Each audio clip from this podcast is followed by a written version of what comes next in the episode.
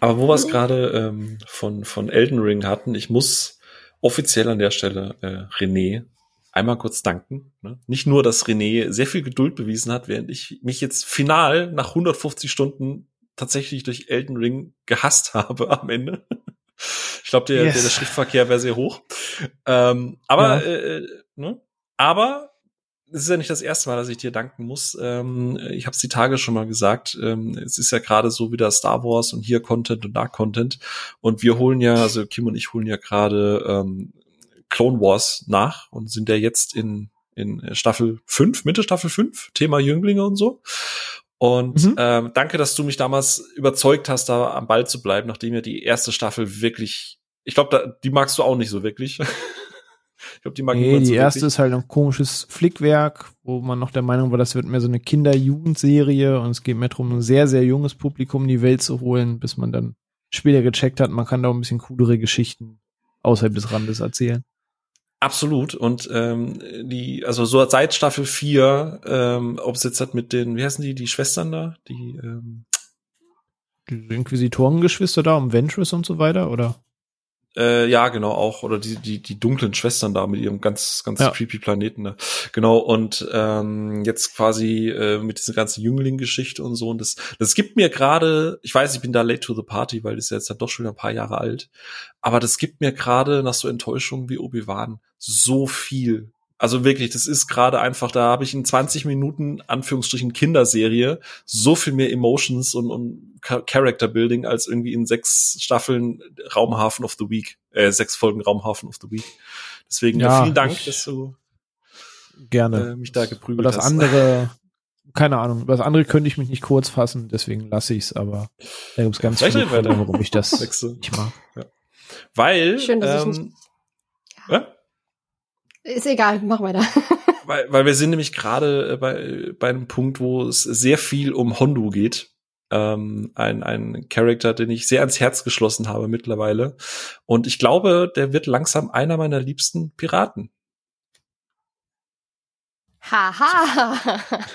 Stichwort. Jar. Ähm, ja, das trifft sich ja voll gut, dass du äh, dann einen Piraten gefunden hast, der dir gefällt. Ich meine, im Kino haben wir davon lange, lange nichts Gutes mehr gesehen. Fürchte ich. Leider.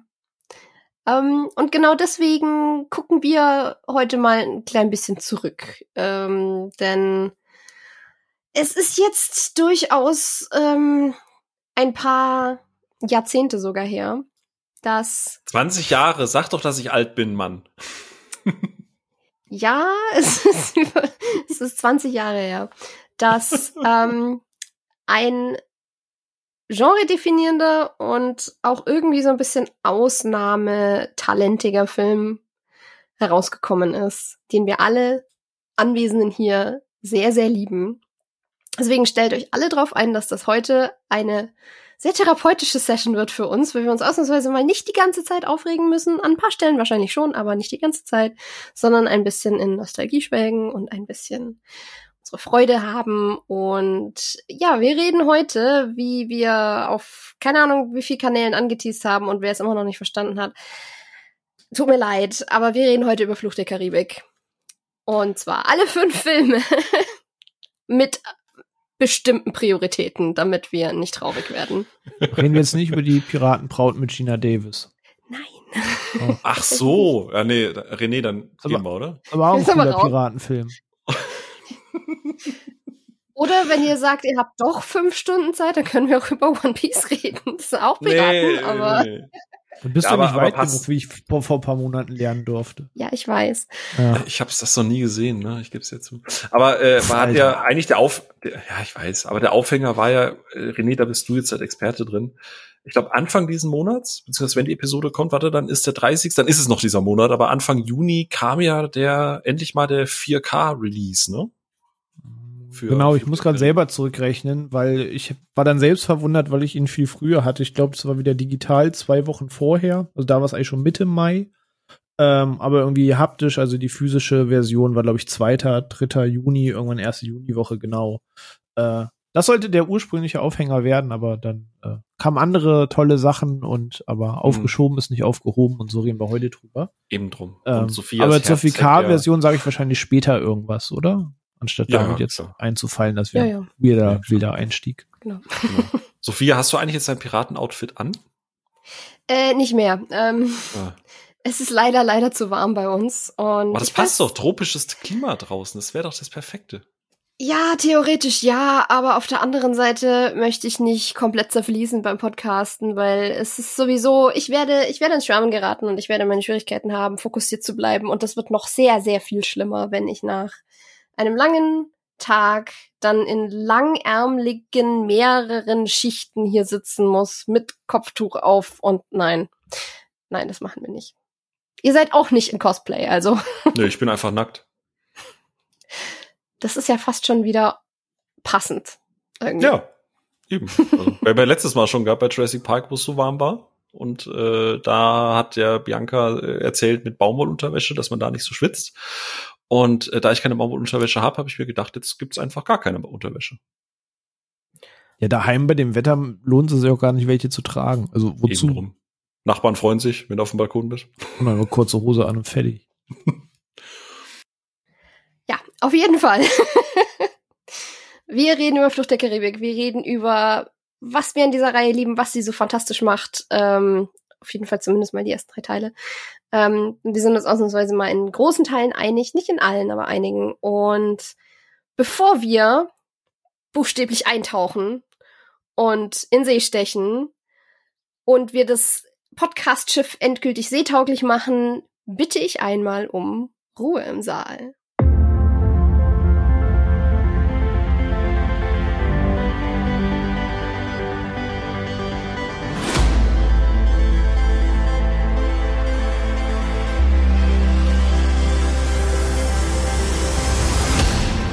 Sind wir wieder. Stellt euch jetzt bitte alle vor, ähm, die Temperaturen passen bei den meisten wahrscheinlich schon.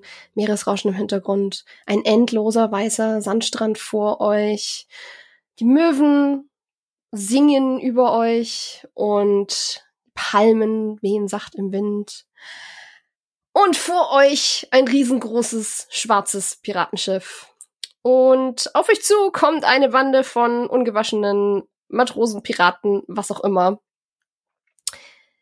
vielleicht das nicht auch unbedingt vorstellen. Wahrscheinlich olfaktorisch auch nicht so smart. Auf jeden Fall stellt euch eine schöne, ein schönes Karibik-Setting vor und versetzt euch schon mal ins richtige Mindset. Ähm, und dann habe ich direkt ein paar Fragen in die Runde an euch Jungs. Ähm, denn ich möchte euch als Crew dabei haben heute und dementsprechend muss ich direkt mal wissen, was ist eure Expertise? Ich meine, da ich heute moderiere, bin ich offensichtlich Captain. Aber was ist euer Job an Bord? Was, was wäre so eure Expertise? Ich kann hervorragend meutern für Captains, die nicht demokratisch gewählt wurden. René, was hältst du davon? Wir stürzen den Captain. Klingt gut. Sehr ich gut. okay, muss ich, ich muss euch direkt auf einer einsamen Insel aussetzen. Fängt gut an. Oh nein, verdammt, ich habe meine Ruhe und, und oh nein, bitte, bitte, bitte, Captain Sophia, tu das auf gar keinen Fall, mich auf einer tropischen Insel auszusetzen. Wirklich nicht. Weit Ganz, weg von nervigen Menschen und ja, oh mein Gott, nein. Nein. Eine Pistole mit einer Kugel drin. Genau, ja. mit ganz viel rum. ja, eine Rumsteuer von Christian Lind, was? nee, keine Ahnung, ich glaube, ich gut, Social Media ist damals nicht so expertisemäßig wichtig gewesen. Ne? Piratenpub. Du bist, du bist PR. Pirate Relations. genau, da mache ich die Pirate Relations. So. Sehr schön. Ich, gut, ich muss jetzt zu, ehrlich sagen, ich würde mich nicht unbedingt in der Führungsposition sehen. Ich wäre eher so Smoothie wahrscheinlich. Koch gern und gut. Kann ich dem Skorbut vorbeugen. Ich überlege, es gibt halt so Jobs, die keiner machen will. Also keiner will das Deck schrubben und die Kanonen beladen und so ein Unfug. Also entweder wäre ich der Dude, der oben auf dem Turm steht und einfach mit dem Fernrohr guckt, aber es to be fair nicht ganz so der 24-7-Job. Ansonsten so Quartiermeister wäre eigentlich ganz chillig. So, das ist ein bisschen Aufsicht, du kommandierst auch nur ein bisschen andere rum, du behältst ein bisschen den Blick über Sachen, gibst einfach ein bisschen Infos an deinen Captain. So Quartiermeister eigentlich ganz chilliger Job, glaube ich. Sehr schön. Dann sind wir ja schon fast eine komplett unvollständige Crew. Und als Public, äh, äh, als Pirate Relations würde ich dann sofort sagen, für den Ausguck, weil René das ja nicht macht, Job mit Aussicht und Perspektive. Ja? So, dann, dann. Richtig. Leute mit Visionen gesucht. Ja. Krasse Incentives wie gutes Essen, Meerbrise, frische Luft mit Höhen und Tiefen. Abwechslungsreicher Arbeitsplatz. ja, genau, so. Natürlich keine Bezahlung, aber äh, mei, das, irg irgendwas ist halt immer. Aber und wir haben keinen Kickertisch. Haben wir einen Kickertisch auf dem Schiff? Ich glaube, es wird ein bisschen schwierig nee. bei Seegang, oder? Ich will mehr so fünf Fingerfilet spielen und sowas. Auf so einem alten Fassboden. Okay. Und würfeln. Und würfeln. Und ja. würfeln, ja. Ganz viel würfeln. Kniffel. Wie das gewesen wäre, wenn die im dritten Teil einfach Kniffel gespielt hätten. Pasch! Yay! Das auch mit den Zettelchen so zum Abhaken. Das wäre. Oh Gott. Das wäre die deutsche Version gewesen. Safe, ja. Piraten ja. der Ostsee. Hättest aber, nirgends an, hättest aber nirgends anlegen dürfen aus Datenschutzgründen, weil du darfst ja nicht verraten, wie du heißt. So. Pirat, wie ist dein Name? Ja, sorry, Datenschutz. Ich habe die Cookies nicht akzeptiert. Sorry. Hättest du bei Captain Allman gleich verkackt. oh Gott. Oh, also wir wären vielleicht die schlechtesten Piraten, von denen man jemals gehört hat, aber wir hätten auf jeden Fall am meisten Spaß. Und man hätte von, von, uns gehört. gehört. oh, ja, okay. Wir werden so viele Zitate raushauen heute, habe ich das Gefühl. Und ich liebe es jetzt schon. Ähm, Klar soweit? Genau.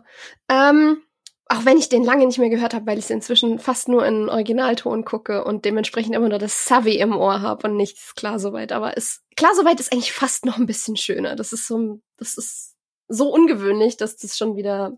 Es hat so was Stammtischiges, weißt du, so wenn alle ja. zusammensitzen, alles ist verraucht, du hast dein 17. Bierchen intus.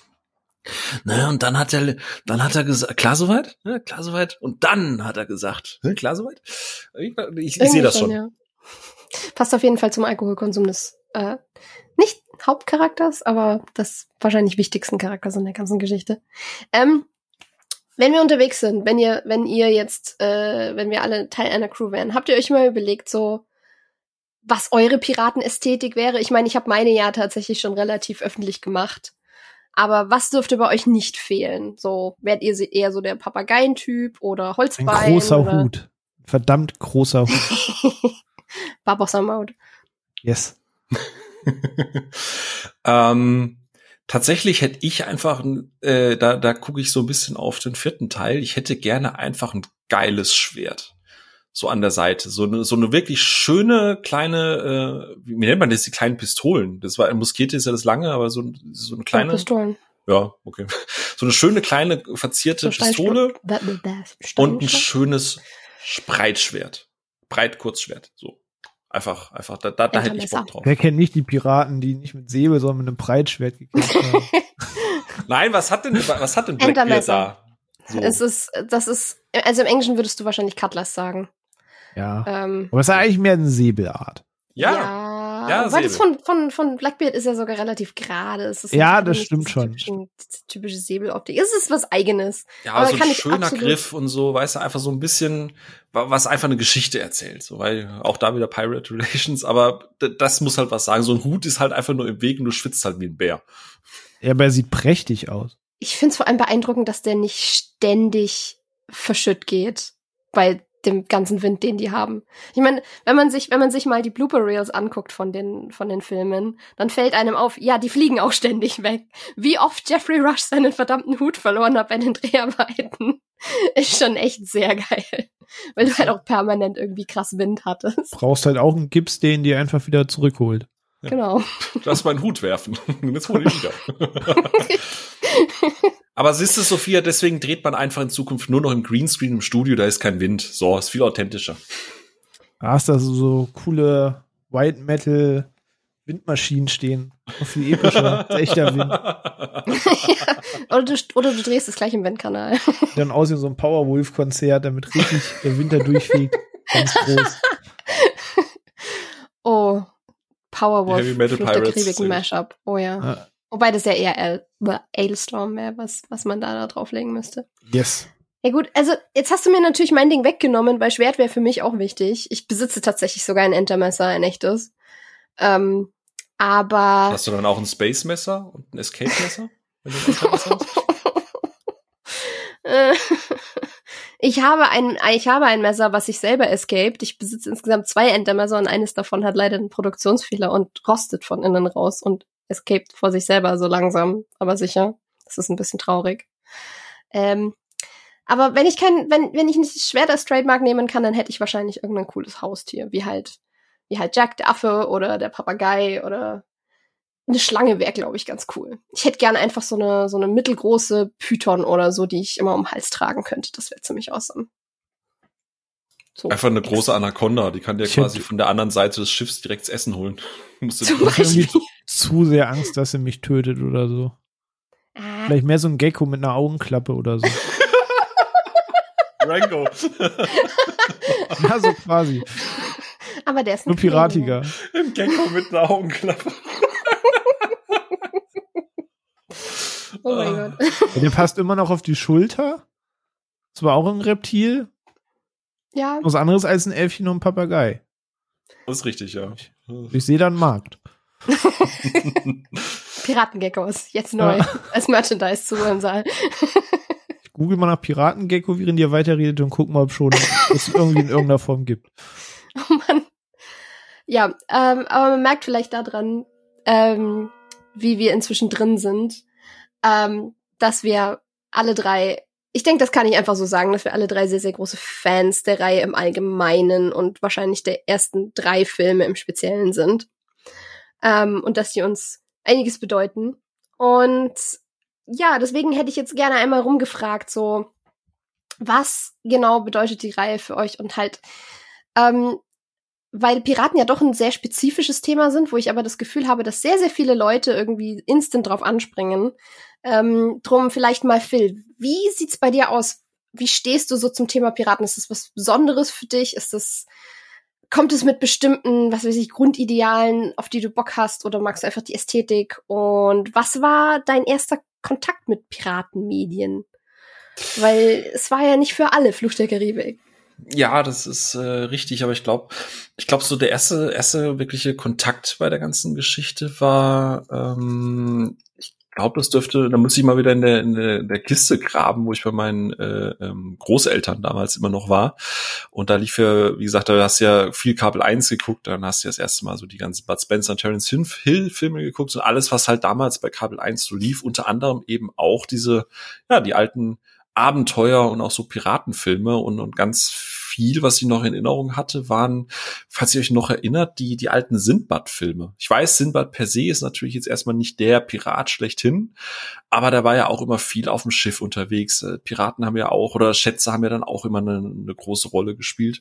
Und ich glaube, das war so, als, als kleiner, kleiner Stumpen, wo du halt irgendwie da noch nicht so groß unterschieden hast, sondern, oh, Abenteuer, oh, der hat einen Säbel, oh, äh, vielleicht kommt daher auch meine Präferenz für ein Säbel. ähm, und oh, eine Höhle mit einem Schatz und da ist irgendwer mit einer Augenklappe oder es ist mal, keine Ahnung, irgendein mystisches Wesen, meistens irgendwie so ein Stop-Motion-Zyklop oder so irgendwas.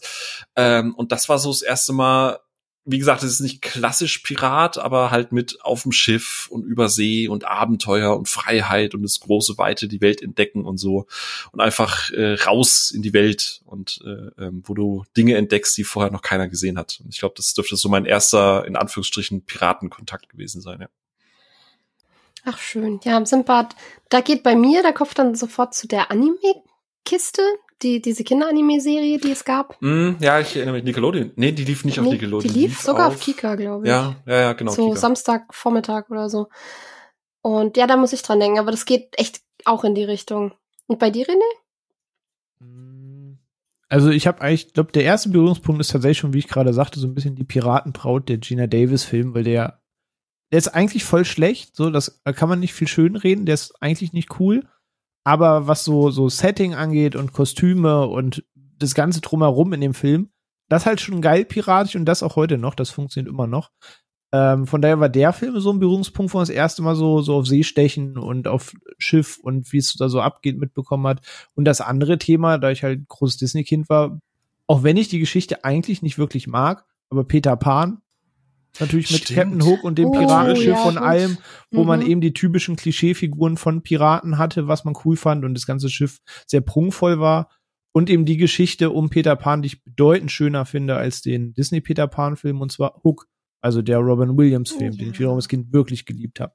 Wo es ja eben auch das ganze Piratending äh, in Real Life dann quasi als Realverfilmung zu sehen gab. Und das fand ich als Kind halt auch schon mega cool. Mochtest, da kam, glaube ich, so mochtest die, du jetzt Hook oder nicht? Ich ja, Hook finde ich super toll. Also ich ah, mag den lieber ja. als, ich finde den Peter Pan Zeichentrickfilm, den finde ich halt echt nur okay. Mhm. So, da war ich nie der allergrößte Freund von. Aber die Geschichte von Hook, also die Erzählung davon, die mag ich halt total gerne. Ey, ja, same. Und äh, da Fall, ja. sieht man ja auch diese ganze Piratenästhetik. Und da habe ich schon als Kind gemerkt, dass ich das, das ganze Freibeuter-Ding schon ziemlich cool finde. Kurze Frage, das Piratenbraut, da klingelt irgendwas. War das nicht irgendwie der Film, wo man dann gesagt hat, der hat das Genre erstmal getötet oder sowas? Ja, genau, das Zug als Kassengift ne? war so ein ja, ultimativer genau. Flop, war jetzt nicht der, der höchste Erfolg von Gina Davis, die eigentlich zu der Zeit aber noch recht angesagt war. Ähm, aber wie das so ist, ich habe den Film mit sechs, sieben Jahren gesehen und da siehst du einfach nur die Kostüme und die Musik und alles und das ist halt echt cool. Und da hast du noch keine banane Story hinterfragt, weil da waren es mir die Bilder, an die ich mich erinnern kann. Hm. Hast du den mal wieder gesehen? Lohnt der sich heutzutage noch? Nee, nee. Also ja, okay. habe ich noch mal und nee, ähm, vielleicht auch einfach nicht machen. okay, na gut. Vielleicht einfach nicht.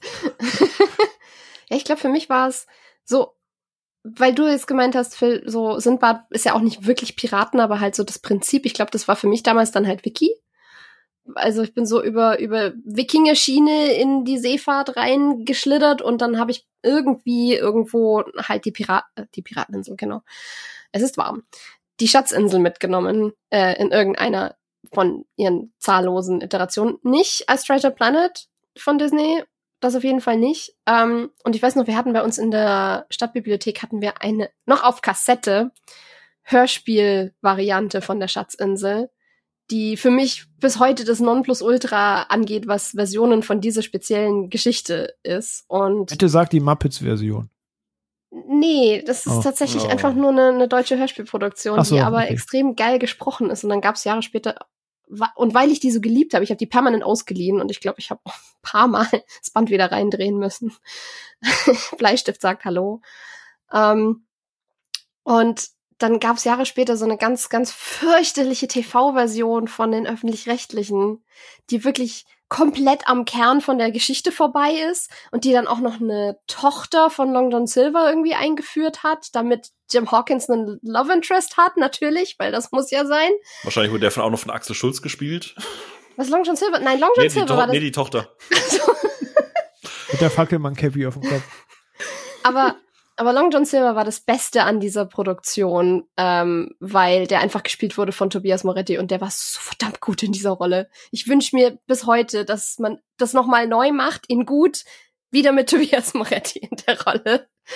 Ähm, aber ja, das war so mein, mein Einstieg. Also ich hatte einen super klassischen literarischen Einstieg auf Piraten. Es gibt krass viel Verfilmung davon. Ja, ich meine, der, der Spaß ist Public Domain inzwischen. Und ja. Es gibt ja auch eine, hier eine mit Christopher Lee und Charlton Heston und Christian Bale und so weiter. Ja, ja, ich meine, ja. das ist ja wirklich absolutes Klassiker-Kulturgut von Robert Louis Stevenson. Das ist so jeder, so du hast du hast so ein paar diese ein paar dieser Literaturklassiker. Du hast sowas wie Robinson Crusoe und keine Ahnung, Reise zum Mittelpunkt der Erde Christmas und Carol oder sowas. Also das ja, ist genau, ja auch, richtig. Ne? Genau, ist auch ist auch aus einer ähnlichen Zeit, ja. Du weißt, dass ja. es berühmt ist, wenn es eine Muppet-Version davon gibt. Genau. Ich glaube, das ist verdammt gut auf den Punkt gebracht. Noch da nochmal ganz viel Props an den Disney-Film. Die Geschichte dann so, so Space Pirate-mäßig zu machen und so. Ich habe großes Herz für den Disney-Schatzplaneten, muss ich gestehen. Den wird selten geredet, aber ich mag den sehr gerne. Ich, ich, ich höre ständig das, in Anführungszeichen, Hot Take, dass der total äh, unterbewertet ist, aber ich. Ach, der, ja, ja, ja, ja, der ist super. Aber ja, ja. ich kann halt, mich interessiert der halt nicht, weil ich Space wesentlich weniger interessant finde als existente Seefahrt. Ich weiß auch nicht, ich kann es schwer erklären, aber Gut, dass ich mag den Weltraum nicht gibt. Ich mag halt, ja. Du weißt genau, was ich meine. Wasser kenne ich. Weltall selbst nie gewesen. Äh, René, bezüglich dieser Meuterei, ich, ich mag die Idee immer noch, gell? Also. Nee, aber Nein, du willst halt, du willst halt Wasser und Gischt. bauen. Genau, ich, ich will halt Wasser und Gischt und, und coole tropische Inseln und Cholera. Ja, Pest. genau, Skorbut. ist alles, ist alles viel spannender Großartig. als Raumfahrt. Ja, ich bin einfach nicht so der, der, der Space-Mensch. Ich weiß auch nicht warum. Das ist einfach nicht so ganz mein, mein Metier. Wenig Sonnenlicht. ja, es ist überhaupt nicht sonnig genug da drauf. Urlaub. Oh, oft eher kalt. Äh, äh, man kennt das. Klassischen Karibik-Flares. Aber ich halte fest, für keinen von uns war jetzt Flucht der Karibik dieser krasse Gateway, ob, obwohl Nee, da war ich schon im Piratending zu sehr drin. Also da lief sogar schon One Piece als Anime, ja, ja. wo ich jede Folge dran Also One Piece habe ich auch lange vor, vor Flucht ja, der Karibik. Also deswegen, nee, der Gate-Opener war es nicht, da war Piraten schon ja. Thema. Aber fairerweise ist man ja auch auf Kinder, Karnevalschichten und so weiter auch schon immer entweder als Cowboy, Indianer oder Pirat so. Ja, und, und ja safe. Ich also, mich zwangsläufig. ein Piratenkostüm von mir. Ja. so richtig klassisch mit Ringelstrümpfen und so. Also. Ja. Und ich gebe ja. zu, ich glaube, ich hatte früher eher immer, also ich weiß, dass ich auch mal als Cowboy irgendwie auf dem Kinderkarneval oder so irgendwas war, als ich noch auf Karneval, also als man das Ganze irgendwie noch spaßig fand. Aber Cowboy war von all denen schon immer der uncoolste, oder? Ja, ich weiß, passt ja auch. Aber ähm. Stabhut diese komischen Schuhen mit den Sternen dran und so. Ja, aber du hattest was zum Schießen. Ja, ähm, aber, aber, äh, so Exhibitionist gehen können. Fuck off. Ah. ähm, aber äh, Pirat war halt schon immer irgendwie so dieses, äh, willst halt auch irgendwie sein. Ne? Also ich glaube, weil ich habe immer schon mehr den Draht zu so Piraten und Abenteuer gehabt als zu Western. Ich weiß, es ist blasphemisch, weil klar, du bist ja auch mit Bud Spencer und Clint Eastwood und so, aber ich habe so dieses Piratending immer ein bisschen mehr gefühlt, auch als Kind schon. Ich glaube, bei mir hat sich das die Waage gehalten, weil einerseits, also ich bin ja gar kein, ich bin kein Mehrmensch. Es gibt ja, du hast ja meistens so eine Unterscheidung zwischen Leuten, die Bist in Urlaub weniger, weniger Mensch. Ja. Oh. ah, du hast ja weißt du dieses, diese, diesen Unterschied zwischen Leuten, die in Urlaub unbedingt ans Meer wollen und Leuten, die unbedingt in die Berge wollen. Und ich war immer mehr ein Mensch, der in die Berge will. Aber für aber mit einem Piratenschiff war es für mich immer irgendwie was anderes, weil das da halt noch was mit Entdeckergeist und, und Abenteuer eben zu tun hat und nicht einfach nur du liegst am Strand rum, weil es einfach die aufregende Variante ist. Aber Western hatte halt Pferde und ich war halt Pferdekind. Das heißt, es war sehr 50-50. Aber ähm, im Weltraum gibt's auch Pferde. Sagt wer? die Schatzinsel von Disney. oder, oder Marshall Bravestar. Der hatte auch ein oh, Pferd ja, auf seinem Planeten. Oh, Cooles Pferd. Ja, stimmt. Ja, aber bevor wir jetzt, bevor wir jetzt völlig in die Nostalgie über Sachen abdriften, die nicht mal was mit unserem Thema zu tun haben, ähm, was, wenn ihr, wenn ihr es auf einen Satz runterbrechen müsstet, was ist eure erste Assoziation mit Fürst der Karibik? Was bedeutet diese Reihe für euch? So rein aus dem Bauch raus. Emotional jetzt oder von den Char Charakteren oder? Wie, Was dir in den Sinn kommt. Urlaub. Karibik, Freiheit, Abenteuer, richtige Abenteuerfilme, klassisches altes Hollywood mit Abenteuern und wo noch richtig, du merkst, dass die Darstellerinnen und Darsteller noch richtig nass waren und geschwitzt haben und es Arbeit war zu drehen. So, sowas, oh ja, was, ich, was ich seit viel. The Mummy vermisse. ja. René? Auf einen Satz runtergebrochen. Also der Stellenwert ist schon sehr hoch, aber wieso, weshalb führen wir das später aus? Auf einen Satz runtergebrochen ist es für mich ja immer Herr der Ringe auf dem Wasser, aber in der positiv gemeintesten Version. Oh, das ist ein cooler Vergleich eigentlich. Vor allem, wenn man drüber nachdenkt, was für ein, für ein einmaliges Event diese erste Trilogie Stimmt. irgendwie ist. Der René Weil ist so einfach ein Poet. Halt, ja. Ah, ey. Land der Dichter und Denker, du. Ach, du bist eher Dichter, oder? Ja. Meistens ab Abend nach Feierabend. Ziemlich. Ich glaube, für mich, für mich war Flucht der Karibik halt gerade diese ersten drei Filme immer ultimativer Eskapismus. Das ist so, wie du es gesagt hast, Phil, so Abenteuer, Urlaub, Fernweh, Entdeckergeist und so. Und das stand bei mir, als ich die Filme für mich entdeckt habe, halt auch noch richtig krass in, in Verbindung mit super unglücklich sein in, in der Schule und im sozialen Umfeld und so. Und dann war halt einfach so die Crew der Black Pearl war halt eher so das, was ich mir gewünscht habe, als mit denen unterwegs zu sein, im Gegensatz zur Realität. Was im Nachhinein ist so, hm. That's weird, ja, but okay. Zweifelhafte Entscheidungen. Aber hey. Also ich sag mal ähm, so, wenn du mit denen durch die Gegend läufst, dann bist du eher der, der Leute verprügelt und irgendwo an Fahnenmast von der Schule hängt. Ja, und genau, du bist halt, du bist halt super viel an Einschränkungen und, und, ja, weiß nicht, gerade dieses, dieses Freiheitsideal ist halt so, dass von wegen, du bist, du bist, existiert, äh, existierst außerhalb der Norm und das war schon sehr, sehr fernweh in vielerlei Hinsicht für mich damals. Ähm, mal aus Neugier, habt ihr, habt ihr alle im Kino gesehen damals? Habt ihr den Hype direkt live miterlebt? Ja. Ich habe sie alle Also im Kino gesehen habe ich sie alle bis auf den fünften und beim zweiten und dritten zur 0 Uhr Premiere. Aber in der Tat war ich bei den Filmen Minute eins dabei, ja. Immer wenn der René in diesem Tonfall in der Tat sagt, muss ich sofort an Alpecin denken. Es ist wirklich ja, in der jedes Mal sehe ich René in einem weißen Anzug in einem in einem komischen Saal äh, stehen, was auf gar keinen Fall ein wissenschaftliches äh, ein wissenschaftlicher Raum ist. Und in der Tat kann Alpecin das Wachstum der Haarwurzeln verlängern. Ja, und ich mag Karibik. Aber äh, das nur dazu. Ähm, beim ersten bin ich mir nicht mehr sicher, aber alle anderen habe ich auf jeden Fall im Kino gesehen, ja. Ja, das ist wieder so ein Fall, wo ich mich super ärgere, weil äh, da kommt jetzt wieder der Altersunterschied zum Tragen, aber als der erste rauskam, war ich halt acht. Ähm, und gerade weil ich erst lang, ich habe lange gebraucht, um mich auf Sachen einzulassen, die ein bisschen gruseliger sind und man muss zugeben, der Fluch der Karibik ist zwar in diesem safen Bereich, den Disney ja immer ansteuert mit, mit PG-13 und oder PG und ähm, zeigt nicht so viel explizite Gewalt, aber gerade beim Rewatch ist mir aufgefallen, diese Filme sind durchaus happig. Also die halten sich nicht unbedingt zurück, was Härte angeht oder halt Creep-Faktor. Also da sind viele, viele Szenen drin, die mich als Kind wahrscheinlich zu Tode gegruselt hätten damals als so das letzte Aufbäumen, so, so diese 80er, 90er Kinderfilme, die eigentlich nie für Kinder gedacht waren, aber äh, wo man einfach gesagt hat, ah, fuck it. Ja, die packen das schon. Die können Traumatisiert das. wer. War doch ja. eigentlich erst ab dem zweiten Film, oder? Ey, die Szene, wo Elizabeth zum ersten Mal sieht, wie die Piraten im Mondlicht aussehen, im ersten Teil. Mhm, das ist schon. Das hat mich, das hat mich schon ziemlich weggeschossen, als ich es zum hey, ersten Mal gesehen habe. Das hat für mich immer so einen Achterbahnflair gehabt. So im Vergnügungspark so eine Achterbahn kannte man so viel. Das daran naja, wen überrascht So soll es ja auch sein, ne? Ja, ja, das aber, war die Grundprämisse. Ja, ja, gut, aber ja, okay, also für, krass. Hat für mich so ein bisschen Jahrmarktflair gehabt. Für alle, die es nicht, für alle, die es nicht wissen, aus irgendeinem Grund, dass der Film Flucht der Karibik zustande gekommen ist und existiert, ist eigentlich so ein mittelschweres Wunder.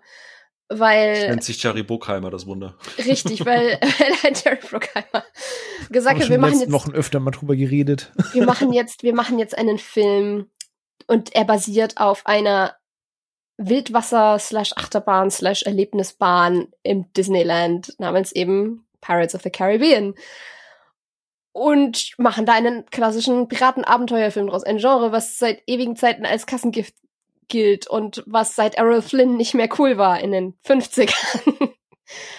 und ich bin aber sehr froh, dass es existiert und ähm, dementsprechend macht eben auch gerade im ersten Film die Sequenz im, im Mondschein durchaus Sinn, wo Elizabeth basically durch die Gegend geschleudert wird und ähm, ja, eben so ein bisschen achterbahnmäßig rumhantiert wird.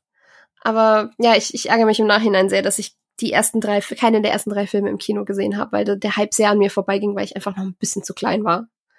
Und nachdem ich den ersten nicht mitbekommen hatte, ich erinnere mich noch an die Plakate vom zweiten und dritten bei uns an unserem ganz alten Kino in der Stadt, was es inzwischen nicht mehr gibt. Und ich erinnere mich noch dran, dass ich mich immer gefragt habe, was es damit auf sich hat. Und dann habe ich es aber erst mir wirklich gegeben, als es mal über ein Weihnachten auf ProSieben so alle drei hintereinander lief. Und dann war ich so dermaßen hockt. Ey, vielleicht, vielleicht ist Disney ja cool. vielleicht ist Disney ja dann doch cool und zum 20-Jährigen nächstes Jahr einfach noch mal ein Re-Release im Kino. So oh ja, bitte. Wenn sie sie jetzt ja eh noch mal Wenn eine Seele blockiert, dann die. Also. Ja. Soll kein Ding sein. Das kann Disney ja. Richtig. Ja. Aber ich würde es auf jeden Fall machen. Ich würde da auch einen Marathon machen. Die, wegen mir auch alle fünf Filme hintereinander. Danach bin ich zwar tot, aber das wäre es wert. Beim vierten und fünften kann man dann ja schlafen. True. Naja. Phil sagt, naja, René sagt true. Ähm, wie ist es denn, wie sieht es denn bei euch aus? Ich meine, erste drei müssen wir nicht drüber reden, die mögen wir alle wirklich gerne, soweit ich weiß. Ähm, was ist denn für euch so das Highlight und was ist das Lowlight der Reihe, also jetzt an einzelnen Filmen? Welchen mögt ihr am liebsten, welchen am wenigsten und warum? So mal kurz. Äh, wenigsten kann ich tatsächlich sehr einfach sagen, das ist der vierte. Den finde ich in allerhöchstem Maße absoluten grauenhaften Film. Also er ist ein schlechter Piratenfilm. Also eigentlich ist das, das der vierte Indiana Jones, den wir nie bekommen haben. äh, weil das eigentlich ein Film ist, der zu 85 Prozent nur auf Land äh, stattfindet. Nichts mit Piraten zu tun hat, außer dass man es ab und zu ins Mikrofon sagt. Aber da reden wir nachher vielleicht nochmal im Detail ein bisschen drüber. Also den vierten finde ich ganz schlimm. Tatsächlich möchte ich den auch jetzt nie wieder gucken. Ähm, wertungstechnisch ist für mich der erste aus nostalgischer Sicht der, der Top-Film. Wenn es aber wirklich darum geht, wenn mich jetzt jemand fragt, welchen Film würdest du jetzt instant sofort wieder gucken, wäre es tatsächlich der zweite. Äh, genau. Das finde ich cool. Ich glaube, den zweiten habe ich bei ziemlich niemandem bislang gehört als, als Favorite. Ich höre ich hör sehr häufig, dass der so unfassbar schwach ist. Also wie gesagt, ich weiß nicht warum, aber also wie gesagt, so von der rein handwerklichen Komponente und auch von diesem Nostalgie-Ding und natürlich ist ist, ist, ist der erste Flug der Karibik natürlich der geschlossenere und der kohärentere und der kompaktere Film. Und der wird immer der insgesamt, also von der Wertung her, für mich bessere Film sein, aber von dem Setup, was das zweite macht, von den Fässern, die er aufmacht, von den neuen Figuren, die er einführt, wie er sie einführt, der Musik der neuen äh, Bildern, alles, was er halt eben aufmacht, von dieser Welt, die er aufbaut, ist der zweite einfach für mich der, wo ich jetzt, jetzt in diesem Moment, also jetzt ist der 27. Äh, Juni, es ist 19.50 Uhr, in dem Moment würde ich jetzt den zweiten reinmachen, weil ich da nochmal am meisten Bock drauf hätte. Nice. Ja, das ist bei mir der dritte. Also, least favorite, hands down, ohne Frage der fünfte, weil ich ich kann den nicht gucken, ohne mich aufzuregen. Da ist so viel drin, was mich einfach ärgert von Charakteren, die ich nicht ausstehen kann, die niemand gebraucht hat, über Charakterentwicklung und Redcons, die mich fürchterlich aufregen. Johnny Depp ist nur noch müde in diesem Film und energielos. Und das Gegenteil für mich ist dann halt der dritte. Den, den nennen auch immer viele als so schwach, aber ich liebe diesen Film so sehr und ich merke die Länge von ihm die meiste Zeit gar nicht. Der hat für mich die coolsten äh, Schlachten, der hat für mich ein paar der coolsten Charaktermomente und der, der ist so, an dem mein Herz dann dranhängt. Auch wenn ich, auch wenn ich auch weiß, der erste ist so rein objektiv betrachtet, in Anführungszeichen, wahrscheinlich der geschlossenere, rundere, schönere Film, aber für mich ist es der dritte. Und bei dir, René? Oh, das ist eine fiese, undankbare Frage. Ähm, also der, der Least Favorite so nach Stimmung irgendwie wechselt das zwischen vier und fünf. Ich finde in vier echt viel schlimm und auch eine Menge langweilig. Und es ist nicht mal nur der Dschungel, weil Teil zwei spielt auch die ersten 40 Minuten im Dschungel, kriegt das aber achtmal besser gelöst, was da alles passiert. Aber ich habe bei dem fünften Teil so das Problem, in den letzten Jahren seit Corona gab es so ganz viele Videos, wo diese Reunions stattfinden, wo sich dann nochmal Filmcrews treffen und irgendwie nochmal so Jokes und eine Filmszene nachsprechen, so ein Table Read machen. Und Fluch der Karibik 5 wirkt auch so, als hätte man sich für so ein Sketch von James Corn irgendwie nochmal getroffen und hätte gesagt, ja, hier Johnny Depp ist gerade erstatt, den holen wir auch nochmal dazu und haben so ein paar Youngstars und machen dann irgendwie so eine halbe Stunde so Impro. Und irgendwie ist der Sketch dann weitergegangen und dann wurde so ein ganzer Film draus. Und einerseits wirkt das so auf mich, weil einerseits etabliert er neue Figuren, aber auch wie dieses Ding, ohne die alten loszulassen. Man wusste damals aber schon, dass die Hälfte des Cast gar keinen Bock drauf hat und am Ende blieb dann doch irgendwie nur Johnny Depp über, der dann nochmal antanzen musste. Um die anderen muss man irgendwie herumdichten oder ihren Rücken zeigen, weil sie das Gesicht nicht zeigen können, weil der Darsteller nicht da ist und all so ein Käse.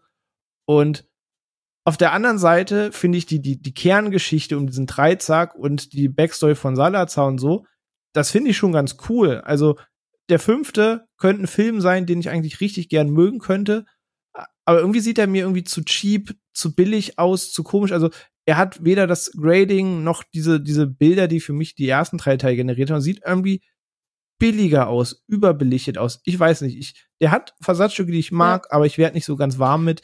Deswegen ist vielleicht der Least Favorite tatsächlich der fünfte, aber er nimmt sich auch nicht so viel mit dem vierten. Die sind für mich beide schon auf diesem Cash Grab Level, wo ich denke, ey, die, diese große epische Geschichte ist um es wollte auch nachher der Ring Rückkehr des Königs keiner mehr sehen, wie Sam noch vier Lehmhäuser zusammenbaut, um Herr der Ringe 4 zu drehen. So, das ein, ein, einfach lassen. So, e, die Geschichte wird ja eh nicht mehr größer.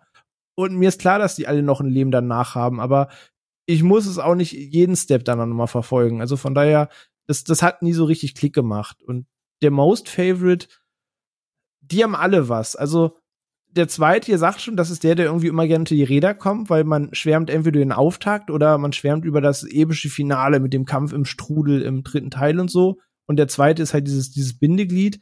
aber der zweite ist auch die Einführung von Davy Jones und so weiter, was einfach richtig Baba ist und wirklich dem Film noch mal was dazu gibt, wo es im ersten Teil eben die ganze Barbossa-Crew war und dieser ganze Märchenanteil, sage ich mal, mit der Isla de Muerte und du siehst Geisterpiraten und alles, was du aus Geschichten kennst, wurde da quasi abgespult. Aber also der fliegende Holländer und so eine ganze Piratencrew, das ist halt schon cool, aber es bleibt in Summe der erste, glaube ich. Also ist einfach der zitatwürdigste und das ist wie bei dem ersten Herr der Ringe. So, ich mag zwar irgendwie Rückkehr, äh, Rückkehr des Königs, ja, ist auch nice, aber zwei Türme am liebsten, aber die erste Stunde, die Gefährten, ist immer wie so nach Hause kommen. Und mhm. die erste Stunde vom ersten ja. Fluch der Karibik ist auch immer wie so eine wohlige Umarmung. Wenn dann Jack irgendwie an Bord geht, während er eigentlich stolz auf seinem Mast sitzt, äh, steht und du siehst, das Ding säuft einfach nur ab und er kommt gerade so im Steg an.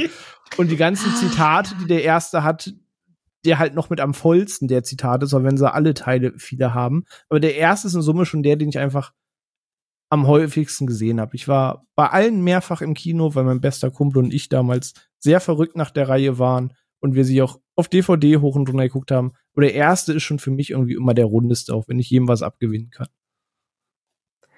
Oh ja.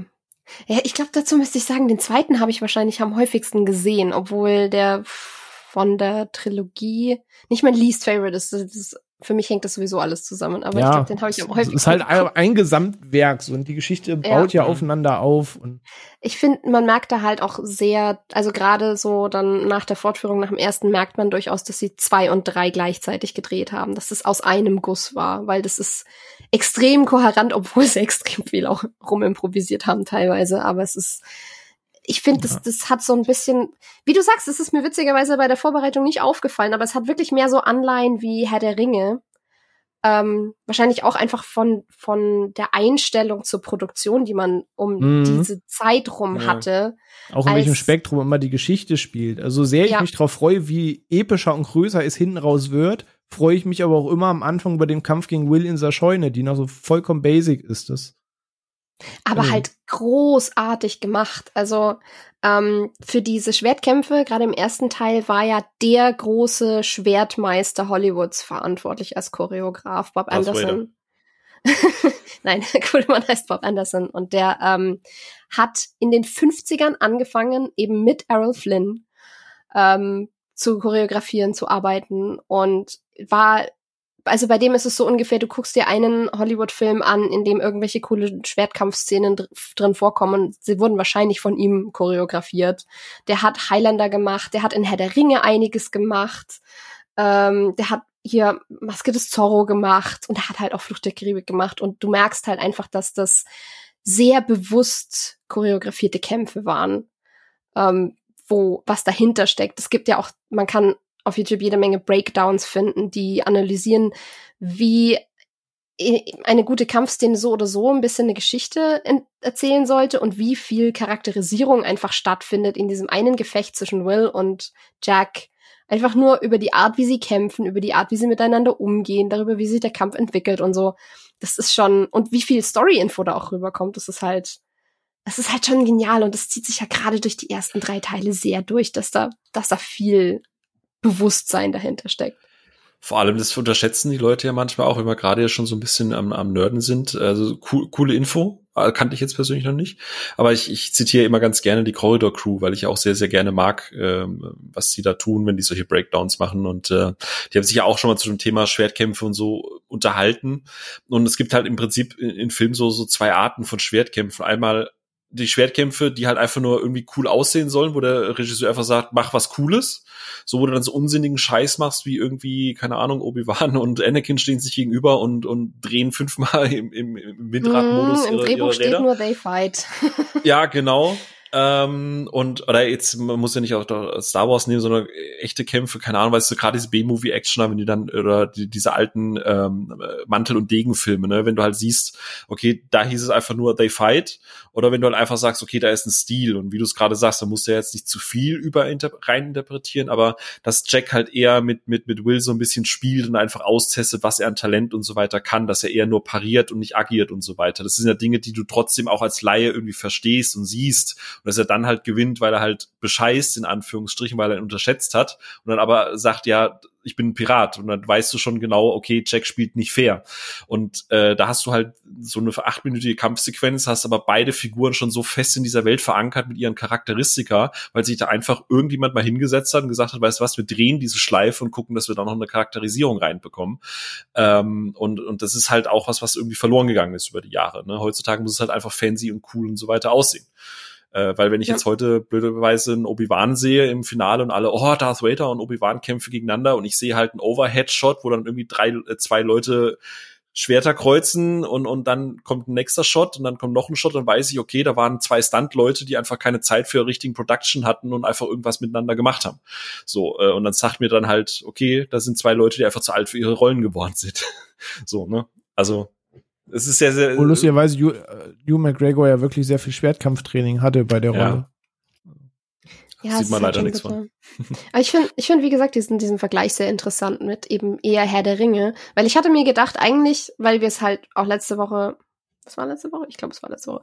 Weil ihr ja über Jurassic Park und Jurassic World gesprochen hattet. Und das ist ja, ich, ich hatte so die Assoziation so, okay, die erste Trilogie ist eher so Jurassic Park und die, vier und fünf sind dann eher so Jurassic World, so das ungeliebte Kind. Aber jetzt, wo René das sagt, kommt es mir eigentlich eher vor wie Herr der Ringe und Hobbit.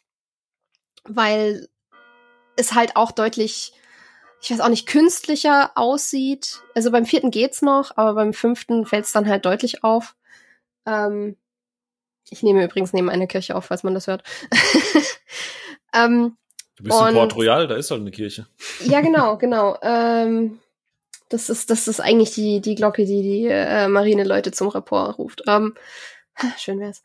Ähm, nee, aber du hast so diese Diskrepanz zwischen diesen extrem liebevoll, extrem aufwendig, on location, handgemachten ersten drei Teilen und dann hast du viel, wir wollen aber noch Geld damit machen und wir holen jetzt dies noch zurück und ah, erinnert ihr euch an das aus der ersten Trilogie und wie, wie René dann eben gesagt hat, der, der gerade der fünfte sieht halt unglaublich künstlich und fake aus, obwohl die da auch erstaunlich viel praktisch für gebaut und gedreht haben, aber halt einfach, ja, das Color Grading passt nicht, das Lighting passt nicht. Es ist, ich habe so, ich habe so geweint, als ich ähm, auf Disney Plus die, ähm, die, die, die, äh, genau das Making-of mir gegeben habe. Und da gibt's ja irgendwie 15 Minuten Material nur dazu, wie Javier Bardem sich auf seine Rolle vorbereitet hat ähm, als Salazar und was der da an, an Hintergedanken hatte, von wegen, ja, er ist, er ist ein Matador, als, äh, als er noch am Leben war und er ist der aktive Jäger und dann ist er aber der verwundete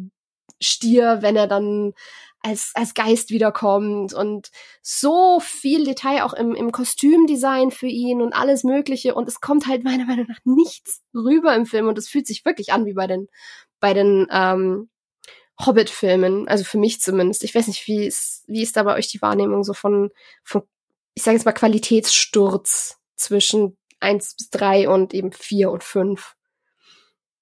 Hm, ja, irgendwie so ähnlich. Also ich habe mich schon irgendwie gefreut, dass es damals weitergeht, als ich die Meldung gehört habe, wenn gleich ich sehr skeptisch war, weil also ich habe Teil 3 halt den Soundtrack drauf und runter gehört, den Film mehrfach geschaut, wir waren irgendwie mehrfach im Kino, wir haben für die 0 Uhr Premiere den Film äh, die Schule geschwänzt.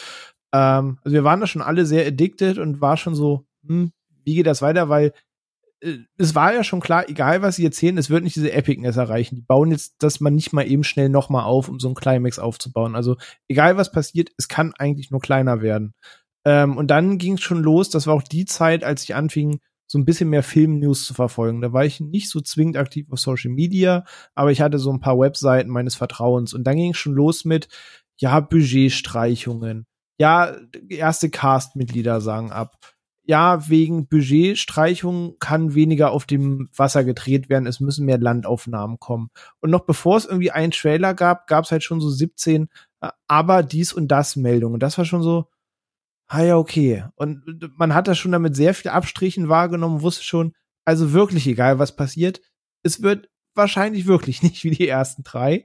Und von daher war die Erwartung halt auch einfach schon lower. Also es war jetzt nicht wie bei dem ersten Hobbit, wo ich dachte, ey, ich hab irgendwie Bock, das ist wie nach Hause kommen. Und ey, über Hobbit 2 und 3 kann ich stundenlang schimpfen, aber ich werde den ersten Hobbit-Teil immer in Schutz nehmen. Der hat auch sowas wohliges nach Hause kommen mäßiges. Ähm, aber bei Flut der Karibik 4 wollte das nicht ganz klappen. Ich lieb die ganze Anfangssequenz, da wo er aus der Stadt abhaut und da flüchtet und so weiter. Das finde ich auch heute noch geil. Also die ganze Sequenz mag ich ganz gerne. Mhm, aber alles danach äh, ist schwierig. Also weder habe ich Penelope Cruz wirklich in ihrer Rolle gefühlt, also auch da Jack Sparrow, wenn ich jetzt mit wirklich mit der Lupe suche, ich will jetzt nicht sagen, der Film hat nicht eine lustige Szene. Da gibt's auch irgendein Zitat oder irgendein Gag, wo ich lachen und schmunzeln musste, aber der gesamte Flair kam halt nicht rüber. Und beim fünften war es dann halt, wie eben schon beschrieben, halt noch abgetroschener. Mit eigentlich gar keiner mehr da und wir machen jetzt irgendwie ein neues Team und ja, ich mag, äh, wie heißt sie, Kaya Scudelario als Darstellung ganz gerne und dass man auch noch den Bengel dahin schon so, alles nice. Aber nee, irgendwie war dann der Ofen dann doch aus. Das war beim Gucken schon so, ich habe es jetzt nicht gehasst oder ich habe jetzt nicht beim Abschauen gesagt, puh, was war das denn? Aber es war schon so, ich würde jederzeit wieder eins bis drei gucken. So, wenn ich einfach Bock hab, wird nie der Moment kommen, dass ich vier oder fünf anmache, anstatt eins, zwei oder drei. Es wird immer drauf hinauslaufen, dass ich mir einen Film aus der Trilogie angucke, wenn ich Bock auf das Franchise habe. Würdest also sagen, im Vorfeld zum vierten hättest du gerne Black Flags gehabt und hast nur Red Flags bekommen? Uh, ja, ja, genau, genau. Treffend. Boah, ja, ja nee. Ähm, da kann man jetzt sehr, sehr, sehr weit ausholen, aber wir haben ja gesagt, heute ist warm, wir wollen es gar nicht so. Ich versuche mich deswegen irgendwie ein bisschen kurz zu fassen. Ähm, ich unterschreibe im Prinzip sehr, sehr viel von dem, was, was René sagt. Wir können nachher gerne nochmal gesondert auf vier und fünf eingehen, weil ich sehe das halt komplett umgekehrt. Mich nervt zum Beispiel die Anfangssequenz vom vierten ultra brutal. Ähm, dafür mag ich die Anfangssequenz vom fünften ganz gerne. Ich möchte einen Punkt kurz aufgreifen, den Sophia vorhin angesprochen hat. Ähm, und René, davon hatten wir es ja beim Thema Fast and Furious. Und da geht es generell auch darum, wie Filme heutzutage gemacht werden. Und da komme ich wieder auf das Thema Color Grading. Und ähm, wir haben, ich glaube, wir sind uns einig bei aller Liebe zu der Reihe Fast and Furious. Der neunte ist mistig, muss man nett zu yes. formulieren. Leider ja. Trotzdem, und ähm, das hat mich ja damals persönlich sehr überrascht. Ich weiß gar nicht mehr, ich glaube, im Podcast selber habt ihr es auch teilweise zum ersten Mal gehört, weil äh, ihr euch damit gar nicht weiter beschäftigen wollt, weil ihr so frustriert wart vom Film, gerade auch du.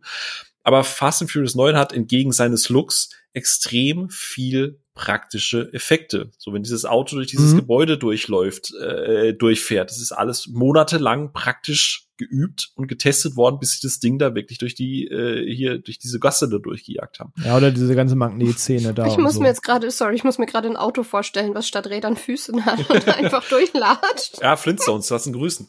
Genau. Aber genau, das mit den Magneten und so weiter, diese ganze Straßenzug, diese, dieses riesige gepanzerte Fahrzeug, das haben die über diese Straße gejagt, die haben das Ding einmal aufgebockt und umfallen lassen. Das Problem ist, dass du das heute von diesem Grading ähm, äh, einfach nicht mehr siehst. Und das ist, was Sophia vorhin gesagt hat. Und da muss ich halt immer wieder diesen Vergleich bemühen. Und ich weiß, dass ich Fast and Furious 9 jetzt schon öfter gesagt habe, aber es ist einfach immer das perfekte Beispiel dafür. Und jetzt auch Fast äh, äh, Fluch der Karibik 5. Ähm, du hast halt dieses cleane, Kino, das auf keinen Fall mehr irgendwie Grain haben darf, das unbedingt ähm, ähm, ich meine, du siehst das ganz gut in Fluch der Karibik 1 bis 3. Du hast halt teilweise noch auf Film gedreht, du hast diesen Filmgrain mit drin äh, und du erkennst zwar Greenscreen hinten dran, aber dadurch, dass das ganze Bild so ein bisschen grieselig ist, dann kannst du das irgendwie aus, also kann ich das zumindest leichter kompensieren. wenn du dann aber so ein cleanes Digitalbild hast mit so einem künstlichen Unschärfefokus, wo hinten dran eine Beleuchtung über eine Greenscreen eingefügt wird, das halt einfach überhaupt nicht zu dem passt, was da gerade passiert, dann wirkt es halt künstlich. Und egal, ob man als jetzt da ein krasser Kinokonnoisseur ist, der jedes Making-of quasi verschlingt oder ob du halt irgendwie einfach nur Mainstream-Publikum bist, das zweimal im Jahr ins Kino gehst. Das ist wie dieses Uncanny Valley. Es gibt einfach diesen Grad an Grading oder an, an, an, an Unschärfe, wo du einfach dein Gehirn weiß, irgendwas ist da nicht richtig. Und wenn du halt in den ersten drei Filmen auf dem echten Wasser bist und echte Lichtbrechung von Wasser hast, dass sich halt irgendwie ein Tropfen auf der Stirn widerspiegelt, oder ob du im fünften Teil zwar ein echtes Schiffsteil hast, aber hinten dran steht ja von einem Greenscreen äh, Sonnenaufgang. Du, du musst nicht wissen, woran es liegt, aber du weißt, dass da irgendwas gerade zu clean aussieht, dass da irgendwas aussieht, als wäre es so ein typischer Studiofilm. So dieses die, diese Unschärfe hinten passt einfach nicht. Und das ist halt das Problem, das du halt bei vier und fünf hast. Das erste, wo du halt Geld streichst, ist, du baust keine praktischen Sets mehr, die du ins Wasser stellst, sondern du baust halt vielleicht die Hälfte noch vom Schiff, die du von Greenscreen im Studio auf, eine, auf einer Hydraulik äh, hoch und runter schippern lässt und musst halt den Hintergrund irgendwie einfügen und schon hast du haufenweise Geld gespart, aber so sieht's dann halt auch einfach aus. Und das ist halt das große Problem. Ja. Du hast halt hm? Ich habe nur, ich hab nur zugestimmt. du hast halt, guck mal, du hast im ersten Teil Gore Verbinski. Und jetzt kann man über seine Filme denken, was man will, aber der Typ kommt aus der Musikfilmbranche. Wir hatten es ja, äh, René, ne, bei Thema Michael Bay darüber. Das heißt, gerade wenn du Musikfilme drehst und nur drei Minuten hab, hast, um eine Story in einem Video zu erzählen, arbeitest du halt viel mit Bildästhetik. Das heißt, Verbinski ist halt ein Mensch, der wahnsinnig visuell ist. Und egal, was man von Filmen wie Lone Ranger, Rango oder auch A Cure for Wellness denkt, das sind wunderschön gefilmte Filme. Ein Cure for Wellness hat einige der schönsten Bilder aller Zeiten. Also dieser Zug, der durch die Alpen da durchfährt, das ist einfach ein wahnsinnig ja. geiles Bild. Unabhängig, so da, da geht es jetzt auch nicht um die Filmqualität. Der hat seine Schwächen und gegen Ende merkt man auch, dass da das Budget ausging. Aber das ist ein wahnsinnig schön gefilmter Film. Das ist wie Michael Bay. Die, das ist einfach so sein, so der Stil. Du, du weißt, wie du storytechnisch deine Figuren inszenieren musst. Und ein Gore Verbinski, der halt damals die Rückendeckung von Bro äh, Bruckheimer hatte und einfach gesagt hat, okay, wir bauen einen Bums und wir stellen das auf das beschissene Wasser, weil ich will on-set drehen und äh, Bruck, äh, Bruckheimer hält ihn den Rücken frei und damals hast du nicht so auf diese, diese Budgetgeschichte, also was, ich glaube, der dritte war damals der teuerste mit 300 Millionen. 300 ja. Millionen. Heute sind anders. Lange der teuerste. Sind Heute ist der vierte der teuerste Film Ach, aller Zeiten. Echt krass. Ja, mit 420 Aber, Millionen. Krasser Scheiß. Aber das Infinity siehst du. War Endgame haben den eingeholt, ne? ähm, nach, nach, also es gibt mehrere Quellen, aber nach Inflationseinrechnung und so ist es tatsächlich äh, bei vielen steht Fluch der Karibik 4 noch vor Endgame. Krass. Was man im Film halt überhaupt nicht ansieht. Aber es ist ja, unter anderem wegen den dämlichen 3D-Kameras, weil das gerade dieser krasse Trend war ja, oh zu Gott. dem Zeitpunkt. Ich erinnere mich noch an den Trailer vom vierten mit diesem beschissenen Schwert durch die Tür. Ich konnte es nicht mehr sehen. Niemand hat das gewollt, niemand ja. hat das gebraucht. Nee, aber prinzipiell, du hast halt, wie gesagt, bei Gore Verbinski einen, einen, einen Mann, der einfach noch praktisch, auch Mäusejagd oder so, sein erster Film ist auch ein Film, der viel mit praktischen Effekten und digitalen Effekten gearbeitet hat. Natürlich auf einer deutlich kleineren Scale. Und deswegen sehen die ersten drei Teile heute auch einfach noch phänomenal gut aus, weil er genau wusste, okay, digital ist noch nicht so weit, also muss ich im ersten Teil die Figuren, ja, ich mache das im Vollmond, das heißt, ich kann viel mit Schatten und Dunkelheit arbeiten. Und zwar nicht mit diesem künstlichen Dunkel, wie du es heute bei den Fluchtkaribik-Filmen hast, wo du dann bei Tageslicht drehst und es dann runter dunkelst und das sieht halt auch einfach scheiße aus, sondern du drehst bei echtem dunklen Licht. So. Äh, und hast immer Referenzpunkte. Du hast ja für jeden Crew bei David Jones hast du ja für jedes Crewmitglied hast du einen Motion Capture Suit mit einer Person dahinter. Du hast nicht mehr wie heute, dass du alles digital eingefügt hast. Ne? Ähm, was was sehr witzig ist, wenn ich ganz kurz reingehen darf, ja. ähm, weil das ist mir aufgefallen beim beim Making of gucken zum ersten dann. Ähm, Im ersten hast du keine Mocap Leute im Hintergrund weil die für, gerade für Davy Jones damals beim zweiten Teil, haben die, hat Industrial Light and Magic ein eigenes Mocap-Verfahren entwickelt, ähm, und das hatten die beim ersten noch nicht. Das heißt, beim ersten haben sie ganz viele von den Piraten wirklich komplett aus dem Nichts von null an mit in die Szenen eingefügt. Mhm. Also am Schluss, wo sie mit der Marine kämpfen, müssen die ganzen armen Säcke, die die Marinesoldaten gespielt haben, müssen mit der Luft kämpfen und so tun, als hätten sie einen Gegner. Und es wurde mhm. alles nachträglich eingefügt und es, es sieht großartig ja. aus dafür. Ich weiß nicht wie, aber es, es hat funktioniert. Ja, es ist eine kluge Entscheidung, das halt bei Mondlicht zu drehen, weil du dann halt viel verzeihst. Da kommen wir wieder zum Thema Uncanny Valley. Ein Sonnenlicht, ein Sonnenaufgang hat ein gewisses Licht, das du halt erkennst. Beim Dunkelheit ist das menschliche Auge halt nicht so gut. Und um den Punkt jetzt zu Ende zu bringen, weil, Entschuldigung für den Monolog, ähm, vier und fünf, beim vierten Teil hast du einen Rob Marshall sei mir nicht böse, einen Rob Marshall holst du nicht her, weil du einen krassen Film mit einer eigenen Identität holen willst. Rob Marshall holst du her, der hat Mary Poppins Rückkehr gedreht, der hat Into the Woods gedreht, der hat die Geisha gedreht. Den Mann holt Disney her, wenn er halt einfach kostengünstig irgendeine Marke runterkurbeln möchte. Das heißt nicht, dass der Film jetzt halt hässlich oder trash ist, aber das ist einfach eine Auftragsarbeit. Das ist, ein, das ist so ein Lehrlingsstück. Weißt du, wisst ihr, was ich meine? So, den holst du ja, nicht. Ja, das ist ein Handwerker und nicht Genau. Den holst du nicht hin um diesen königlichen Stuhl, wo du vier Jahre lang dran arbeitest und 20 Kilo Gold reinarbeitest, sondern den holst du, wenn du halt einfach deinen Holzstuhl haben willst. Der ist bequem, der sitzt, der passt und das ist okay. Und im fünften Teil hast du dieses Duo, diesen äh, Joachim Ronning und äh, äh, Espen Sandberg, die halt eher aus dem Indie-Bereich rauskommen, die vorher Kurzfilme gedreht haben. Die haben dann Maleficent, Mächte der Finsternis gedreht, die ich persönlich finde ich okay. So, fairerweise. Äh, aber ansonsten kommen die halt aus dem TV-Produktionsding und die castest du halt als Disney. Erstens mal, die sagen, hey geil, Disney, das haben wir in unserer Vita, da können wir für unsere Verhältnisse viel Geld machen. Und Disney sagt, ey cool, ihr habt da, wir haben da junge Regisseure, die noch Idealismus haben. Das heißt, die stecken viel Energie rein und wir können die günstig bezahlen. Die haben aber auch keine Vision. Die hocken nicht da und machen einen dreifilmigen Masterplan mit irgendwie einem Millionenbudget, sondern die denken, okay, wir sind Fans der Reihe, wir wollen Johnny Depp haben, wir haben eine coole Idee für eine Anfangssequenz, dafür ist das Budget da, das pitchst du an Disney, dann machst du, dann ziehst du dieses Haus durch die Gegend, machst den Fast and Furious 5 Move und alles danach muss dann halt aus Kosten günstigen äh, Dingern im Studio gedreht werden, weshalb dann, was René sagt, und jetzt schließe ich meinen Bogen, dass dann halt einfach alles aussieht, es ist clean gedreht, es ist gängigstes Color Grading. Es ist so wie jedes Plakat heutzutage irgendwie ein Rot und äh, ein Orange und ein Blauton haben muss. So sieht jeder Disney Realfilm gleich gegradet aus, weil das einfach die Vorgabe ist, weil das Standardproduktion ist. So. Und deswegen sehen vier und fünf halt einfach aus, wie sie aussehen, was Produkte sind und eins bis drei sind halt noch Regiefilme, Regisseurenfilme. So, Punkt. Entschuldige. Ja, Aber, doch, das, das trifft, glaube ich, ganz gut. ähm, dann, das bringt uns eigentlich wunderbar weiter, weil ich ab jetzt gerne einfach ein bisschen glücklich sein würde äh, miteinander und ein bisschen mal durchgehen. Wir haben uns, wir haben uns jetzt ein bisschen aufgeregt über über vier und fünf und ähm, gibt, glaube ich, sehr sehr viele Gründe dafür und da könnte man wahrscheinlich auch noch stundenlang drauf rumreiten, wenn man wollte. Aber das wollen wir eigentlich nicht wirklich, oder? Ich glaube, wir wollen einfach. Doch, es ist warm, ich will hassen. nein, nein. ich, dir, ich, ich, ich sorge dafür, dass es dir jetzt noch wärmer wird, und zwar warm ums Herz. Ähm, indem ich jetzt einfach smooth von deiner Vorarbeit überleite in, ja, in Teil eins bis drei haben sie halt eine unglaublich haptische, wundervoll detaillierte, liebevoll gestaltete, echte oder sich zumindest echt anfühlende Welt geschaffen. Ähm, deswegen gleich einmal eine Runde einfach eintauchen in die Welt. Was, was, welche Settings lieben wir? Was ist unser Lieblingsschiff? Was ist unser Liebling, unsere Lieblingsecke in dieser Welt?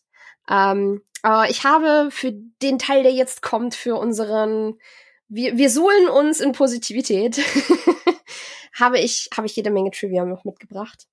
Ähm, und bevor wir gleich weitermachen, weil wir werden gleich auch auf die Darsteller, die ja wirklich ein absolut fantastisches, einmaliges Ensemble waren, ähm, eingehen. Ähm, wir können nicht ganz, wir können nicht so tun, als wäre gerade der Superstar des Franchises Johnny Depp nicht extrem viel in den Medien gewesen. Ähm, der ist auf eine Biene getreten, oder?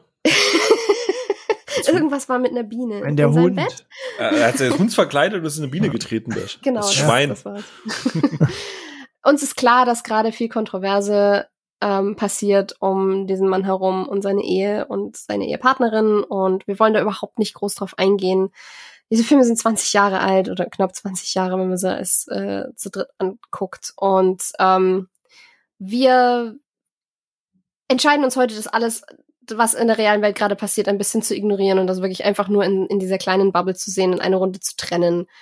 Ähm, wir weisen nicht von der Hand, dass die reale Person problematisch ist, aber wir tun uns heute was Gutes und ähm, reden wirklich einfach nur über, über das Filmprodukt letztendlich. Vielleicht kommt ja auch am Ende raus, dass es gar nicht so sehr an Depp hängt. Vielleicht. Vielleicht. Ähm, denn um ihn herum gab es noch jede Menge anderes. Und er hat in einer Welt geschauspielert, die sehr, sehr, in sehr großen Teilen tatsächlich so existiert hat, weil halt ähm, Brockheimer und Co. gesagt haben, okay, wir haben einen Film namens Flucht der Karibik oder Pirates of the Caribbean, wir drehen das in der Karibik. Äh, was sie natürlich erstmal vor riesengroße Probleme gestellt hat, denn die Karibik, ich weiß nicht, ob es euch aufgefallen ist, ist ein beliebtes Urlaubsziel. Hä? Das heißt, an den meisten Locations, die sie sich angeguckt haben, war es unmöglich zu drehen, weil es einfach viel zu viele Leute gab und viel zu viele große Hotels. Du hattest keinen Landstrich, wo du nicht irgendeinen Vergnügungsstrand irgendwie im Hintergrund hattest. Deswegen sie sehr lange gescoutet haben, um dann letztendlich auf St. Vincent und für den zweiten Teil ähm, und den dritten dann auf äh, Dominica zu drehen, was ein eigenes Commonwealth ist tatsächlich. Ähm, und haben halt sehr viel gescoutet und haben dann sich äh, ein, eine abgelegene Bucht und so gesucht und haben da wirklich Port Royal gebaut. Und das ist heute so ein bisschen wie Hopping in, in Neuseeland. Da kannst du halt tatsächlich auch noch hin und dir diese echten äh, Häuser und Straßenzüge und den Hafen angucken. Und, Ernst gemeinte Frage, ähm, das steht tatsächlich, da, dachte, das ist kaputt gegangen durch einen Sturm oder so. Das ist ja cool. Ähm, Ob es jetzt inzwischen noch steht, weiß ich nicht, aber es stand sehr lange und gerade für, also zwischen dem ersten und dem zweiten, weil ursprünglich war ja gar kein Sequel geplant tatsächlich, oder sie wussten lange nicht, dass sie ein Sequel bekommen würden. Ähm, zwischen Teil 1 und Teil 2 hat dieses Ding insgesamt um die drei Hurricanes überlebt. Unbeschadet aus irgendeinem Grund. Also es stand auf jeden Fall sehr lange. Ob es jetzt gerade exakt noch steht, weiß ich nicht. Aber sie haben auf jeden Fall extrem viel gebaut. Die haben diese Festung gebaut, die du, dieses, dieses Marinefort haben sie gebaut. Äh, mit sehr viel äh, aufgesetzter Fassade und äh, ganz viel Zement und ein bisschen draufgemaltem Mauerwerk. Ähm, das alles in einem alten, in einer Art alten Freizeitpark quasi, dass sie als Basis genommen haben. Und dann kam halt wirklich an allen Ecken und Enden unendlich viel Liebe zum Detail dazu. Sie haben ja, sie haben die ganzen Props, die man gebraucht hat, von Körben mit Hühnern drin bis hin zu Waffen und so, haben sie im Vorfeld alles produziert, weil sie mussten ja auch alles mit Schiffen und Trucks und so irgendwie dahin bekommen. Die hatten teilweise wirklich schwimmende Lager irgendwo im Meer mit tausend Trucks drauf, mit der Crew, mit dem Equipment, mit allem. Also absoluter Irrsinn. Sie hatten einen Historical Advisor, der ähm, explizit gesagt hat, das und das sind die Waffen der Ära, die und die haben die und die Personengruppen getragen. Da habe ich mich persönlich dann sehr gefreut. Ich freue mich immer, wenn, wenn bei den Waffen äh, Liebe zum Detail gezeigt wird. Sie haben natürlich, sie haben echte Schiffe genommen und umgebaut, äh, die Dauntless zum Beispiel. Ähm, sie haben richtig viele Modelle gebaut, sie haben die Schiffe in echt gebaut und funktionabel gebaut. Es, Jacks Pistole, nochmal zu den Waffen, ist tatsächlich das einzig echte Stück aus dem 18. Jahrhundert, weil ähm, zu diesem Charakterdesign ja auch sehr, sehr viel äh, seine, sein Hab und Gut gehört. His Things wo er in jedem Film immer erstmal schaut, dass er diesen Gürtel mit seiner Pistole und sein Schwert und seinen Kompass immer wieder bekommt, egal wie oft es ihm abgenommen wird.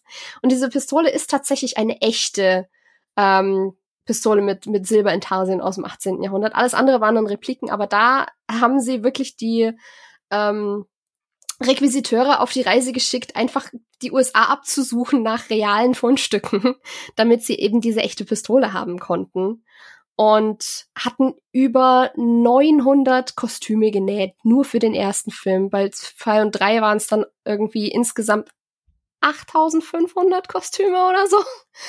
Und da muss Oma aber lange für stricken, oder? ja, schon eine Weile.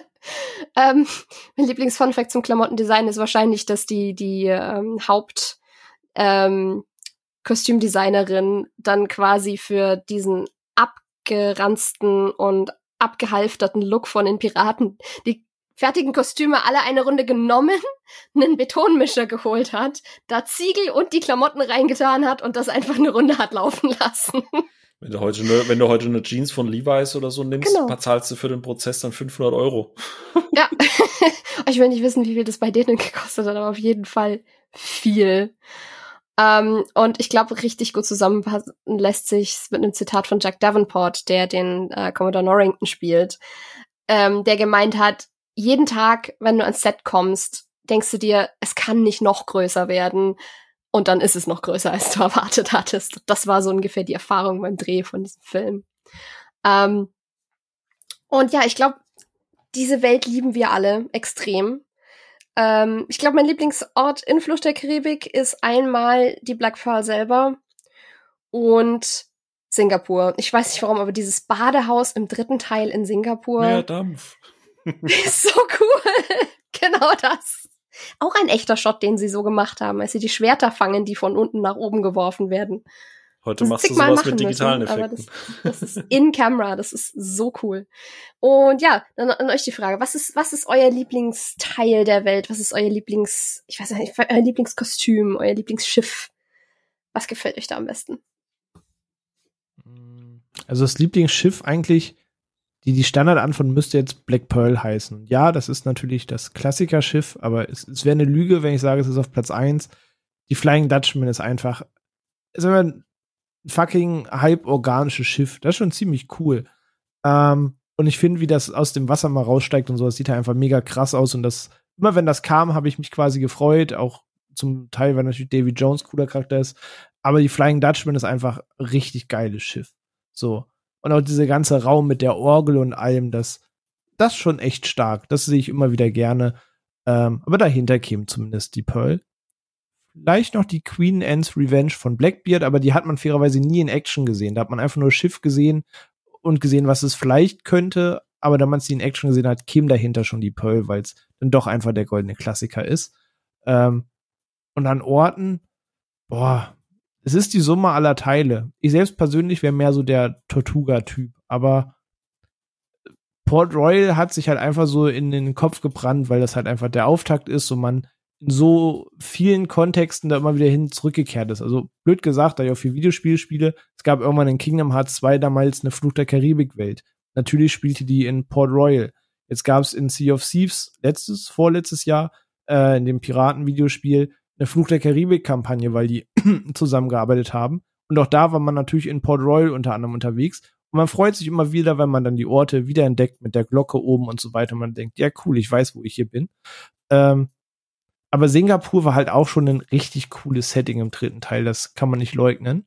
Also so ein Ort könnte ich nicht benennen. Es ist, alle haben so stimmungstechnisch so ihr Für, ähm, je nachdem, worauf man gerade kann. Das ist so die Summe aller Teile irgendwie. Aber das wären ja, glaube ich, so Lieblingsort und Schiff auf jeden Fall. Mhm, ich bin tatsächlich auch großer, großer Fan von der, von der Flying Dutchman. Ähm, Gerade auch dieses, also dass du ein Schiff hast, dessen Mantra Teil des Schiffs, Teil der Crew und dass du halt irgendwann wirklich ein Teil dieses Schiffs, weil ganz ehrlich, ich weiß nicht, wie es euch geht, aber ich habe mich ganz oft gefragt, wenn die Pearl beschossen wird, damals als sie, also, also als sie noch noch verflucht war quasi, oder wenn wenn äh, irgendwie keine Ahnung, irgendwelche Royal-Schiffe beschossen werden, die sind danach immer wieder ganz. Und ich dachte mir so, hä, reparieren die das wirklich jedes Mal? Das dauert doch unendlich viel Zeit. Und ist es dann wirklich noch die Black Pearl? Ja, dieses, wie heißt dieses Prinzip mit dem, wenn du einen Teil von dem Schiff austauschst, ist es dann noch das Schiff? Ähm, gibt's so irgendwie so ein, so ein Recyceln. Ja, ja, dieses, dieses, äh, diese philosophische Frage. Ganz quasi. genau, genau. Ab wann ist es noch ja. das alte Schiff und ab wann ist es schon ein neues mhm. Schiff? Und einfach, dass diese Flying Dutchman, dass du einfach siehst, dass da Leute so sehr Teil dieser, dieser Crew werden, weil sie so lange mit dabei sind. Ich meine, im Endeffekt müssen sie nur 100 Jahre überstehen, aber niemand übersteht diese 100 Jahre, weil er dann irgendwie Teil der Außenfassade ist, weil er Teil irgendwie der, der, der Isolierung innen drin ist, weil er Teil der Planken geworden ist oder irgendwie so ein Scheiß. Und das finde ich schon eine verdammt geile Charakteristik. Also dieses Schiff ist halt nicht nur ein Schiff, sondern es ist, es ist eine, eine Figur. Es, es ist, es, es hat einen Charakter. Und das es macht es halt gleichzeitig so Schauplatz, es ist Charakter, es mhm. ist eine Charaktergruppe. Ähm, ich finde auch cool, was es für eine Art von Bedrohung darstellt, einfach weil du weißt, sie kann immer und überall auftauchen, mhm. weil sie, weil sie so tauchen kann. Du, ich, ich, das ist mir gestern beim, beim Gucken vom dritten Teil wieder aufgefallen, wie genial ich das finde, dass Davy Jones einfach sich quasi teleportieren kann durch sein Schiff. einfach überall rauskommen kann, auch wenn da ein paar sehr bekloppte Momente bei rumkommen. Aber ja, ja, verstehe ich schon. Ja. Ist schon irgendwie sehr geil. Und ich weiß, wir reden über die Urtrilogie. Und ich weiß, ich mache jetzt halt ein Fass auf und ein Hot Take oder was auch immer, aber ich mag auch sehr, sehr gerne die Silent Mary. Das Schiff von Salazar. Ganz genau. Weil ja, erst, ey, das ist so cool, weil, seien wir ehrlich. Weil die Intercept, das ist quasi die Interceptor, aber in der Fast and Furious Edition, weil Interceptor ist so, okay, wir haben viele Kanonen. Die Silent Mary ist so, Digga, ich hab Babbo viele Kanonen. so, weißt du. Auch dieser, dieser ganze Rippenbogen als Unterbau vom Schiff, also rein das Design davon ist schon geil. Ganz genau. Und ich weiß, weil ich versuche, ich versuche tatsächlich auch immer, wenn ich 4 und 5 gucke, immer so ein bisschen was zu finden, was ich mag. Und bei allem, was wir trashen können, und ich weiß, wir wollen jetzt positiv über die ersten drei reden, aber es existieren nur mal fünf Filme und ich muss Credits, where Credits is due. Ey, ich mag gut. die Silent Mary, wie es René gerade gesagt hat. Ich mag diese tote Variante davon, dieser, dass dann auch, wenn, wenn sich das Ding so aufbäumt und die Schiffe einfach zerfleischt im Endeffekt, dass dann rechts und links auch irgendwie noch so Kanonen runterhängen, weil effektiv braucht dieses Schiff keine Kanonen mehr, aber sie sind halt einfach noch da. Und wenn du halt siehst, wie dieses Schiff mal wirklich war, dann denke ich mir so, ich verstehe, warum das die Charakteristika dieses Rippengehäuses ist, weil das Ding war eine fucking Maschine. Das war einfach ja. Krieg als oder eine Waffe als Schiff überall Kanonen, dann nochmal, also es ist so wie Copy-Pasten, weißt du, du machst so eine Excel-Reihe und dann copy-pastest du das halt noch viermal weiter drunter, weil diese Funktion dann noch krasser wird. Ähm, und deswegen Credits wirklich für die Silent Mary, äh, man kann vier und fünf trashen für sehr, sehr viel, aber das Schiff-Design, da habe ich auch das erste Mal noch das Gefühl, dass so ein, so ein Schiff noch sowas wie ein Charakter einfach hat. Und deswegen da der zweite Platz für mich, äh, äh für, für die Silent Mary. Ähm, und ansonsten das, was René gesagt hat. Also für mich ist, sind die ersten drei Teile es gibt nicht diese eine Location, sondern es sind diese ganzen Locations, die diese Welt für mich so greifbar machen. Etwas, was ich bei vier und fünf halt nie gefühlt habe, weil sich das immer so nach abgeschlossenem Set angefühlt hat. Aber bei eins und drei existiert, dieses Port Royal existiert, Singapur existiert, Tortuga existiert und alle haben ihre eigenen Charakteristika. Du kannst sie klar voneinander unterscheiden. Ich finde auch diesen, ich glaube, im zweiten ist das am Anfang dieser Gefängnisplanet äh, dieser Gefängnisplanet. diese, diese Kenn ich nicht. Ja. Ist im All. Bis Vin Diesel dann kommt und die Piraten rettet. Ob in The Fast and Furious 10 quasi Treasure Planet. Nee, aber dieses, ich finde, das hat teilweise schon ein bisschen was von Mordor, ne, mit diesen, mit diesen hohen, äh, mit diesen hohen Gefängnispalisaden und, und, und diesen, diesen, keine Ahnung, das sieht halt einfach geil aus und ich fühle diesen Ort, dass der genauso existieren kann wie Port Royal. Für mich ist das einfach eine kohärente Welt und die einfach Spaß macht, die zu erkunden. Und würde ich gerne mehr von Singapur sehen? Hm, ja, würde ich gerne mehr von Tortuga sehen, als immer nur den Eingangsbereich und dann irgendwie diesen Schweine, diesen Schweinehalfter mhm. da oder mhm. so. Ja, sehr gerne, aber das ist halt, das zeichnet das halt aus, dass ich Lust habe, mehr von dieser von diesen Gegenden zu entdecken, weil ich das Gefühl habe, da gibt's noch so viel zu entdecken. Gerade Singapur, das ist so, ja. so, Gott, ja. also klar, das, man merkt, dass das halt irgendwie gebaut wurde, so als Set, aber du siehst ja am Anfang so diesen, ich glaube, das ist dann auch ein Digitalshot, diese riesige Festung, die das ja eigentlich auch ist, ne, diese, diese, nee, stopp, das, diese, diese Piratenfestung, das ist auch mal eine eigene das ist, Location. Das ist Shipwreck Bay. Genau, Shipwreck, Shipwreck Bay, Entschuldigung. Ja. Aber, aber, auch, auch da. saumäßig. Ja. Genau, so, und wo ich mir denke, so, das allein bietet schon Stoff genug, um da einen Film lang komplett das zu entdecken, was es da alles für Geschichten dahinter gibt. Aber vielleicht macht es das auch so gut, dass man nicht alles weiß und viel der Fantasie überblieb, äh, überlassen wird. So dass du das. Das ist, das ist mir beim Gucken aufgefallen, dass ich das Gefühl hatte, in Teil 4 und 5 haben sie ganz viel immer noch dazu erklärt von Sachen, die passiert sind. So, wir, wir erklären jetzt noch, wie die Meerjungfrauen alle funktionieren. Und wir erklären bis ins kleinste Detail jedes Ritual. Ja, und der Zuschauer ist doch dumm, du musst das dann ja auch erklären. Ja, genau. Und ich meine, es ist nicht so, dass du in den ersten drei Filmen nichts erklärt hast. Ich meine, es wird ja zum Beispiel im dritten Teil ausführlich erklärt, okay, wir haben diese Nine Pieces of Eight. Die, ich, ich weiß gar nicht, wie die auf Deutsch heißen. Die acht Reales-Münzen ähm, oder wie die heißen. Ach, die acht Reales, genau. Ähm, und wir haben dieses, wir haben dieses Ritual, um Calypso zu befreien und das muss so und so funktionieren, aber das wird immer so, im, du, du erfährst im Moment noch kurz die Info, die du brauchst und nicht eine lange Exposition von wegen, wir brauchen das, das, das und das. Ähm, und es ist irgendwie, sie haben sich getraut, so Mut zur Lücke mäßig, vieles einfach nur reinzuwerfen und zu sagen, das ist komisch und das ist irgendwie bescheuert und das ist, das erklären wir jetzt aber einfach nicht. Das ist jetzt einfach da. Lebt damit. So in, in Singapur, in diesem Badehaus, wo du diese Leute hast, die da in den Badezubern sitzen und die so überwachsen sind mit Flechten und Pilzen und Algen und Zeug und aussehen, als wären sie so halb amphibisch oder was auch immer. Ich dachte mir tatsächlich, dass das vielleicht von Davy Jones irgendwie Crewmitglieder oder sowas sind, weil das, sie sind ja im Wasser, also theoretisch ja. könnten sie da ja existieren, aber das. Aber dafür sind sie ja viel zu weit von der Dutchman weg, weil du bist ja trotzdem immer so ein bisschen aneinander gebunden.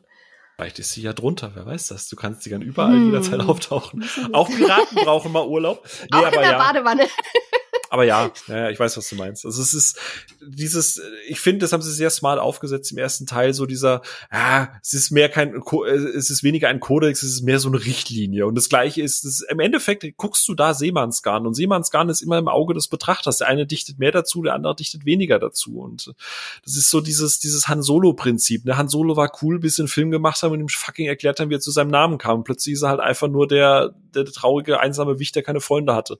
So, und, und je weniger weniger du da halt erklärst, umso mehr kannst du halt deiner Fantasie überlassen. Und das ist das, was halt auch ein Teil für mich des Charmes ausmacht, dass du nicht alles erklären kannst. Dass ich mir immer denke, ah, ich, wie, wie, wie ist das jetzt und, und ist das jetzt so und so? Und das macht's halt aus. Ja, das stimmt halt. Also das bringt uns eigentlich direkt weiter mit zur Welt, zu den Locations, so gehört ja quasi auch die Lore dazu, also die, die Mythologie, die sie da erarbeitet haben, wo ich eben in, den, in vier und fünf immer das Gefühl hatte, sie brauchten halt noch irgendwas, aber es passt, es hat nicht so organisch in das reingepasst, was sie zuvor etabliert hatten schon. Und es ist eigentlich ein Wunder, weil Davy Jones und alles drumrum in Teil zwei ist im Endeffekt so ein bisschen ein, wir werfen alles zusammen, was es an Seefahrermythen gibt, die nicht mal notwendigerweise irgendwie zusammengehören. Also Davy Jones ist ja im Endeffekt ähm, Seefahrts-Satan. und halt der Teufel für die, für die Seefahrer. Und De und der fliegende Holländer ist ja eigentlich noch mal eine komplett andere Legende und wir schmeißen jetzt einfach Davy Jones auf die Flying Dutchman und schauen, was passiert. Und mh, hm, irgendwie bauen wir da noch den Kraken mit ein, der eigentlich aus der skandinavischen Mythologie irgendwie herkommt. Aber egal, wir, wir machen einfach alles, was irgendwie mit, mit gruselig und Seefahrer und irgendwas in der Richtung an Legende zu tun hat und dann schauen wir mal. Und das war wirklich so ein bisschen der Writing-Prozess hinter, hinter Davy Jones. So, wo wir alles an die Wand schmeißen und gucken, was kleben bleibt. Muss man direkt aus dem Englischen zu übersetzen. So macht man eine gute Pasta. ja, es hat erstaunlich gut funktioniert. Und ich meine, die haben Teil 2 gedreht, während sie das Drehbuch für Teil 3, wo sie dann auch schon am dran arbeiten waren, eigentlich noch gar nicht wirklich fertig hatten. Also da war super viel Improvisation drin. Aber irgendwie habe ich das Gefühl, das ist aus den Drehumständen, aus dieser, dieser Zusammenarbeit sehr organisch dann gewachsen, ohne dass man noch gesagt hat, wir müssen jetzt noch irgendwas uns aus den Fingern sorgen, sondern man hat gesagt, okay, wir gucken. Und wir spinnen das weiter, so richtig schön Seemannsgarn-mäßig. Und ja, damit haben wir halt eine extrem lebendige Welt bekommen. Und ich muss sagen, so mit mein Lieblingsaspekt von dem Ganzen ist alles um Davy Jones locker rum, also der der, das Ende der Welt, der, der, die Seemannshölle. Das ist so ein bisschen meine Lieblingsecke von dem ganzen Ding. Mit diesen vielen, vielen Krabbensteinen. Szene ist auch einfach so genial. Ähm, ja, was, was, was mochtet ihr damit am liebsten? Also wart ihr eher so Fluch im ersten Teil oder Davy Jones oder was weiß ich, Tiadama? Gibt so viel Cooles. Mm, Jetzt bringe ich den vielleicht schon wieder, obwohl ich es eigentlich gar nicht machen möchte. Ähm, aber um meiner Frage aus, ähm, der Antwort Ausdruck zu verleihen, sorry, ich muss gerade nicht mehr mich um eine Spinne kümmern, die mir gerade von meiner Nase aufgetaucht ist. Nicht wundern. Ähm, es ist für mich so ein bisschen die Summe aller Teile auch da wie bei Herr der Ringe, weil gerade das Fluch der Karibik das alles so voll wirft und sagt, ja, wir hätten jetzt hier so eine, so eine Goldinsel und dann haben wir irgendwie Geisterpiraten, die in dem Fluch hängen und natürlich haben wir irgendwie einen Kraken und wir haben noch so eine Art Todeswelt und wir haben so ein altes Versprechen, das eingelöst werden muss und wir haben Untote und irgendwie haben wir Zombies und Geister und wir haben irgendwie alles. Ähm, das sorgt eigentlich für mich dazu, dass ich der Welt abnehme, dass in jedem Teil der Welt irgendwas passiert, was für mich trotzdem in diese Welt passt. Und das ist halt so ein bisschen wie Herr der Ringe auch so diesen All-In-Weg gegangen ist. Du hast ja nicht Orks und einen Zauberer. Dann hast du halt natürlich auch Zwerge, du hast Elfen, du hast sprechende Bäume. Und wenn du irgendwie an High Fantasy denkst und dann irgendein Klischee aus der High Fantasy Welt, was du in jedem dritten Fantasy-Rollenspiel siehst, was du in WoW suchen kannst oder sonst wo. Ach, High Fantasy. Ach Gott, ich war gerade bei Fischen. Ach Gott. Nein, nicht, nicht die High Fantasy. Ja, hätte gepasst ja, mit High, dem High Teil, ne? Fantasy ne? ist es halt in Flucht der Karibik, ne? Ja, genau, da ist dann High Fantasy. Ähm, da hast du halt auch alle Elemente und irgendwie macht das diese Welt lebendig, dass du vom Zauberer zum Ork, zum Elf, zum Zwerg, die alle ihre eigenen äh, Zuhause haben und so weiter, eine große lebende Welt hast. Und genauso funktioniert es in Fluch der Karibik für mich. Also, dass dann welche Geisterpiraten mit einem Fluch existieren, genauso wie ein alter ja, Captain, der ans Meer gebunden ist, der eigentlich gar nicht so sehr Antagonist ist, wie man meinen möchte, weil er dann auch eine traurige Backstory hat, die man irgendwie nachvollziehen kann. Ähm, ist für mich alles vollkommen kohärent in dieser Welt und das Gesamtspiel macht es halt für mich so lebendig. Also es wirkt nicht so wie, ah, jetzt war das Thema, jetzt war dies Thema. Also es kann für mich wunderbar alles parallel zueinander funktionieren und existieren und wirkt für mich dadurch irgendwie einfach rund. Gerade weil man da so all in geht und sich denkt, ja, natürlich gibt's das in der Welt auch. So ist vollkommen okay. Und wir haben gerade über das eine Schiff gesprochen, dass es da dann irgendwie ein Schiff gibt, das plötzlich so einen riesen Rippenbogen in sich hat und sich irgendwie vorne so 90 Grad hochbiegt und ein anderes Schiff einverleiht, wo du denkst so, ja, okay. Why not? Ähm, nimmst du der Welt halt genauso ab und denkst dir, ja, sieht geil aus. Ähm, von daher, das, also diese ganze, dieses ganze Worldbuilding, diese ganze Lore, die es bedient, die finde ich halt schon ziemlich cool. Das halt gepaart mit diesen Figuren, dass jeder so ein bisschen untereinander verwoben ist, jeder hat seine eigene Motivation, Motivationen kreuzen sich auch mal. Ähm, es gibt diverse Twists darin, der eine steht dann doch auf deren Seite, nicht so. Ähm, und dadurch ergibt sich einfach so ein Gesamtbild, dass ich diese Welt einfach wahnsinnig stimmig finde. Und weshalb ich das auch immer wieder gerne als komplette Trilogie eben schaue und nicht nur irgendwie den oder den Abschnitt, wenngleich es natürlich bestimmte Szenen gibt, die man x-mal geguckt hat. Aber es ist tatsächlich so einfach, dass das gesamte Ding, das diese Welt baut, auf jeden Fall. Da fühlt man sich immer wieder wohl, man hat das Zitatfeuerwerk, man hat diverse Sprüche und Szenen, auf die man sich immer freut, die mal düster, mal heller sind. Sie haben immer den Witz an der richtigen Stelle und es gibt halt verdammt viele Jokes, aber für mich sitzt der Joke halt auch fast immer. Ähm, das ganze Ding, was Jack verkörpert mit seiner Gestik dahinter, das ist einfach jedes Mal ganz großes Kino. Also ich, ich mag halt diese Lebendigkeit dieser Welt. es gibt halt viele Szenen darin, wo ich mich jedes Mal wieder freue, wenn sie dann auftauchen, in denen bestimmte Figuren miteinander interagieren. Aber da kommen wir vielleicht dann später noch zu, die halt immer wieder einfach großen Spaß machen. Ja, es ist, das ist wirklich ich finde es immer interessant, dass sich das alles so aus einem Guss anfühlt, obwohl es so viele verschiedene Elemente sind. Ähm, und dass sie es, dass sie es dann alles geschafft haben, so ein bisschen miteinander zu, zu, verknüpfen und immer wieder an alte Sachen noch wieder angeknüpft haben, ohne, ohne auch, ohne krass zu übererklären. Ich glaube, gerade mit Davy Jones hast du gut angesprochen. Ich finde es eine extreme Stärke davon, dass sie gesagt haben, wir geben dem aber trotzdem, und das, das ist, zieht sich generell durch diese ersten drei Teile. Es ist es dreht sich alles um extrem motivierte Charaktere. Also es ist wenig, wir müssen jetzt dieses und jenes Story-Element unbedingt haben und da muss man irgendwie drauf hinsteuern, sondern die Charaktere kommen davon alleine hin, weil sie alle extrem motiviert sind. Ob das jetzt ist, um den Fluch zu brechen oder um ihr Schiff wiederzubekommen oder um die Liebe ihres Lebens wiederzufinden. Es ist alles immer sehr, sehr aus persönlicher Motivation raus und das ergibt sich dann, das, das, das ist so eine richtig schöne Verschmelzung dann von allem. Geht's dir damit, Phil? Ja, ähm, sehe ich ähnlich. Also eigentlich sehe ich es ziemlich genauso. Wir gehen auf Charakter und Figuren und so ja so nochmal separat ein. Ähm, deswegen will ich da nicht zu sehr reingehen, aber halt ein Punkt und wie du es gerade gesagt hast, und das ist auch etwas, das halt Teil 4 und Teil 5 so ein bisschen abgeht. Du hast ja gleichzeitig dieses wahnsinnig, diese wahnsinnig fantastischen Elemente. Also du hast halt einen Davy Jones, der halt, warum auch immer, eine fette Orgel auf seinem Schiff hat. Ne? Ich glaube, gewichtstechnisch dürfte das ein bisschen scheiße sein, aber hey, fuck it, sieht cool aus. ist eine coole Idee. Ey, wie sich dieses Ding auch nicht permanent verstimmt bei den ganzen Temperatur- und Feuchtigkeitsschwankungen. Ich weiß es nicht, aber hey. Ja, also, du, das ist Magie. jetzt. Ne? Ja, genau. Das ist wie die Macht, ne? Das erklärt genau. alles. das sind dann halt nicht die Midi-Chlorianer, sondern, keine Ahnung, die Grillianer oder so irgendwas, keine Ahnung. Ähm, Chlorwasserianer. Aber gleichzeitig hast du halt auch so einen Beckett. Und ein Beckett ist halt mit äh, der, der größte Allmann, den du da halt mit reinpacken kannst, weil er im Prinzip für alles steht. Für Kontrolle, für Überwachung, für Einschränkungen, für, für ähm, alles Erden, alles, was fantastisch ist, muss weg, alles muss nur noch quasi geregelte Bahnen und so weiter gehen. Und dadurch hast du halt immer diesen Anker. Also jedes Mal, wenn du halt denkst, dass der, der Hä, hey, Anker. Ja, okay, den gebe ich dir. Piraten-Jokes. Piraten weinen, nicht Piraten heulen rum. Was? Achso, Piraten rum. weinen ah. nicht, sie heulen rum. Ah. Äh, warum ist der Rum weg? Ah. Ich sag's euch, weil das er ein freibeuterischer Mathematiker, Piraten. Genau. Ja. Ähm, weißt du, warum sie keine Karten spielen können? Nee. Weil sie auf dem hm. Deck sitzen. ah.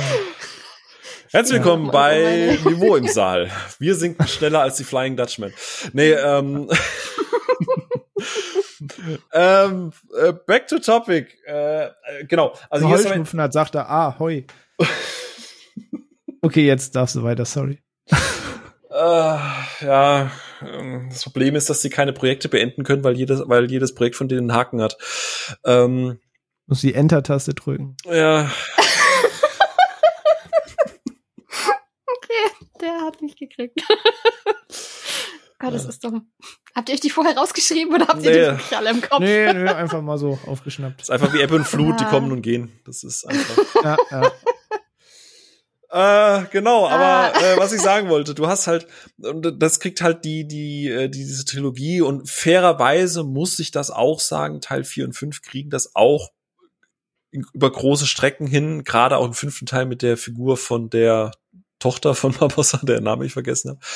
Ähm, du hast halt immer so dieses, immer wenn du, wenn du das Gefühl hast, Carina, Carina, Carina immer wenn du das Gefühl hast, jetzt geht's so overboard, äh, oh Gott, das kommt, bitte, nein, lass das fast zu, so, äh, ne? Aber immer wenn du. Das rumfasst? Ja, genau. wenn, immer wenn du denkst, jetzt, jetzt verlieren die den Boden unter den Füßen, jetzt gehen sie einen Schritt zu weit, hast du aber irgendwie auf einer Brutter- oder Antagonistenseite immer jemanden, der das Ganze einsortiert und erdet und sagt, das ist ja eigentlich schon Quatsch oder hey, das ist doch eigentlich, so kann das gar nicht sein oder äh, ob es dieser Beckett ist, der eigentlich so, so wirklich komplett auf dem Boden steht und einfach wirklich dieses, historisch in Anführungsstrichen, ne, also Sophia jetzt bitte kein Herzfall bekommt, dieses historisch korrekte bekommt, ne, die East India Trading Company, es geht um die Besiedlung der Welt, es geht darum, die Karten, zu, die grauen Flecke zu füllen. Und das auf der anderen Seite halt dieses, dieses Seemannsgarn, dieses, was die Leute sich erzählen. Und dann siehst du David Jones und es ist das, was sie erzählt haben, aber vielleicht nicht ganz so over the top und so. Ähm, ich glaube, das macht halt diese Welt so aus, dass es einerseits sehr, sehr, sehr mythologisch ist, dass du sehr viele Sachen einfach übereinander und durcheinander schmeißen kannst, aber dass du genug hast, was diesen Film auch wieder am Boden hält, dass du diese Momente hast, die dann auch wirklich Konsequenzen haben, ja. Also bestes Beispiel, so der dritte Teil, du hast diesen heftig krassen Strudel am Ende, der einfach so viel Quatsch ist, ob es jetzt physikalisch ist, ob es ist, ob es von, von der Story, was auch immer. Aber du hast dann dafür einen Anfang, der halt einfach auch mal nicht davor scheut, anzudeuten, dass da ein Kind gehängt wird. So, was halt einfach tatsächlich passiert ist, wo du sagst, okay, das ist trotzdem noch real auf echtem Boden. Und deswegen funktioniert für mich diese Welt, weil ich immer das Gefühl habe, ja, das ist, als würde mir irgendjemand Seemannsgarn erzählen. Du hast dieses, diese grausige historische Komponente, aber du hast auch viel Quatsch und viel Abenteuer und viel Freiheit und viel Spaß dahinter. So, das, was man, diese Idealisierung, was man ja auch immer bei den Wikingern ganz gerne macht. So, oh ja, total toll mit dem Boot übers Meer schippern. Ja, aber The Northman zeigt dann auch, dass da nicht alles so geil war. so. Ja. Und ein ich ganz mein, großer Teil noch, gerade vergessen zu erwähnen, aber eigentlich noch fast der mit essentiell, äh, essentiellste Teil, die Musik. Also, gibt neben den Herr der Ringe Soundtracks und den Star Wars Soundtracks und den ganzen populären wenig Soundtracks, die ich halt häufiger gehört habe, immer noch teilweise nebenher höre, als den Flug der Karibik Soundtrack. Also. Ja. ja, ey, ich, ich kann die Stücke auswendig mitsummen. Ich weiß, wei weiß, wie die Tracks heißen und ich weiß immer, welche Szene dazu gehört. Ja, Gerade bei diesem Hieße Pirate, bei dem Main-Theme, nenne ich es mal, hat es der Film auch geschafft, dass ich es inzwischen immer mehr mit Fluch der Karibik ähm, verbinde, obwohl es eigentlich aus Gladiator kommt. ja, ich, es ist, ich finde es total witzig, weil, kurzer Abstecher zu, zum, zum Soundtrack. Ähm, gerade der zum ersten Teil ist eigentlich ein totales Flickwerk. Der ist eigentlich fürchterlich übers Knie gebrochen improvisiert worden. Die hatten dafür super wenig Zeit. Ist ähm, auch nicht von Hans, Hans Zimmer, ne? Hans Zimmer war selber noch vertraglich gebunden an Last Samurai. Der konnte gar nicht selber groß komponieren. Der hat das an sein, an sein Team übergeben quasi. Und das war halt auch nicht alles. Also es ist ein bisschen schwierig, da Nachforschungen anzustellen, wer jetzt was genau und wie. Aber es ist halt, also ähm, soweit bekannt ist, saßen da mindestens neun Leute dran und die haben das irgendwie über vier Tage äh, aufnehmen können und haben da ziemlich viel ähm, Sachen weiterverwertet und sie haben ziemlich viel improvisiert und es ist nicht alles kohärent, aber gerade über die Folgefilme haben sie es dann ja geschafft, das wirklich richtig schön zu verbinden. Übrigens auch mit dabei gewesen, neben eben Klaus Badelt war auch äh, Ramin Javadi. Also der Komponist von Game of Thrones oh, und Pacific aha. Rim und den ganzen und Westworld, Westworld und so. Ich, genau. genau, ja. Hm. Der hat auch viel, viel dazu beigesteuert. Und ich fand es halt genial, wie sie, obwohl das ein Flickwerk war, dann gesagt haben, okay, wir greifen diese Themen jetzt auf und verwandeln sie in das wirklich Emotionen und Personenbezogenes in den Folgefilmen, weil dieses Thema zwischen Will und Elizabeth, das hat sich dann so ein bisschen weiterentwickelt zu diesem One-Day-Thema. Du hast das Jack Sparrow-Theme von Anfang an schon. Du hast eben das He's a Pirate, was du überall dann in die Actionsequenzen einbauen konntest. Es ist richtig viel einfach schon da, was sie einfach geschickt weiterverwendet haben, was halt auch ein richtig krasser Unterschied ist zwischen damals, wie du einen Soundtrack geschrieben hast oder wie du das weiterentwickelt hast und wie es jetzt ist, wo du halt, wo sich Komponisten super viel an vorgegebene Tempmusik halten müssen ja. und sagen, ja, okay, jetzt brauchen wir irgendwas Trauriges, jetzt brauchen wir irgendwas Actionmäßiges. nee. Ja, ähm, Oder hier David Jones, dass du in seinen Soundtrack diese Orgel mit einbaust und so teilweise. Das ist so sehr subtil hinten dran. Also ich kann die Tracks jetzt nicht benennen. Ich bin da bei einem Soundtrack. Ich mag den super gerne. Ich mag, ich bin da nicht so tief drin jetzt wie, wie, wie ihr. Aber äh, David Jones, wenn er an der Orgel sitzt und dass jedes Mal, wenn er auftaucht, im, im Hintergrund du so ein bisschen diese Orgel hörst oder wenn darüber gesprochen wird und so, das ist schon geil. Das sind da so diese kleinen Nuancen, wo du halt einfach sagst, das hast du halt extra nur dafür geschrieben, um den, den User da, oder den, den User, um den Zuschauer da auch einfach noch weiter zu branden und zu, damit du genau weißt, ah, sobald das kommt, dann muss ich das fühlen, weil das ist der Fischmann. ja. Das ist übrigens was, was sie dann halt auch in 4 und 5 nicht mehr hinbekommen haben. Ich meine, wenn du mal überlegst, dieses Pirates-Theme. Im dritten Teil ist es schon häufig drin, aber in den ersten zwei wird es eigentlich wirklich nur so für Highlight-Momente rausgenommen. Also Meist bei den großen Kämpfen. Genau. Und im, im vierten Teil zum ja. Beispiel kämpften die, es gibt zwei Set-Pieces, die beide in dieser dummen Rum- oder Weinhalle, da wo, wo er zum ersten Mal auf Penelope Cruz trifft. Äh, da gibt's zwei große Kämpfe, einmal gegen sie und einmal noch gegen die Re äh, Red Skirts. Und zweimal wird halt permanent dieses Theme gespielt, wo ich mir denke, nichts daran ist gerade episch. Das ist einfach nur zwei Schatten, die gegeneinander kämpfen und es ist ungeil. Hört auf, diese Musik dafür zu ver vernudeln. Das hat keinerlei Gefühl. Genau das, was du ja. nämlich gesagt hast, weil, oh, das ist ein Pirates-Moment, sie kämpfen, das mag der Zuschauer, also muss er da auch das Theme reinbauen. So. Da, da hast du kein Feeling mehr dafür. Du, es ist einfach nur noch inflationär rausgeronzt. Ja, das trifft's ganz gut. Ähm, aber ähm, noch mal kurz zur Mythologie, weil, äh, Entschuldigung, ich muss das fast für 4 und 5 jetzt hier auch noch mal aufmachen. Das ist zum Beispiel was, äh, wo man es ganz gut, glaube ich, festmachen kann. In Teil 4 gibt es sehr viele mythologische Punkte, die sie aufmachen, die ich wahnsinnig spannend fand. Ich fand das mit den Meerjungfrauen super spannend. Ich fand es total cool, dass sie schon bevor es Luca gab, auf die Idee kamen, dass Meerjungfrauen, wenn sie an Land kommen, plötzlich ähm, Füße bekommen. Ich fand das eine tatsächlich eine wahnsinnig coole Idee, weil du potenziell sehr viele Fässer aufmachen kannst, wo du sagst, du kannst diese Welt erweitern, dass viele Frauen oder vielleicht Captains oder was auch immer potenziell Meerjungfrauen sind und die ihren ganz eigenen Plan verfolgen. Also theoretisch könntest du dir oh, da. Wie cool wäre das gewesen. Aber die ja. sagen davon gibt's doch schon seit x Jahren, oder nicht? Dass wenn ja, sie an Land gehen, Gliedmaßen kriegen, aber dann an Land gebunden sind und wenn sie wieder Film das Wasser berühren und danach weiß ich, in Dragon Quest in einem Videospiel spielt das zum Beispiel eine Rolle, aber und wenn sie dann das Wasser berühren, sind sie dafür instant tot. H2O plötzlich mehr Jungfrau. Der Chemiker lacht. Äh, nee, aber prinzipiell. Nein, das war eine Serie. Ach so. Okay. Wo wirklich das die Prämisse war. Drei Mädels werden in Meerjungfrauen verwandelt und immer wenn sie nass werden, kriegen sie ihre Fischschwänze. Das war wenn Frauen das für Matchbox-Autos, die sich umgefärbt haben, wenn sie nass wurden. ja, ja, genau. genau.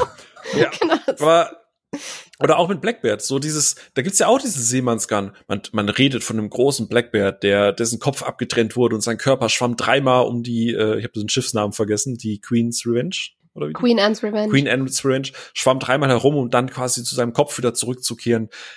Das Problem ist aber, dieser Film interessiert sich überhaupt nicht dafür. Mit dieser Meerjungfrau im Endeffekt machen die nichts damit. Die haben eine coole Sequenz, wo du siehst, wie diese Meerjungfrauen dieses riesige Schiff in Stücke reißen, wo ich mir denke, das würde ich viel lieber sehen als alles andere gerade.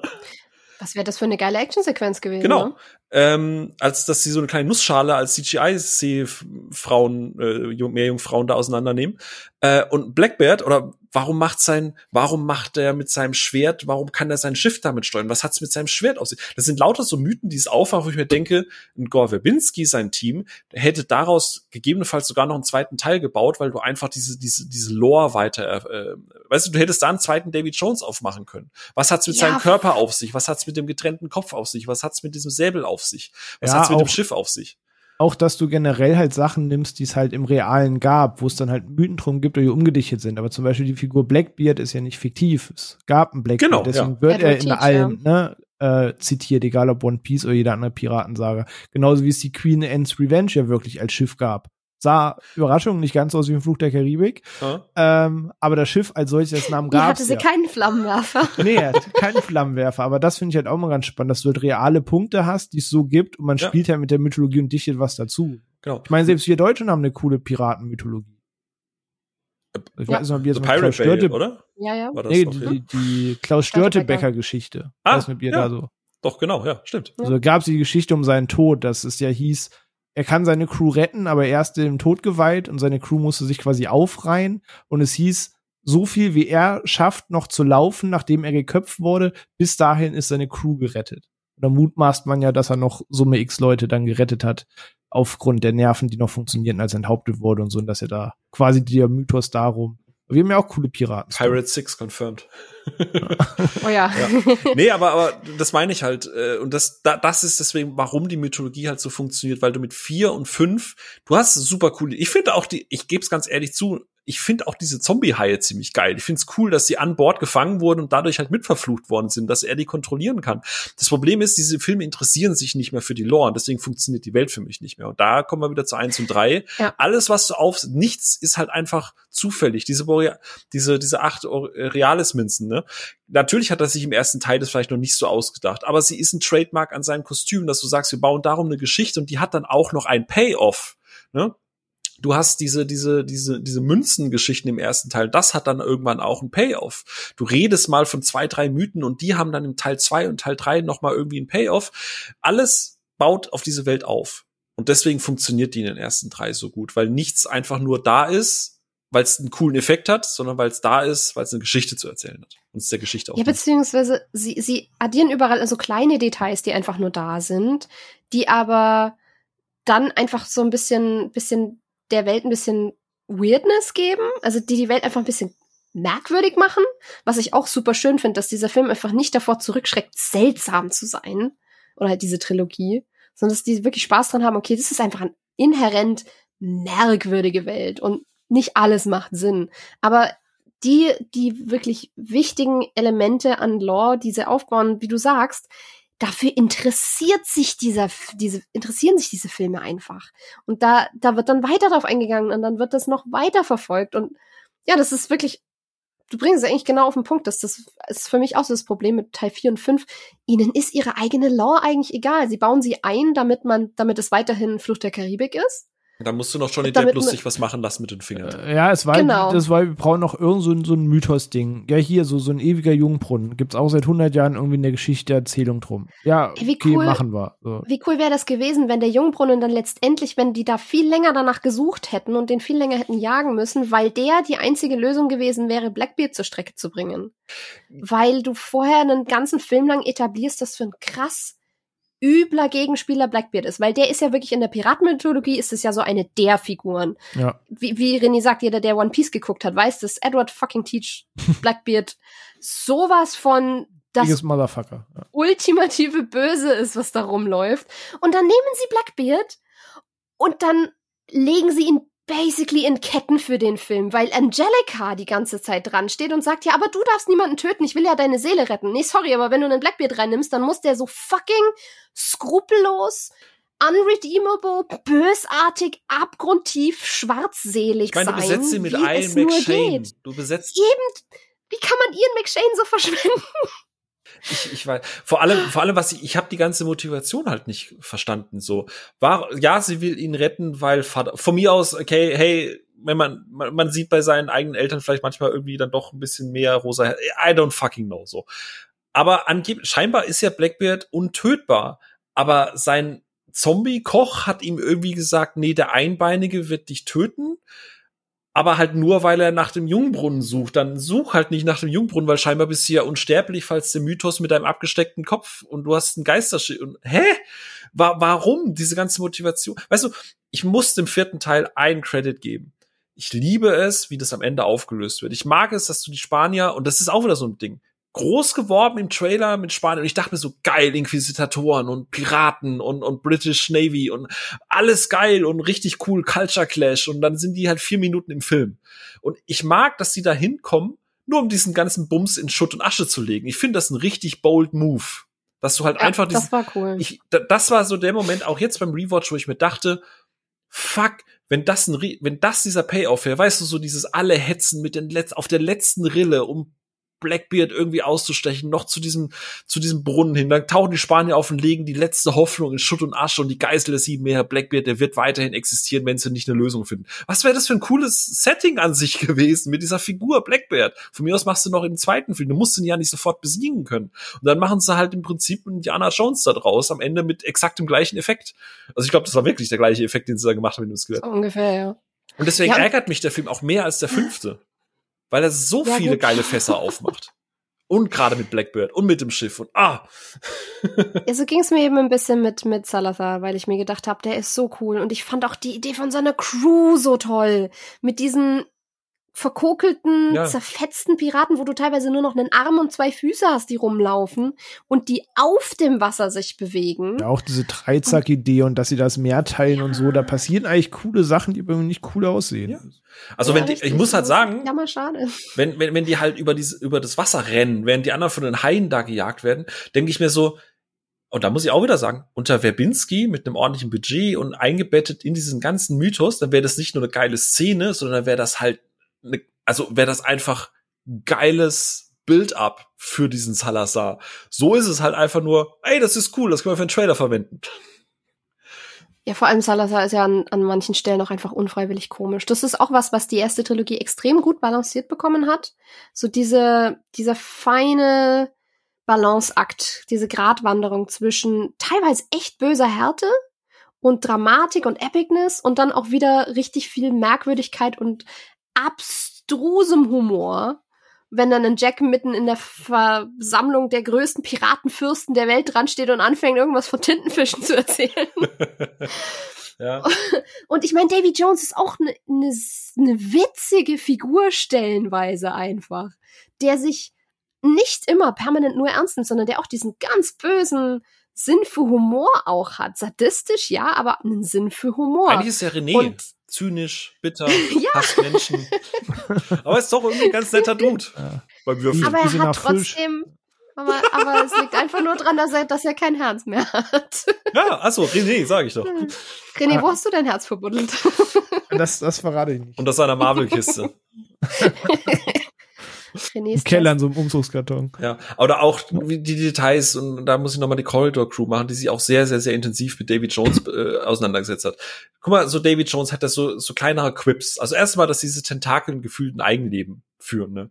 Oder dass er, wenn er redet und bedrohlich wirken will, manchmal so dieses, ja. oder dieses irgendwie sowas macht, ja. so dieses so, so ein Script oder irgendwie sowas. Das musst ja. du nicht machen. Niemand, das steht in keinem Skript, aber irgendein Animateur irgendwann hat gemeint, das ist so ein Detail, das verhaucht ihm, das gibt ihm einfach noch mal dieses extra bisschen Character.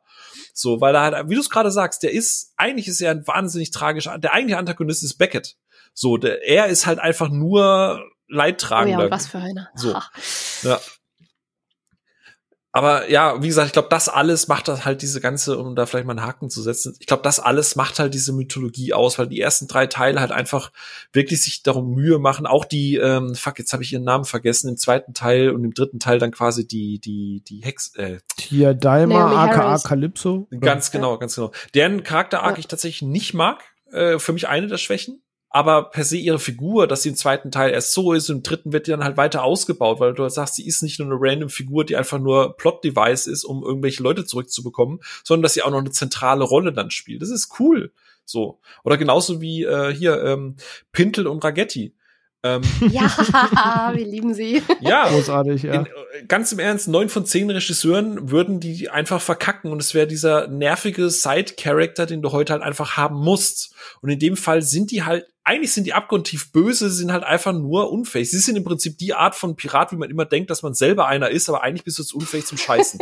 ja, so ein bisschen Dulli. Aber ja. genau damit schaffen sie halt jeden Gag zu treffen. Die beiden haben ja. so viele Dulli-Szenen, aber sind jedes Mal wieder lustig. Also wie sie in der Upside-Down-Szene, ist es ja fast schon ja. Genius-Move zu sagen, wir hängen uns einfach Kopf über an den Mast und wenn das Schiff kippt, sind wir dann richtig rum. Ja. Also, da, genau.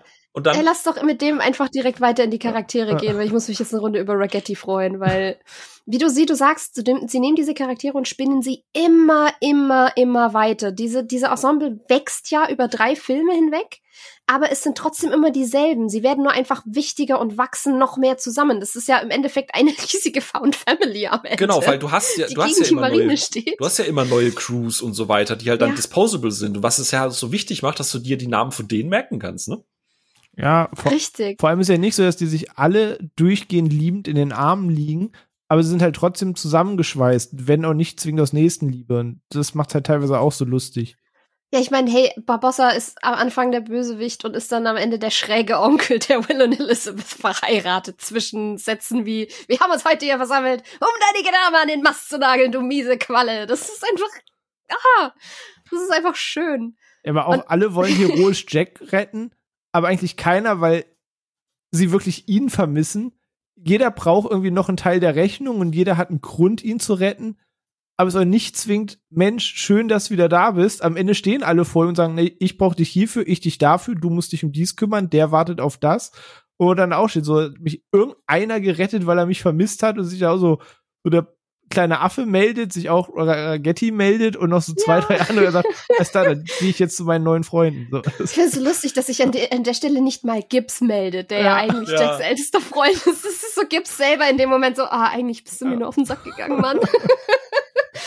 aber irgendwo haben sie sich trotzdem alle irgendwie, es ist nicht, nicht unbedingt lieb, aber sie respektieren einander. Das ist richtig schön, wenn du dir anguckst, so am Anfang, wie sie mit Elizabeth umspringen, gerade die Piraten, und dann im, am Ende vom dritten Teil, wo sie ihr das Dingi fertig gemacht haben, dass sie an Land kann und, und ihre Nacht mit Will verbringen kann, wo alle sich aufgereiht haben und aus dem, der ursprünglich richtig herablassenden, miesen Behandlung von Barbossa im ersten Teil wurde dann so ein Miss Turner, so ein richtig respektvoller Moment einfach nur. Das war so, es fühlt sich an wie so eine Umarmung am Ende von dieser Geschichte.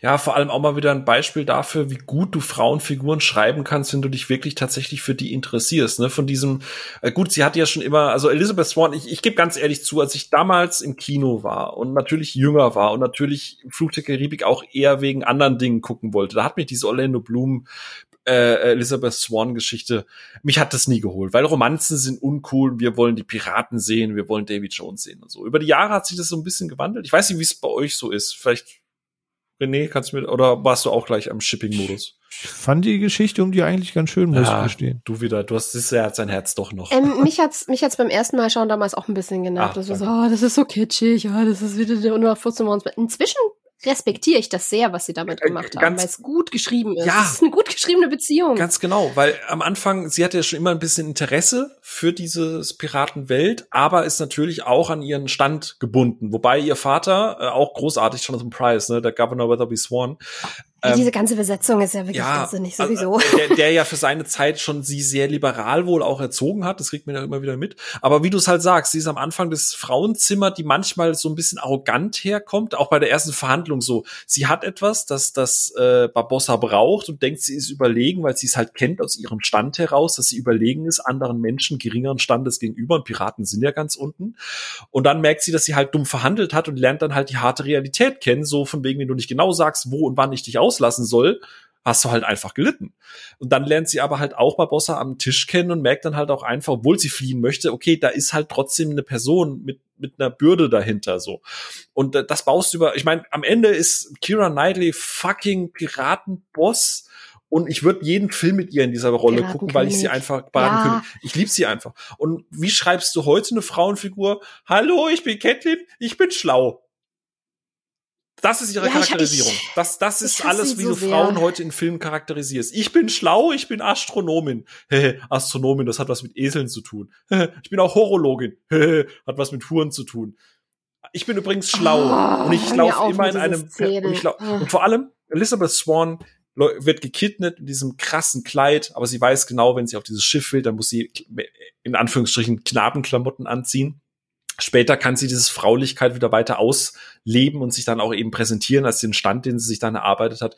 Hier im fünften Teil läuft die halt in ihrem Anfang, ich meine, die wird in den Kerker gesteckt, weil sie eine Hexe ist, in ihrem perfekten, super High-Class, Upper-Class-Kleid, mit dem sie auch das ganze Abenteuer bestreitet und immer wieder jedem sagen muss, ich bin voll schlau, weil ich bin Astronomin. Das ist so die Charakterisierung von ihr. Und ja, ich weiß auch nicht, warum ich mit ihr nicht relaten kann. Keine Ahnung. Seltsam, oder? Und da muss man jetzt auch mal noch dazu sagen, äh, Props an, also ich meine, die Darsteller sind sowieso alle, das Casting macht so viel aus, aber ey, Kira Knightley war 17, als sie den ersten Film gedreht haben. Aller, Krass. allerhöchster Respekt. Also sie war wirklich verdammt jung und sie hat sich aber, also was ich so mitbekommen habe, so von Kampfkuriosen aus, sie hat alle Schwertkämpfe selber gemacht und hat sich wohl auch von der Crew mit am schnellsten gemausert als wirklich extrem lernfähig und gelehrig, was diese ganzen Choreos und so angeht. Also die hat sich echt den ähm, Respekt von ihrem Stunt-Team hm. erarbeitet in der Zeit, wo sie ihre Mom mit ans Set nehmen musste. Ja, wegen den Schauspielerverträgen. Ne? Ja. Das, das ist halt schon echt krass. Also ich habe da richtig, richtig heftigen Respekt. Ja, das ist auch davor. so eine Zeit, wo du halt als Schauspieler oder Schauspielerin halt einfach noch Hand angelegt hast, ne? So eine Ära, so, so diese sterbende Ära, du bist praktisch am Set, du willst das halt alles auch selber machen, weil da haben so viele Leute dran gearbeitet. Heute feierst du dich, wenn du dich irgendwie vom Greenscreen mit zwei Seilen ein, anderthalb Meter abgeseilt hast und sagst dann am Ende, ja, ich habe alle meine Stunts selber gemacht, gib mir 20 Millionen. So, wo ich mir denke, so bitte geh einfach weg. Das hat doch nichts mit, mit, mit Standarbeit zu tun. Ey, ah. die haben sich für den zweiten Teil in dieses Rad, die wurden da angebunden drin. Und das hat sich ja wirklich gedreht. Die haben das ja wirklich da runtergerollt quasi und die Leute da drin festgeschnallt für diese Kampfszene, sodass sie komplett schwindelig Heute zahlst du auf dem Jahrmarkt 10 Euro für sowas. Aber gerade Elisabeths Charakter ist halt auch badass geschrieben in dem Film. Wie du sagst, so am Anfang sie ist an das gebunden, was sie ist, aber sie lernt ja recht schnell dazu. Und sie ist auch badass genug, am Ende Jack über den Jordan zu jagen. Ja, so. also und sie und Will lernen beide im Laufe der Zeit, wie man ein Pirat ist. Und allein das ist schon cool. Und das ist mir auch beim Rewatch jetzt wieder aufgefallen, was diese Reihe extrem gut macht. Also zumindest die ersten drei, ist, dass diese Charaktere alle relativ smart sind. Du hast sehr wenig Konflikte, die über dieses klassische, wir reden aber nicht miteinander oder wir raffen es einfach nicht rausgezogen werden, sondern die meiste Zeit kapieren Charaktere sehr, sehr schnell, was Sache ist. Will durchschaut im ersten Teil sofort, dass Jack ihn befreit hat, weil er seinen Namen erkannt hat. Elizabeth kapiert im der Hitze des Moments, in der Hitze des Gefechts, dass diese Leute hinter ihrem Amulett her sind und dass sie das als, als Bargaining-Chip verwenden kann. Lauter solche Sachen und das, das macht so angenehm zu verfolgen vom Writing her, dass diese Charaktere alle nicht strunzdumm sind, ja. sondern eine ne Gassenschleue haben. Oder du als Zuschauer halt. auch im richtigen Moment mehr ja. weißt als die Charaktere und wartest, bis es sich auflöst, zum Beispiel. Genau. Wie, Ey, ja, ja. Wie, viel, wie viel sagt Ragetti? Ragetti ist so, so ein, ein perfektes Beispiel dafür, wie gut dieser Film Nebencharaktere, wie gut diese Reihe Nebencharaktere gemacht hat. Weil Ragetti ist ja, das, der, der ist zusammen mit Pintle dieser Comic Relief. Und die zwei sind eigentlich saudoof. In vielerlei Hinsicht. Also, manchmal dieses, wir, wir hängen uns kopfüber an den Mast, damit wir richtig rum sind, wenn wir untertauchen. Und das Resultat davon ist halt so, ja, aber wir können uns doch immer noch mit den Pistolen prügeln. Und die haut immer so, ja, ist ziemlich effektiv. Das ist so bescheuert.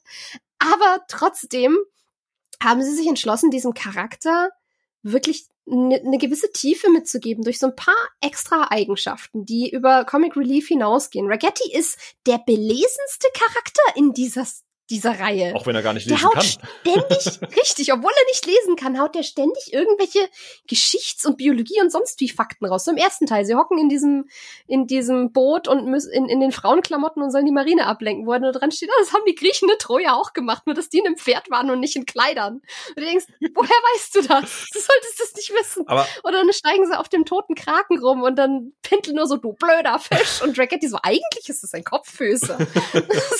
und ich höre die Biologin Sophia fröhlich jauchzen. Korrekt. Ja, ja, richtig. Da habe ich mich richtig drüber gefreut beim ersten Mal. Aber im Endeffekt. Und ja, ja nee, nee, ähm, und und und was was mir jetzt was ich immer mehr mögen gelernt habe auch ist, dass er ähm, ein erstaunlich liebevoller Charakter ist in diesem Ganzen. Du hast ja diese Szene, wo sie Calypso befreien im dritten Teil wo, wo Barbossa nur so meint, ja, man muss dir diese, diese Line sagen, als, als wäre man ihr Liebhaber oder als, wie ein Geliebter.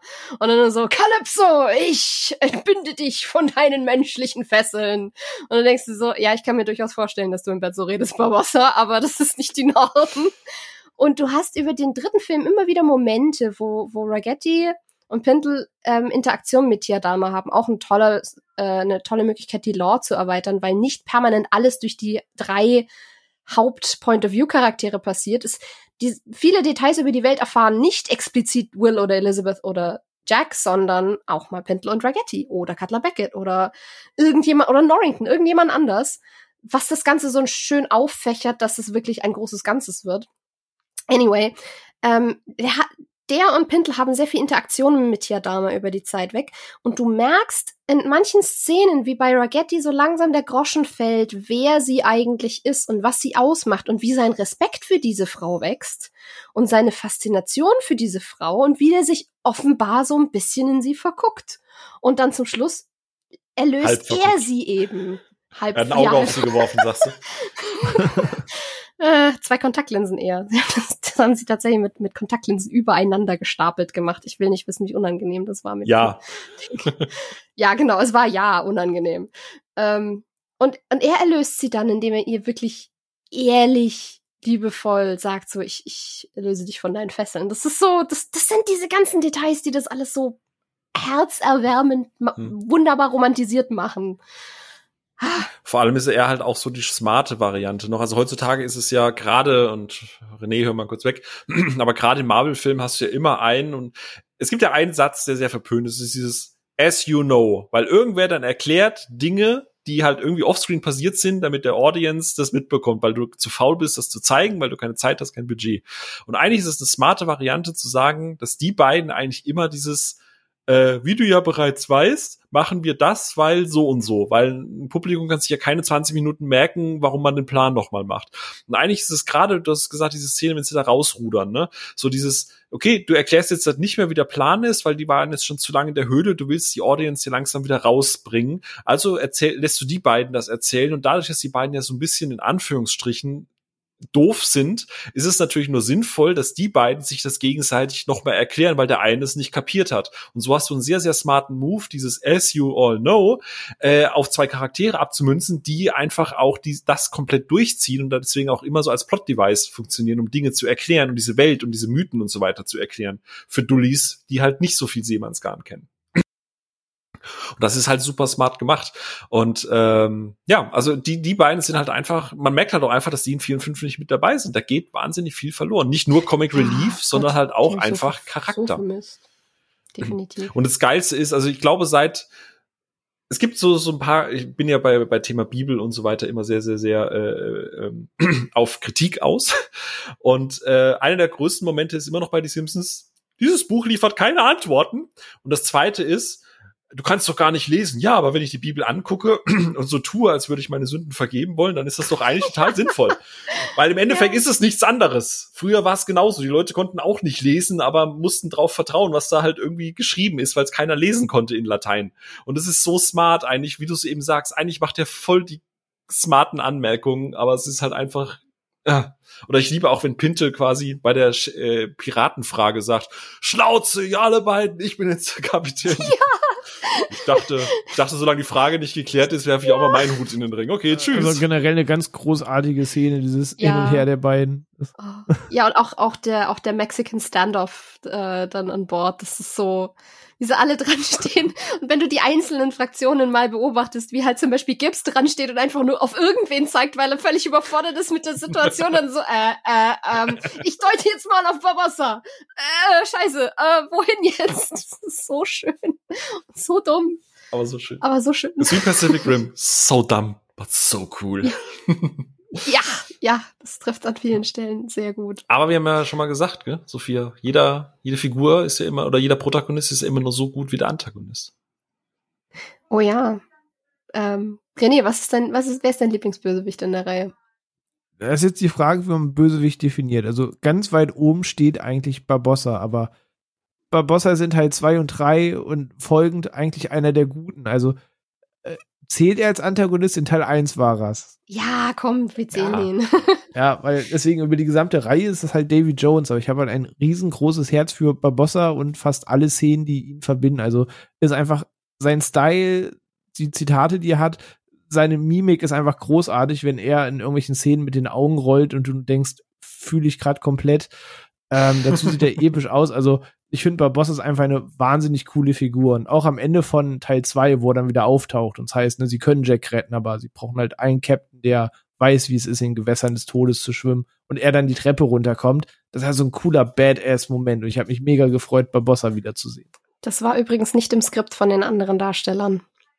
Das wusste nur Jeffrey Rush, dass er, oder halt auch, ich glaube, Naomi Harris, die, dass er da am Schluss die Treppe runterkommt, weil sie die, die wollten halt die Überraschung richtig einfangen, ist, wie er da dann noch auftritt. Ist dem so? Weil ich meine, es gibt vorher die Szene, wo sie zum ersten Mal zu ihr kommen. Äh, wo sie ja. Da, da sieht man seine Stiefel. Ja, genau, weil da sieht man die Stiefel, wie die ja. auf dem Stuhl, also nicht auf dem Tisch gestellt sind, sondern wie da hinten jemand sitzt. Ja, da liegt. Nee, nee, wie, wie jemand da liegt. Ah.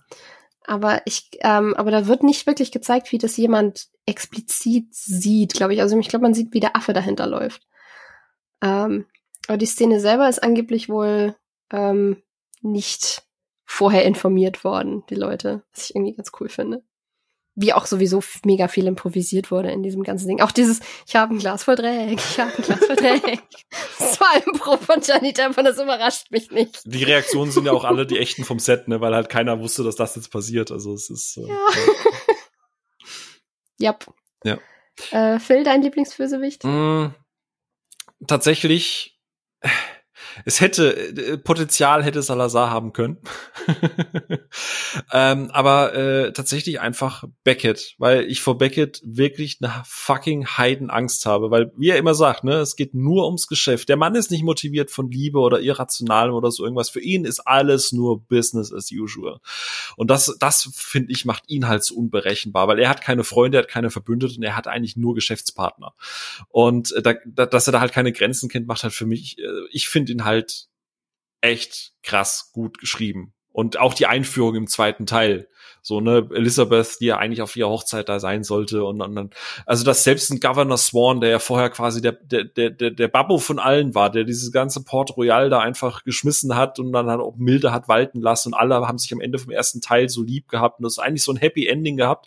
Und dann kommt den zweiten Teil und alles ist Regen, alles ist scheiße und das ist dann der Moment, wo der Film auch einfach nicht nur ein, ein Fahrvehikel von Johnny Depp ist, sondern wo es einfach ein echter Piratenfilm ist, weil es da halt einfach, es gibt einen Antagonisten, den du nicht einfach so rauskegeln kannst. Ein Antagonist, der, der, der selbst die, sagen wir mal, die stärksten gebrochen hat in dem Moment und der auch im dritten Teil oh, dann ja. keine Gefangenen macht, äh, ne, wenn dann wenn dann hier gesungen wird und er einfach nur drauf gewartet hat, weil er wusste, dass dieser Mythos von dieser singenden Münze und mhm. so weiter ist. Der ist halt durch und durch kalkuliert, Gänsehaut. genau.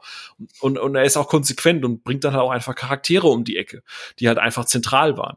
Und einfach für mich ist der komplett gut geschrieben und und vom vom Ding her natürlich Davy Jones, weil ich lieb's ja immer, wenn, also deswegen, es klingt jetzt erstmal ein bisschen blöd, aber da haben wir, äh, haben wir ja bei in der äh, Nicolas Cage Folge und auch in der Bay Folge drüber gesprochen, The Rock. Warum ist Ed Harris da noch dieser coole General, also nicht mehr der heute, äh, René, du hast das so schön formuliert, wenn du heute irgendeinen General brauchst, egal ob gut oder böse, du rufst halt Ed Harris an, er fragt nur noch wann und wie viel. Ja, sitzt seit Rock immer noch in seinem Trailer, wartet immer, dass alle zwei Jahre einer anklopft.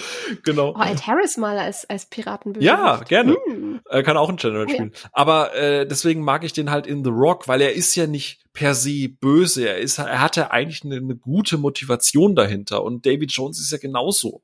Ihm wurde halt das Herz gebrochen. Er ist halt verraten worden. Er ist eigentlich die ärmste, eigentlich ist er die ärmste Sau, die diese Meere befahren muss. Ey, komplett. Ähm, aber hat halt auch so ein bisschen vergessen, wer er ist. Und es gibt ja auch so Momente, ne, wo er realisiert, oh, die beiden sind verliebt. Und dann für einen kurzen Moment denkt er dran, wie es ist, verliebt zu sein. Und dann kommt aber wieder diese böse Seite von ihm raus, weil er halt einfach Schmerz und Leid verursachen will. Es sind halt sehr, sehr komplexe Figuren, also nicht hypermäßig komplex, keine Ahnung, irgendwie ein Drama, dass du jetzt vier Stunden vom schwarzen Bildschirm drehen musst und dann am Ende vier Oscars abzugreifen.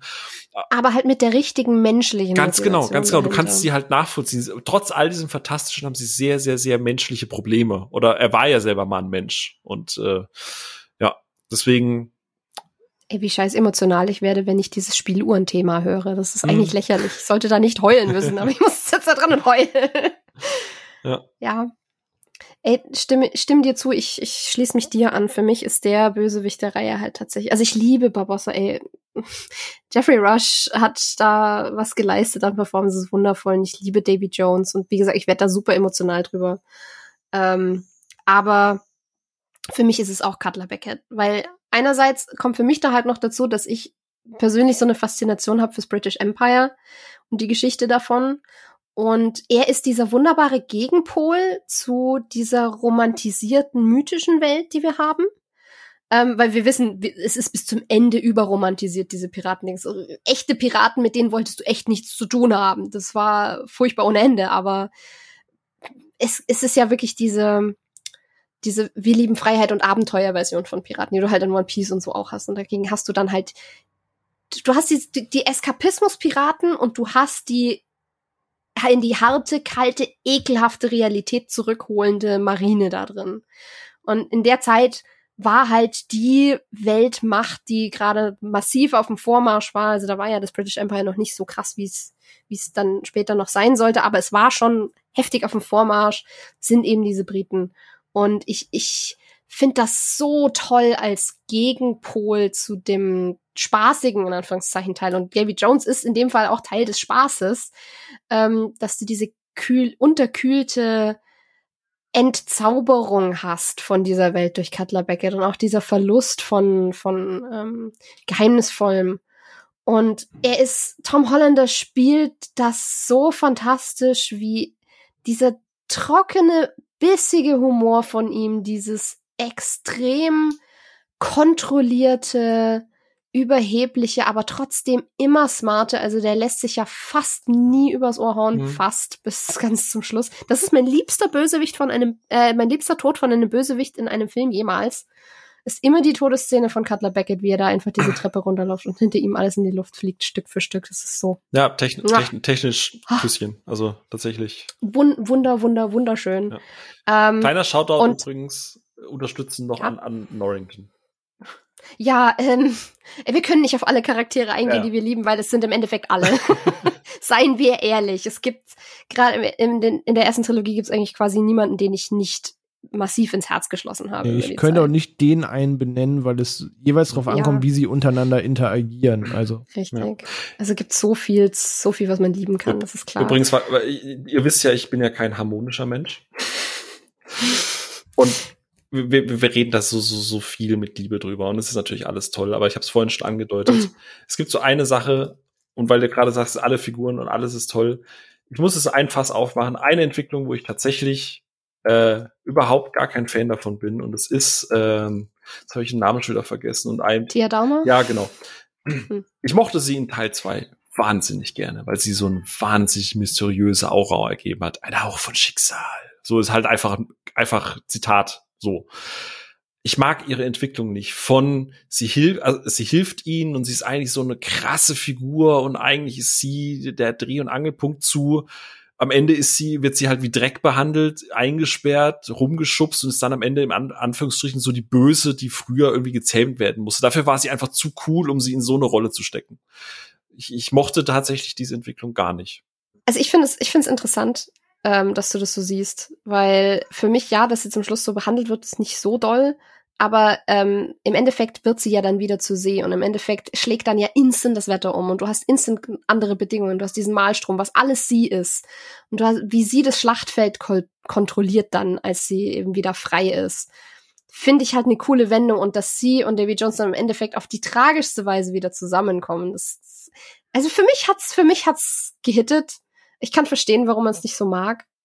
Aber ich, ich finde es interessant, wie man da dann verschieden drauf gucken kann wieder. Ich, ich, ich, ich wollte nur mal jetzt irgendwas Negatives sagen, weil es war mir ja, zu viel Liebe gut. hier. Ähm, ich ich, wollte noch, ich wollte noch ähm, Cutler Packet fertig machen. Ähm, weil, sorry, dass ich hier so rumnörde, aber ähm, diese Anfangssequenz vom dritten Teil. Wie gesungen wird ja. und wie dieses wie, die, wie sie einfach diesen Jungen mithängen. Ähm, das ist so diese perfekte Zusammenfassung von Cutler Beckets Charakter. Und er ist halt, sie haben halt diese Romantisierung von den Piraten unter anderem dadurch hinbekommen, ähm, durch diese Reihe weg, dass du immer auf Seite der Piraten bist, dadurch, dass sie das zumindest meine Interpretation nach sehr verschoben haben in Richtung so dieses Eat the Rich und gegen das Establishment und gegen Kolonialismus und Kontrolle und was weiß ich was. Cutler Beckett ist ja wirklich der Archetyp eines Control Characters. Gibt's einen, gibt's, äh, einen tollen Video-Essay von Savage Books dazu, ähm, der den in eine ähnliche Riege steckt wie hier Gus aus äh, Breaking Bad oder irgendwie Azula aus äh, Avatar The Last Airbender und lauter solchen Sachen. Das ist extrem cool. Ähm, dafür brauchtest du halt wirklich jemanden, der irgendwie geschichtlich da extrem geerdet ist in einer gewissen Realität, weil du vorhin meintest, von wegen Sophia kriegt keinen Anfall, es ist historisch korrekt. sie haben sich halt sehr viele Sachen bedient, die wirklich historisch korrekt sind. Also die East India Company, die gab's ja wirklich, die war wirklich, wirklich mächtig. Das war im Endeffekt dann letztendlich ein richtig fettes äh, Kolonialisierungsinstrument, obwohl sie als unabhängige Company angefangen hat. Und ähm, mein, mein Lieblingsdetail an diesem ganzen Mythos versus Realität, was diesem Ganzen auch so, was das so, so zu diesem krassen Eskapismus macht, ist, weil du diesen Gegenpol in der Realität hast, ähm, ist diese Listung am Anfang in dieser Szene, auch dieses Recht auf Versammlung außer Kraft gesetzt, Recht auf unversehrten Körper außer Kraft gesetzt, basically Menschenrechte außer Kraft gesetzt. Was sie da vorlesen, das ist im Endeffekt was, was die India Company wirklich konnte. Die haben um die 1670er rum, haben die Rechte bekommen, die im Endeffekt einem Staat gleichkommen. Wenn man sich das mal durchliest, nur auf Wikipedia kurz, ist es, sie durften autonom Territorien erobern, sie durften Geld prägen, Münzen prägen, sie durften ein Militär haben, ein eigenes und Allianzen mit im Endeffekt offiziell schließen im Sinne des Empires und sie durften eben auch Rechtsprechung ausüben über Verbrecher, wie das denen gepasst hat. Und ich finde das so cool, wie sie das da eingebaut haben in diese Reihe. Mit eben dieser absoluten Personifikation von allem, was da dran einfach historisch und, und menschlich und allem so falsch ist. Mit diesem Cutler Beckett. Und deswegen hat der für mich so viele Ebenen, dass ich ihn einfach Ah, ja. ich liebe ihn. Und heute hast du so, Boris Johnson. Rent, vorbei. ja, genau. oh Gott. Aber ja, das macht ihn halt einfach, hm, weiß auch nicht, zu einem besseren Bösewicht als Blackbeard im vierten Teil. ja, was immer noch schade das ist. Mein historischer Rant Ende. Danke. Thanks for coming to my TED Talk. das R in Sophia steht für Rant Queen. Oh. ich brauchte auch mal meinen 15 Minuten Rant. so wie René zu Tag Night. Ähm, ist noch ganz kurz, bevor wir. Sophie ähm, R. Sophie R. äh, und ähm, ich meine, wir haben ja, wir haben jetzt auch alle festgestellt, die Performances da drin sind unglaublich gut und suchen ihresgleichen. Und man könnte sich auch für diese Figuren eigentlich niemand anderen vorstellen. Aber bevor wir kurz wei gleich weitermachen, wusstet ihr eigentlich, ähm, wer teilweise für diese Rollen angedacht war. Es ist wirklich, wenn man mal in der Geschichte zurückguckt, weil die, das, das Drehbuch von Terry Rossio und ähm, seinem Partner, ich habe den Namen vergessen, ähm, das gab's ja in den 90ern schon. Also das lag eine ganze Weile rum. Und irgendwie hat es zum Beispiel Steven Spielberg in die Finger bekommen, der das eigentlich gerne gemacht hätte mit einer Besetzung, die halt auch irgendwie sehr interessant war, unter anderem mit Robin Williams, heißt Jack Sparrow. Okay. Und ich denkst, äh, ich habe ich hab hm. gerade einen Pan mit Dreadlocks im Kopf.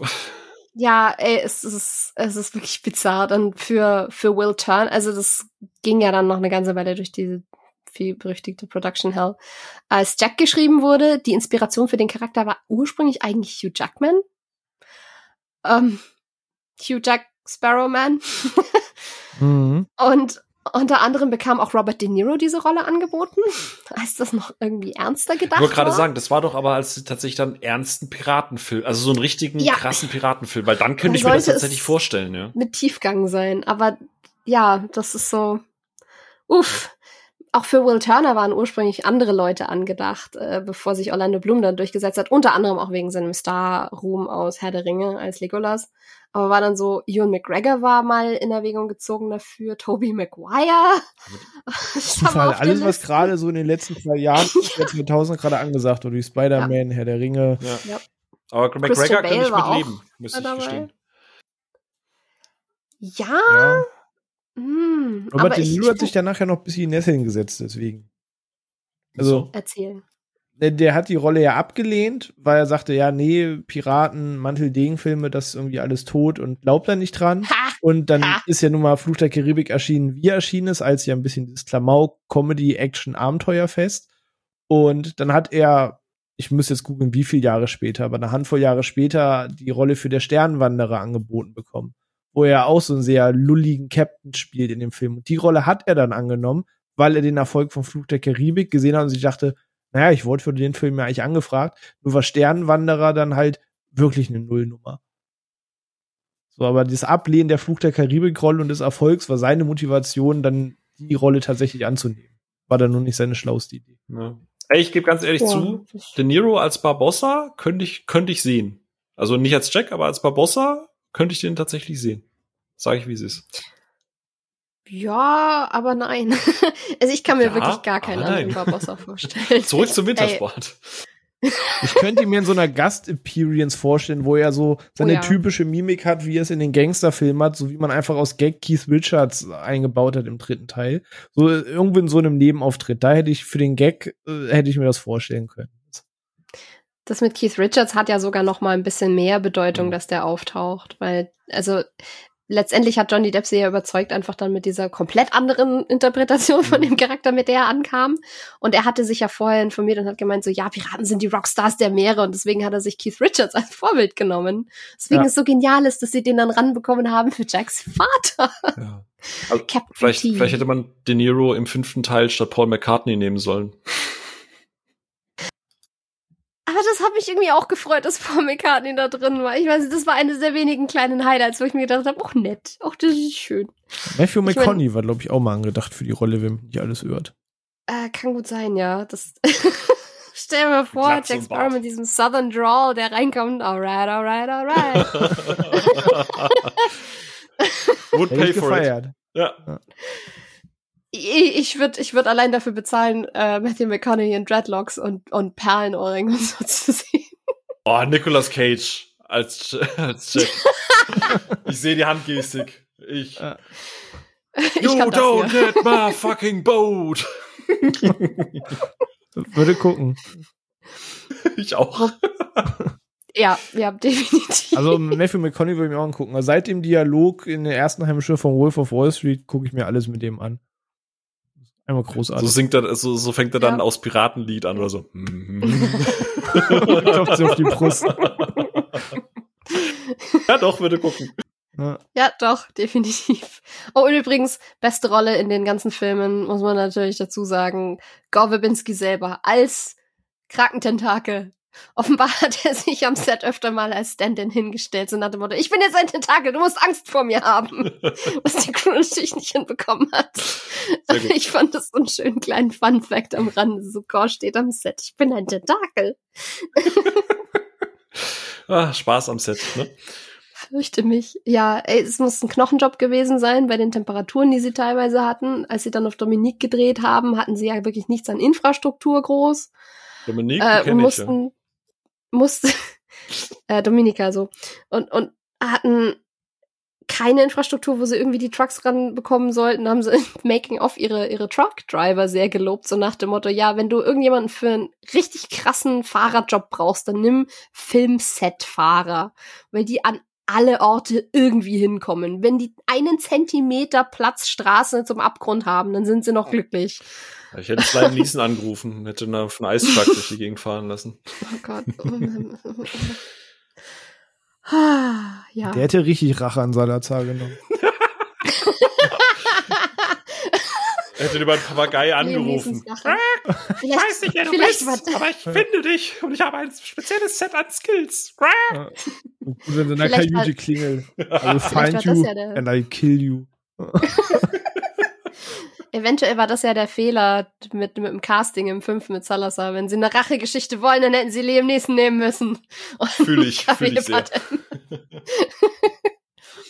ja, aber ähm, es hat uns doch sehr, sehr geprägt und sehr viel Gutes mitgegeben. Was ist, wenn ihr jetzt so euch als rauspicken müsstet, was ist so der Moment, wo ihr jedes Mal, wo ihr jedes Mal Herzklopfen bekommt, wo ihr jedes Mal Gänsehaut bekommt? Das sind zwei, aber ich weiß ganz safe, dass Phil wahrscheinlich den einen nennen wird. Deswegen lasse ich ihn jetzt einfach aus und wenn nicht, dann kann ich ihn danach immer noch nennen.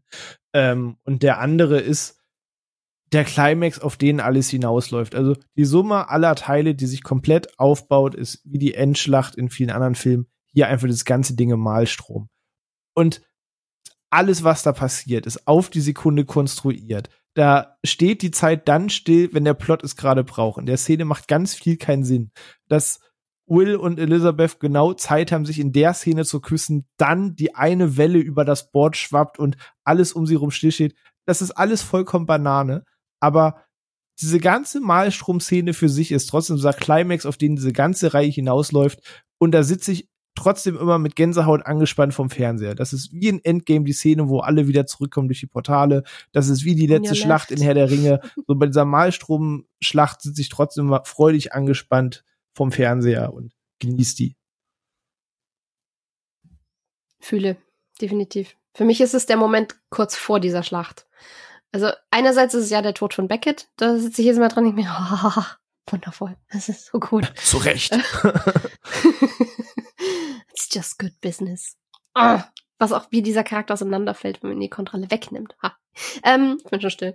Aber was, wo ich jedes Mal sehr emotional werde, ist die Ansprache von Elizabeth an die versammelten Piraten. Mm, mm. Die Shall We Die Vorrede. Auch der, der Soundtrack an der Stelle, der Score, habe ich jedes Mal Tränen in den Augen, wenn ich den auch losgelöst höre. Der, der kriegt mich halt komplett.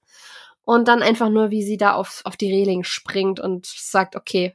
Also sie, sie hat ja vom ersten Teil an bewiesen, dass sie gut drin ist, eine Mannschaft anzuführen, dass sie immer wieder sich in diese Führungsposition hebt und das auch lebt und da Format beweist. Und das ist halt wirklich so die Kulmination aus allem, was davor kam, wo sie wirklich als Piratenkönig dran steht und diese ganzen Sauhaufen finde sich vereint, die inzwischen alle Respekt haben. Du siehst in den Reaktionen von den anderen, so wie, wie, wie Will sich nochmal in sie verliebt, wie die Crew komplett ihr in ihrem Respekt für sie aufgeht, wie sogar ein Barbossa dann dran steht, ach, verdammt nochmal, sie hat ja recht. Und das ist so gut gemacht und so ein wunderschöner Spitzenmoment für diesen Charakter, ja, den ich so lieb gewonnen habe. Ich, ich, ich liebe diesen Moment. Und dann werden und dann werden die Jolly Rogers hochgezogen und am Ende hast du in Fokus den Jolly Roger von der von der Black Pearl und ah, Nerdgasm. Phil. Äh, bei mir ist es eine eher ruhigere Szene und zwar der Moment, ähm, als sie quasi durch das eigentliche Aufgabengebiet von Davy Jones fahren mit den ganzen Toten und äh, Elizabeth quasi ihren Vater, ihren Vater sieht. Ja. Mhm. Und oh, ja. ähm, mhm. das ist halt so ein schöner Bild davon. Der, er ist, äh, er ist ja im Prinzip äh, irgendwann verschwindet er einfach. So, ne, weil äh, ne, vielleicht brauchen wir ihn ja nicht mehr. Und das ist halt wieder das Thema Payoff. Ich glaube, viele andere Filme würden den dann einfach verschwinden lassen und dann heißt es irgendwann, er ist tot und gut ist. Aber du hast halt hier nochmal diese Szene eingebaut mit dem Schiff der Toten, wo du ja auch so ein bisschen griechische Mythologie mit reinkommt. Das hatte so ein bisschen was von Hades und den, äh, beziehungsweise also, von dem Styx der Fluss. Genau, Styx der Fluss. Ja. Und ähm, das halt eigentlich auch wieder bevor dem Moment, was ihr gerade gesagt habt, wo sie halt, wo Elisabeth noch einmal richtig gebrochen werden muss, weil sie sieht, dass sie nicht alle retten kann, dass es doch Konsequenzen am Ende hat, was man handelt und wie man tut. Ähm, und dass ihm dieses Seil zuwerfen ist, er halt nicht greift, weil geht halt nicht. Sie können nicht alle retten, sie können die nicht retten. Ähm, und das ist echt ein Moment, der, der geht mir tatsächlich auch ein bisschen nah, obwohl es jetzt keine Reihe ist, wo ich dann sage, oh Gott, ich oh, fange da jetzt irgendwie Tränen und so weiter an. Aber das ist einfach ein, das ist ein sehr intimer Moment und der Film weiß auch, dass das dann nicht danach mit einem lustigen Gag oder so irgendwas wieder gut gemacht werden muss, sondern der lässt die Szene einfach stehen und die Szene haut aus meiner Sicht rein. Das super leise Szene, wo eigentlich es nur um diese zwei Figuren geht und alle halten sich zurück. Und das mag ich wirklich sehr, sehr gerne. Gerade bevor dann dieser Film so groß und das, was René dann gesagt hat, diese, wo ja auch ganz viele sagen, dass da, da ist so Jump the Shark Moment, wo mit diesem Malström, dass es halt einfach alles zu viel wird. Aber bevor es halt laut wird, wird der Film noch mal sehr, sehr leise und er gönnt sich diesen Moment in vollster Pracht und in der nötigsten Länge. Und es zeigt ja auch schön die, die Charakterdynamik zwischen dieser Crew dann, zwischen wie eben die Leute sich zurückhalten, mhm. weil sie wissen, das ist jetzt für sie wichtig und wie Will sie dann in den Arm nimmt, obwohl die beiden gerade massiv miteinander im Clinch liegen, mhm. weil er ja dachte, dass, dass sie sich in Jack verliebt hat und was weiß ja. ich was. Aber in dem Moment ist er dann für sie da, ungefragt und sie geht zu ihm ungefragt, weil diese, dieses tiefe Verständnis ja da ist. Das ist ja sehr, sehr schön. Und trotz, dass ja. sie so eine krasse Entwicklung hat mit dem Stand, den sie quasi jetzt hat, dass es dann trotzdem am Ende immer noch, sie ist halt noch Tochter. Und äh, ne? Genau. Das ist auch einfach super ein super Aspekt von ihr. Sie ist trotzdem ein sehr verletzlicher Charakter. Sie, sie darf, sie darf weinen, sie darf ausflippen, sie darf Fehler machen, sie darf, sie darf tough sein, sie darf auch feminin sein. Diese, dieser Charakter hat halt mhm. alles. Ja. Und der ist halt mehrdimensional. Was? Es reicht doch, wenn sie rumsagt, wenn sie sagt, sie ist schlau. René, ich vermute mal, der zweite Moment ist dann der Anfang von drei. Das wäre der zweite das Moment. Das darfst du sehr gerne machen. Ja. Also, ne, ihr habt ja vorhin schon eigentlich in allen Detail über genau diese Szene gesprochen und Sophia ja ausgeweitet, dass das eben äh, mit dem, was das beschlossen was, wurde, sogar Sophia ausgeweitet hat. nee, da, Oi. das, das, uiuiui, kritisch. Ähm, aber nee, die Szene, ähm, wie gesagt, damals den dritten Teil auch zur 0 Uhr Premiere gesehen mit meinen Kumpels und der Film beginnt da halt, die singen all dieses Lied, du hörst dieses Stampfen, das war direkt zu Beginn auf der Leinwand. Das hat sich halt eingebrannt. Das hat danach nur die Wirkung auch bei jedem Rewatch gehabt, aber das war gerade beim ersten Mal gucken auf der Leinwand halt richtig stark und ist einfach krasser Moment. Vor allem, wenn du überlegst, heutzutage, wenn du so, ein, so eine Filmreihe, also falls du überhaupt noch sowas wie eine Filmreihe oder eine Trilogie hast, dann musst du ja meistens irgendwie gerade der dritte Teil immer mit ist ja fast, quasi schon gesetzt, immer mit einer krassen Actionsequenz anfangen, ne, damit man direkt wieder drin ist und so weiter. Und dass der Film halt wirklich sagt, so ähnlich wie bei Teil zwei, du fängst erstmal wirklich an und nimmst tonal alles zurück, du beschneidest eigentlich alles, was du an Figuren liebst, nimmst irgendwelche, in Anführungsstrichen, ne, random Dullies und irgendwie ein Kind und dann singen die auch noch. Aber im Endeffekt sagt das halt so viel und es setzt diese ganzen, ich habe immer noch keine gute, Sophia, gute Eindeutung für High Stakes Oh, ähm, genau. steht viel auf dem Spiel. Genau, aber also es wird klar gemacht, wie viel auf dem Spiel steht. Genau, und das ist halt, dass du das halt einfach entgegen der eigentlichen Regel machst, dass du nicht laut und krass und heftig beginnst, sondern wirklich leise und so. Ich kann mir das vorstellen. Ich beneide dich sehr um diese Null Uhr Premiere, weil ich kann mir vorstellen, dass da die Stimmung im Kino hoffentlich krass war. Auf jeden Fall. Also wir selbst saßen mit unserem Bandana auf dem Kopf im Kino und es war auch totenstill halt einfach bei der Szene ähm, zur 0 Uhr Premiere sind halt fairerweise auch ne, nur die Leute da, die auch wirklich Bock drauf haben und nicht mal eben den Film gucken. Und die Stimmung war da im Kino wirklich super. Hast du auch einen Apfel dabei gehabt? Ah, nicht im Kino, den, den habe ich davor gegessen, natürlich. ah, war Pflicht. Apfelfetisch. Aber das war auch ein Frevel, ein Frevel im fünften Teil, dass da Salazar dann dran steht und ein Apfel ist. Das ist Barbossas Ding, das kannst du doch nicht machen geht doch nicht. Ich habe ich hab gehört, René hatte, hatte, hatte mit äh, René, da gibt's doch so eine Story, oder? Von dir und Äpfeln. ja, in der Tat. Aha. Aha. In der Tat können Äpfel den Coolness-Faktor verlängern. Ich brauche andere. Und halten Ärzte fern. Ich brauche andere Füllwörter. Ich sehe schon, die, die Füllwörter für die Füllwörter haben auch schon ausgedient. Da müssen andere her so langsam. ähm, aber ja, da gibt's eine Story zu, dass ich, ich meine, wie alt war man? Wann ist Fluch der Karibik 2 und 3 erschienen? Es waren 2005 und 2007. Okay, das heißt, da war ich 16 und 18. Ja, also so um diese Filmreihe rum, das heißt, so im Alter zwischen 13 und 18 war es tatsächlich, also nicht fünf Jahre durchgehend, aber immer so, als Fluch der Karibik wieder Thema war. Ich war einfach von Barbossa, wie gesagt, sehr fasziniert und ich er sieht so lässig aus, wie er da mal steht und seinen Apfel beißt und irgendwie so ein schelmisches Lächeln hat mit seinem riesen Hut auf. Und mein Kumpel, mein damaliger WG-Mitbewohner dann auch später und ich fanden das immer so cool, dass wir tatsächlich damals dann immer los sind und für Berufsschule so uns Äpfel geholt haben. Und dann haben wir halt immer auch unsere Äpfel gesnackt. Das, also, dem Film hat äh, das Ganze was Gesundes beigetragen. Aus pädagogischer Sicht finde ich das wahnsinnig toll. Aus menschlich cool jugendlicher Sicht muss ich echt sagen, heilige Scheiße. Weißt du, ich sag das selten zu dir, aber für sowas wärst du bei uns einfach verdroschen worden. Wenn ich einen Apfel gegessen hätte. Ja, aus der Motivation heraus, dass du so cool bist wie Bar Bar Barbossa. So, was, was los mit dir? Ey, wenn, ja. wenn man so cool wie irgendjemand sein soll, dann finde ich, so cool wie Barbossa sein zu wollen, ich sehr weit. Außer beim Bart. Berufsschule für Metalltechnik. Keiner der Holzköpfe da wusste, wer Barbossa ist. Ja, ist ja auch Metall, nicht Holz. Oh. Außerdem hat er ein Holzbein und kein Holzkopf. Ja. ah, schön. Ja, aber apropos Holzbein, das hat er ja tatsächlich erst ab Teil 4, was irgendwie eine witzige Erweiterung war, wie sie da in, des, in der Gefangenschaft sitzen und er das Bein abschrauben und so, ah, du hast ein Messer da drin besser. das ist großartig, ja. Wollen wir? Das ist ein toller Moment. Wollen wir mal ganz wild, ich weiß, ich, ich weiß nicht, ob ihr jetzt was für eins und drei habt oder so, aber wollen wir mal versuchen, damit man hier nicht so diese, dieses Hater und abgestimmt, wir wollen ja auch eine positive Message senden. Sophia, hast du irgendwie vorgesehen, dass wir vielleicht mal versuchen, so zwei, drei Sachen zu finden, wo man sagt, vier ja, und komm. fünf, komm, ja. ganz so unendlich ist, scheiße sind sie vielleicht ja doch nicht. Es ist immer noch Flucht der Karibik und es ist immer noch irgendwo gutes Zeug drin. Also suchen wir die, die wenigen Perlen vor die Säue noch wieder raus. Phil, leg los, deine Idee. ich, ich bleib dabei, also ich, ich finde den vierten, äh, muss ich fairweise sagen, ich habe dem auch echt nur anderthalb jetzt gegeben, ne? äh, weil mich einfach zu viel ärgert. Aber ähm, im Gegensatz zum fünften, der mir weitestgehend egal ist und deswegen eher so vor sich hin dümpfelt, der vierte macht mich aus dem Punkt halt so wütend. Wir haben es gerade eben schon mal angesprochen gehabt. Eigentlich ist Blackbird verdammt cooler Antagonist. Eigentlich könntest du wahnsinnig viel damit machen. Eigentlich könntest du mit seiner ganzen Mythologie, mit seinem Schiff, mit seinem Schwert, mit, mit, mit dem Ding über sich, mit seinem Körper, du könntest da so viel machen und Ian, nicht ein, ne? Ian McShane ist einfach ja. fantastisch und er hat nicht viel zu tun, aber wenn er on screen ist, kann er zumindest mal diesen fiesen Drecksack raushängen lassen, finde ich. Er ist immer noch zurückgehalten, aber er, ich glaube, er macht mehr, als das Drehbuch ihm eigentlich zugestehen hätte können. Ja, das stimmt. Ich meine, Ian McShane liebt es. Ian McShane isst die Scenery zum Frühstück. das ist Für alle, die es nicht, die es nicht wissen, im Englischen gibt es einen Begriff, da gibt es einfach kein schönes deutsches Pendant dazu namens Chewing the Scenery.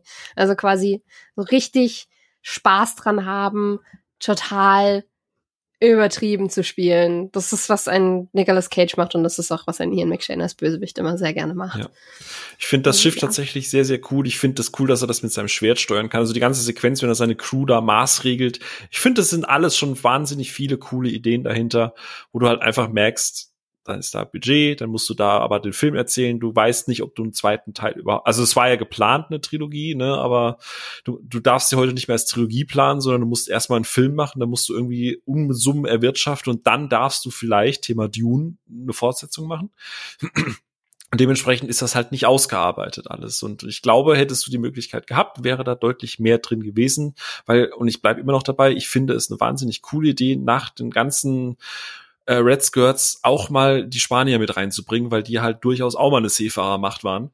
Ähm, und gerade zu dem Zeitpunkt genau. war das ein Riesenstreit eigentlich. Also da ging echt viel ab hinter den Kulissen. Ganz genau. Und ähm, deswegen finde ich das auch schade, dass sie halt auch komplett verheizt wurden. Aber ich mochte die Idee an denen sehr, sehr, sehr gerne. Was ich absolut hasse, ist, dass der Kleriker Philipp heißt, aus diversen Gründen. Aber René hatte ja zum Beispiel Spaß mit der Öffnungssequenz, oder? Das ist so bei dem vierten, wo du sagst, äh, immerhin mal. Genau, also die ist jetzt halt auch irgendwie nichts Besonderes, aber ich habe jedes Mal wieder Spaß mit.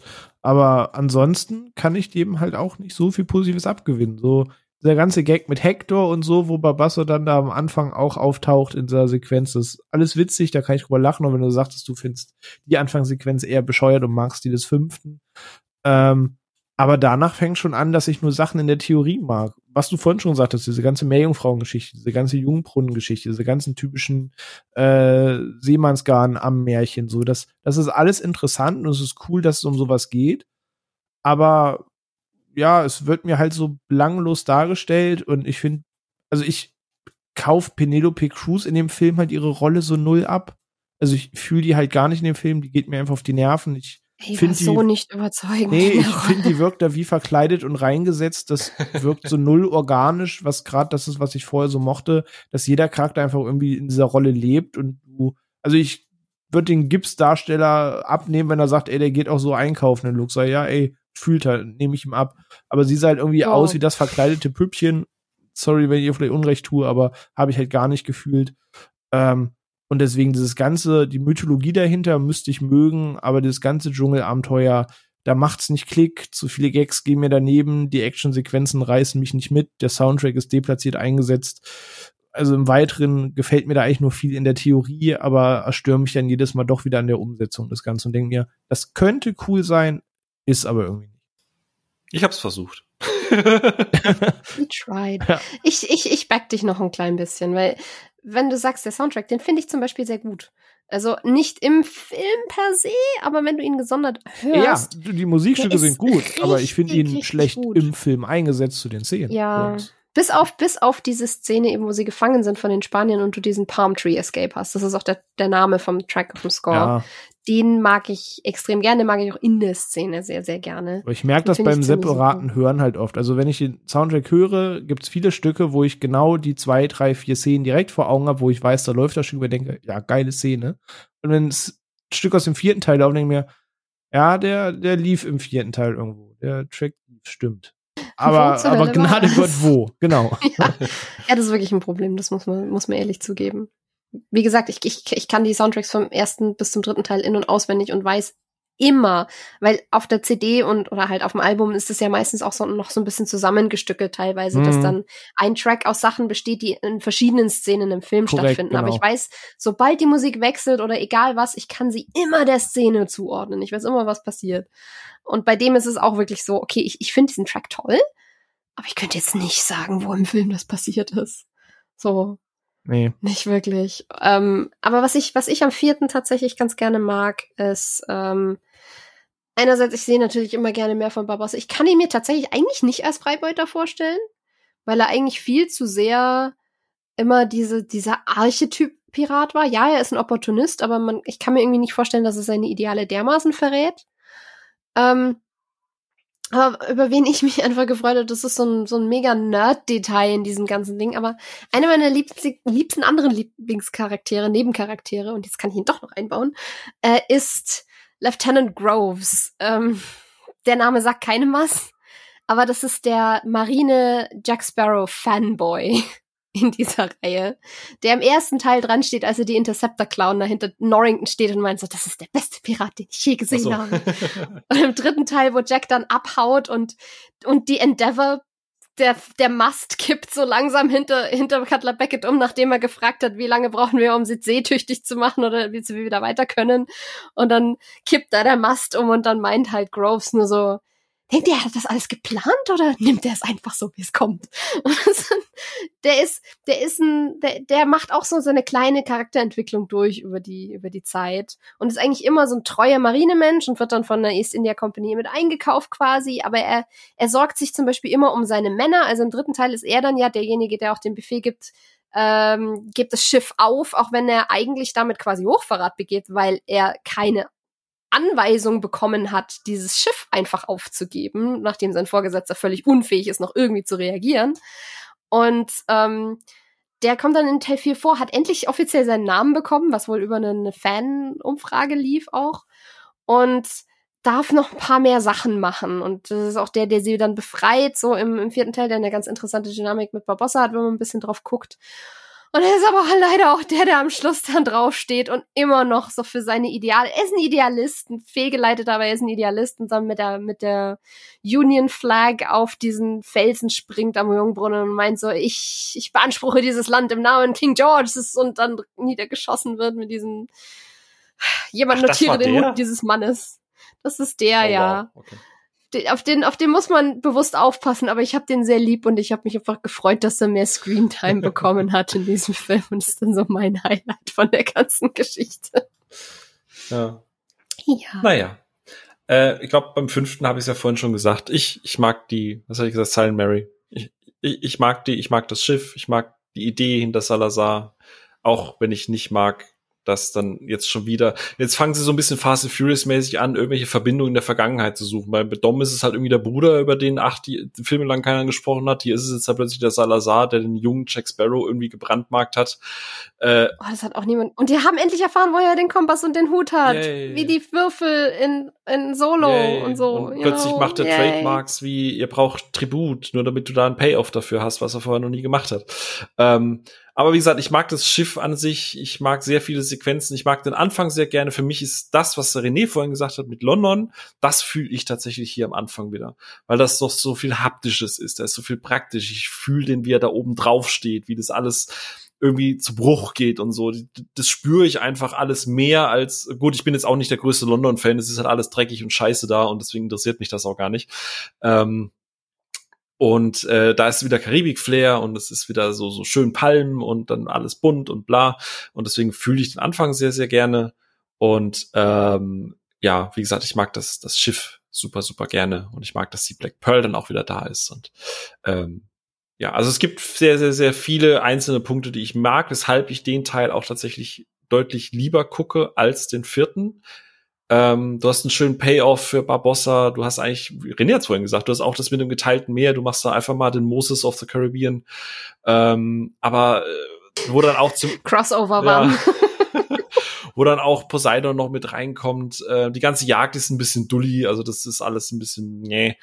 Ähm, aber da hast du zumindest auch das Gefühl, dass der Meeresboden, weißt du, da ist mal wieder Wasser und Dreck und, und, und ich sehe mal wieder Algen und, und diese Piraten, die da hinter der Wasserwand stehen, wie das alles zusammenfällt. Da sind viele coole Ideen drin, aber du hast halt Grading, du hast viel deutlich, also wenn du überlegst, dass 2003 der Film immer noch geil aussieht und dass du jetzt einen Film hast, der zwei Jahre alt ist und teilweise jetzt schon CGI-technisch richtig scheiße aussieht, ähm, aber ich finde, der fünfte hatte zumindest wieder mehr aus dem, was ich an den ersten drei mochte. Auch mehr Wasser, auch mehr Schiffe. Ich meine, der Film beginnt mit einer Verfolgungsjagd auf dem Wasser mit Schießereien und Kanonen und Flüchen. Da, da ist schon mehr wieder von dem Geist drin, ohne den richtig in die Flasche zu bekommen. Wie die Black Pearl richtig. in der Flasche.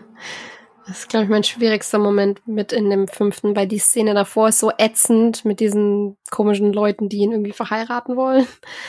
Das ist so furchtbar peinlich, diese Szene. Und dann befreien sie ja die Black Pearl und das hätte ja, also, wenn sie es richtig gemacht hätten über Teil 4 und 5 weg, dann hätte das so ein emotionaler Moment für mich sein müssen. Ich hätte da aufgelöst dran stehen müssen, weil ich, weil man ja doch einen, eine Verbindung zu diesem Schiff bekommen hat. Die ist ja auch ein Charakter in dem Ganzen. Man hat sie lieb gewonnen. Das wäre so wie halt die Flying Lamb in, in, in One Piece. Aber mir war die Szene so egal und das war der Moment, wo ich festgestellt habe, nein, der Film holt mich nicht ab. Aber ich muss Ihnen zugestehen, ich finde diese Actionsequenz mit der Guillotine fantastisch. Mhm. Ist sie praktisch das gedreht? Ist, ich hatte das Gefühl. Teilweise, äh, soweit ich das weiß. Also da haben sie auch wieder viel ausgearbeitet gehabt. Aber mhm. du merkst halt auch, dass das, das war so die eine Over-the-Top-Action-Sequenz, die sie drin haben wollten, wo sie gesagt haben, das machen wir wieder wie früher und der Rest musste dann aber halt auch wieder kostengünstig sein. So. Ja. René, hast du wenigstens irgendwas Gutes? ja. Nee, gut. Nee.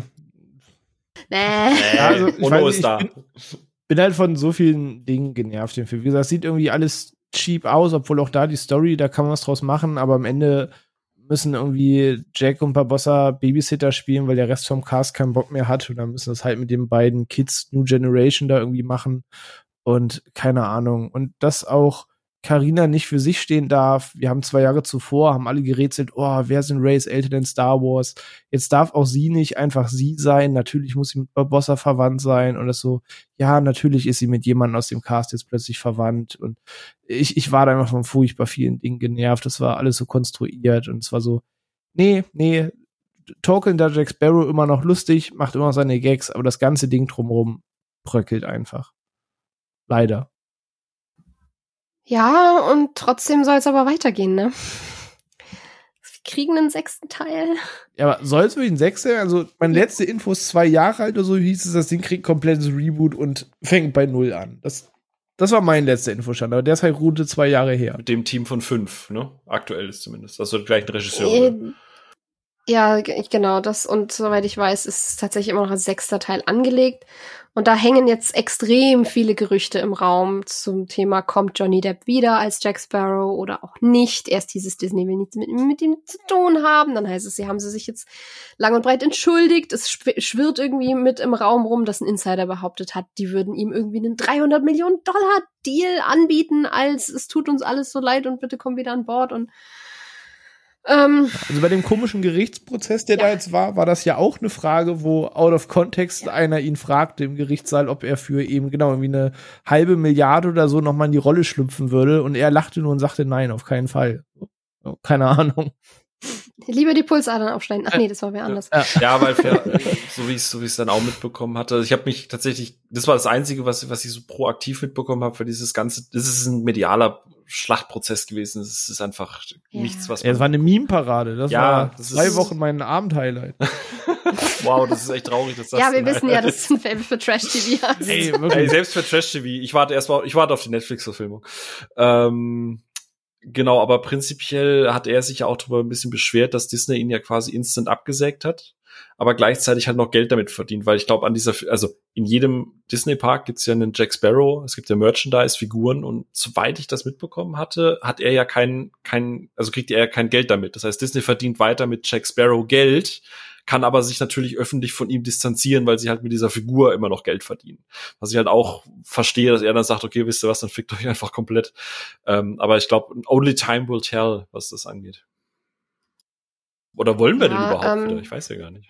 das ist, das ist eben die Frage, die ich euch jetzt gestellt hätte, weil wir haben jetzt festgestellt, also einmal, weil es natürlich selbstverständlich ist, dass diese Reihe nicht ohne Jack Sparrow so passiert wäre, wie sie passiert ist. Er ist mit das Herzstück dieses Ganzen und er ist so ein bisschen der Dreh- und Angelpunkt, wo alle Charaktere dann wieder zusammenkommen. Aber wir haben auch festgestellt, wir haben jetzt die ganze Zeit, die wir über Charaktere gesprochen haben, wen wir lieben, wer raussticht für uns, hat keiner gesagt, ja, aber Jack. Sondern wir haben alle über die, den, den Cast drumherum auch geredet und über die Lore und über die Welt und all das. Ja, aber steht und fällt natürlich auch sehr mit ihm. Ja, aber jetzt mal so als Gedankenspiel für einen sechsten Teil. Im Moment ist ja unter anderem auch Margot Robbie im Gespräch als irgendwie Charakter. Was hättet ihr denn, würdet ihr den sechsten Teil, würdet ihr da Jack Sparrow unbedingt dafür wieder haben wollen oder würdet ihr sagen, nee, mach mal was ganz anderes? Zoom mal rüber in einen anderen Teil der Welt, was da irgendwer macht. Ähm, ja und nein. Ähm, ja, aber nein. ähm, ich würde mir wünschen, dass Jack Sparrow die Figur einen Abschluss bekommt. Weil, sind wir ehrlich, jeder der fünf Teile endet mit dem gleichen Shot, nämlich dass Jack Sparrow irgendwie mit, mit Perspektive auf ein neues Abenteuer in den Sonnenuntergang reitet oder schifft oder läuft. Ähm, es ist nie so final abschließend, so dass du sagst, okay, die Figur kann jetzt ruhen. Und ich würde mir freuen, weil sie haben ja jetzt angeteasert, dass potenziell Barbossa, äh, Barbossa, äh, David Jones ja potenziell wieder zurückkommt dass sie halt noch unfinished Business haben, dass sie das aber auch nutzen, um quasi schon dann losgelöst nach Jack Sparrow was ähm, weiter zu erzählen. Also ich würde mir, unabhängig jetzt von der Kontroverse, Johnny Depp an sich, ich würde mir wünschen, dass ein Jack Sparrow, damit er auch seine, äh, Jack Sparrow hat ja durchaus eine Charakterentwicklung bei all diesen Filmen mitgemacht. Und das letzte, was Jack Sparrow noch fehlt, ist einmal ein selbstloses Opfer und dass er im Endeffekt, keine Ahnung, von mir aus holt sich Kira Knightley den Bloom wieder zurück und David Jones und David Jones will Rache irgendwie nehmen an, keine Ahnung, Will, William Turner, weil er alles kaputt gemacht hat und Jack muss dann das ultimative Opfer bringen und dafür holen sie Flasche rum zerbrechen. Ja, irgendwie sowas, oder? Und David Jones ist jetzt nicht mehr an seinen Fluch gebunden. Es ist ja auch quasi durch den Dreizack und so weiter, aber er ist ja trotzdem noch dieser Tintenfischmann und er bedient sich dann eines anderen mythologischen Wesens, zum Beispiel einem keine Ahnung, Leviathan oder so irgendwas und er ist komplett unleashed. Und man bei all dem Spaß und so, und so weiter haben, merken sie, es muss ein ultimatives Opfer geben, das kann Jack machen und dann ist die Figur einfach erledigt. So, jetzt fände ich es, also ich fände es verständlich, wenn es jetzt ohne ihn weitergeht. Ich fände es aber für die Figur schade, weil irgendwie jeder dieser Figuren, egal ob in den ersten drei Teilen oder jetzt in fünf Teilen, irgendwie einen Abschluss hat. Barbossa hat seinen Arc bekommen, äh, David Jones hat seinen Abschluss bekommen, äh, William und äh, Elizabeth haben ihren Abschluss bekommen. Äh, alle haben irgendwie so ihren Arc abgehakt, aber der für, für Jack ist halt aus meiner Sicht noch offen. Und das wäre schön, wenn sie das beenden. Aber ansonsten muss ich mhm. gestehen, ich meine, wir werden jetzt mit Piratenfilmen nicht überhäuft. Also es ist ja nicht so, dass jedes Jahr fünf Piratenfilme erscheinen. Und ich fände, da muss ich jetzt Disney und Star Wars und Marvel loben. Ähm, ich finde diese Ideen von diesen Star Wars Sagas, dass du halt irgendwie losgelöst von der eigentlichen Lore, äh, oder nicht von der eigentlichen Lore, aber von den eigentlichen, von, von, von einem Skywalker-Haken, eigentlich theoretisch Geschichten erzählen kannst äh, dass du sowas mit Fluch der Karibik machst. Was ich mir jetzt zum Beispiel auch für James Bond wünsche. Dann kannst du diese dumme Diskussion, wer jetzt hat James Bond und muss der jetzt halt dunkelhäutig sein oder muss der ein Weißer sein oder muss der Brite sein, könntest du einfach lösen, indem du eine Double O Story erzählst, so wie du eine Star Wars Story erzählst. Und so könntest du eine Pirates of the Caribbean Story erzählen. Und dann bist du nämlich zeitlich, personell komplett ungebunden. Und du hast zum Beispiel so einen Hicks, nee, Hips, wie heißt er? Gibt's, gibt, gibt's? ähm, der ja im Prinzip alles schon gemacht hat. Der war bei der Marine, der war Freibeuter, der war Pirat. Von mir aus baust du ihn als Konstante ein und sagst, hey, ich erzähle dir die wahre Geschichte von ne, ne, ne, und dann beginnt der eigentliche Film. Und dann pack bitte wieder die Dinge rein, die die ersten drei toll gemacht haben. Echte Schiffe und dass auch die Personen auf, an Bord, dass es immer so nass ist. Das haben Teil und vier und fünf haben das auch nicht in Teil 1 bis 3 ist alles nass und klamm und schmutzig und ächzt und ne, und dann macht das wieder. Überall Seepocken. Ja, genau. So, dass es halt nicht so geleckt aussieht. Das ist, was René vorhin meinte, weil es sieht trotzdem immer alles sehr, sehr, sehr clean aus. Und ich glaube, dass du damit trotzdem, und das haben wir ja gerade eben gesagt, Pirates lebt ja nicht nur von Johnny Depp, sondern es lebt ja davon, dass diese Mythologie in diese Welt funktioniert. Und du hast so viele tolle Mythologien und Seemannsgarne und alte Geschichten und was auch immer. Du kannst damit tolle Piraten- und Abenteuergeschichten erzählen. Und ich glaube, dass das ohne Jack funktionieren kann, auch wenn ich mir wünsche, wie gesagt, dass du potenziell vielleicht einen Abschluss, dass er einen Abschluss bekommt. No. Hm. Finde ich irgendwie schön. Sehe ich nicht ganz so, aber nee. jetzt die René. Nee, ich, also ich sehe das halt auch nicht so. Also ich verstehe, was Phil sagt und vor ein paar Jahren hätte ich da gesagt, yes. Aber wenn du die Figur zu einem Abschluss bringen willst, dann mach's zeitnah und in meiner Meinung ist der Stempel jetzt schon x Jahre überschritten, das jetzt noch zu machen. Jetzt brauchst du nicht nach zwei Filmen, die das Franchise für 70 Prozent der Zuschauer versenkt haben, jetzt irgendwie noch so ein Ende um seine Figur bringen. Und so schön ich die Idee finde, haben in meinen Augen zu viele Beispiele in der letzten Zeit mit der ganzen Legacy-Cast-Kacke äh, mir gezeigt, dass ich das auch gar nicht sehen will. Also im schlimmsten Fall kommt jetzt wieder ein Film mit wieder einem neuen Cast aus den gängigen New Generation Netflix-Gesichtern der letzten fünf Jahren, ähm, wo sie dann wieder zwei, drei alte Leute hinstellen. Dann haben wir das, was gerade jeder Film macht. Und dann baust du ihm diese Geschichte, dass er da zugrunde geht. Und im Zweifel sehe ich da schon, wie da einer am Set steht. Hier, du weißt noch, ne, nach all den Jahren, das hier mit dieser diese Gestik, du weißt das mit der Hand und diese, diese tuntigen Bewegungen, das, das macht das wieder, das wollen alle sehen. Und dann torkelt da zwei Stunden dieses Bild, um so Abschluss zu finden und sieht alles aus wie ein Schatten von dem, was mal gewesen ist. Und das ist so ein bisschen wie Harrison Ford, der irgendwie nochmal seine Han Solo-Jacke anziehen musste. Du siehst, der absolut keinen Bock gehabt, diese scheiß Weste nochmal anzuziehen. Dann haben sie ihn da die Brücke runtergejuckelt, damit er aus der Geschichte raus und sagen, ja, hier, er ist halt nicht mehr ein cooler Outlaw, jetzt ist er Opa, der von der Brücke gefallen ist, jetzt dann Haken dran, Geschichte ist vorbei. Und sowas. Bezeichnung, Opa, der von der Brücke gefallen ist. Ja, ist halt so. Und keine Ahnung, das haben jetzt einige Filme gemacht, die mir auf die Nase binden wollen, guck mal, was aus dem Charakter geworden ist. Und meist kam da irgendwie immer Scheiße bei raus die letzten Jahre. Ich denke mir, nee, ich muss nicht sehen, wie der im Ruhestand ist. Ich muss nicht sehen, wie der im Seniorenstift die Leute im Bingo abzieht. Ich muss nicht sehen, wie der sich jetzt von seinem Kind irgendwie umbringen lassen muss, Wobei damit er seinen inneren finde. Frieden findet. So, äh, das ging bisher immer nach hinten los und Fenstervorhänge müsste, ja, Fenstervorhänge, Terminator, so, das ging die letzten Male immer nicht gut aus. Und denk mir, nee, erzählt mir jetzt nicht, wo eh schon verbrannte Erde ist, wie jetzt noch irgendwie eine letzte Reise zu Ende geht. Das kann für mich in der Theorie in 90 Prozent der Fälle nur ganz dolle schief gehen. Ähm, dann macht lieber, bedient euch von mir aus weiter der Welt und von mir aus auch der Timeline und sagt, was geschehen ist, ist geschehen. Oder vielleicht sind das schon nur noch Mythen von einer neuen Generation, die gehört hat, dass das passiert ist, weil Karina das dann auch weiter erzählt hat und die Geschichten ihres Vaters und so weiter. Ähm, also von mir aus behalt die Timeline bei. Aber wenn du es rebootest oder weiter erzählst, egal wie, wenn ein neuer Teil kommt, versuch nicht eins bis drei, von mir aus eins bis fünf nochmal neu zu erzählen. Versuch nicht wieder einen Jack Sparrow hinzustellen, der versucht, der alte Jack Sparrow zu sein.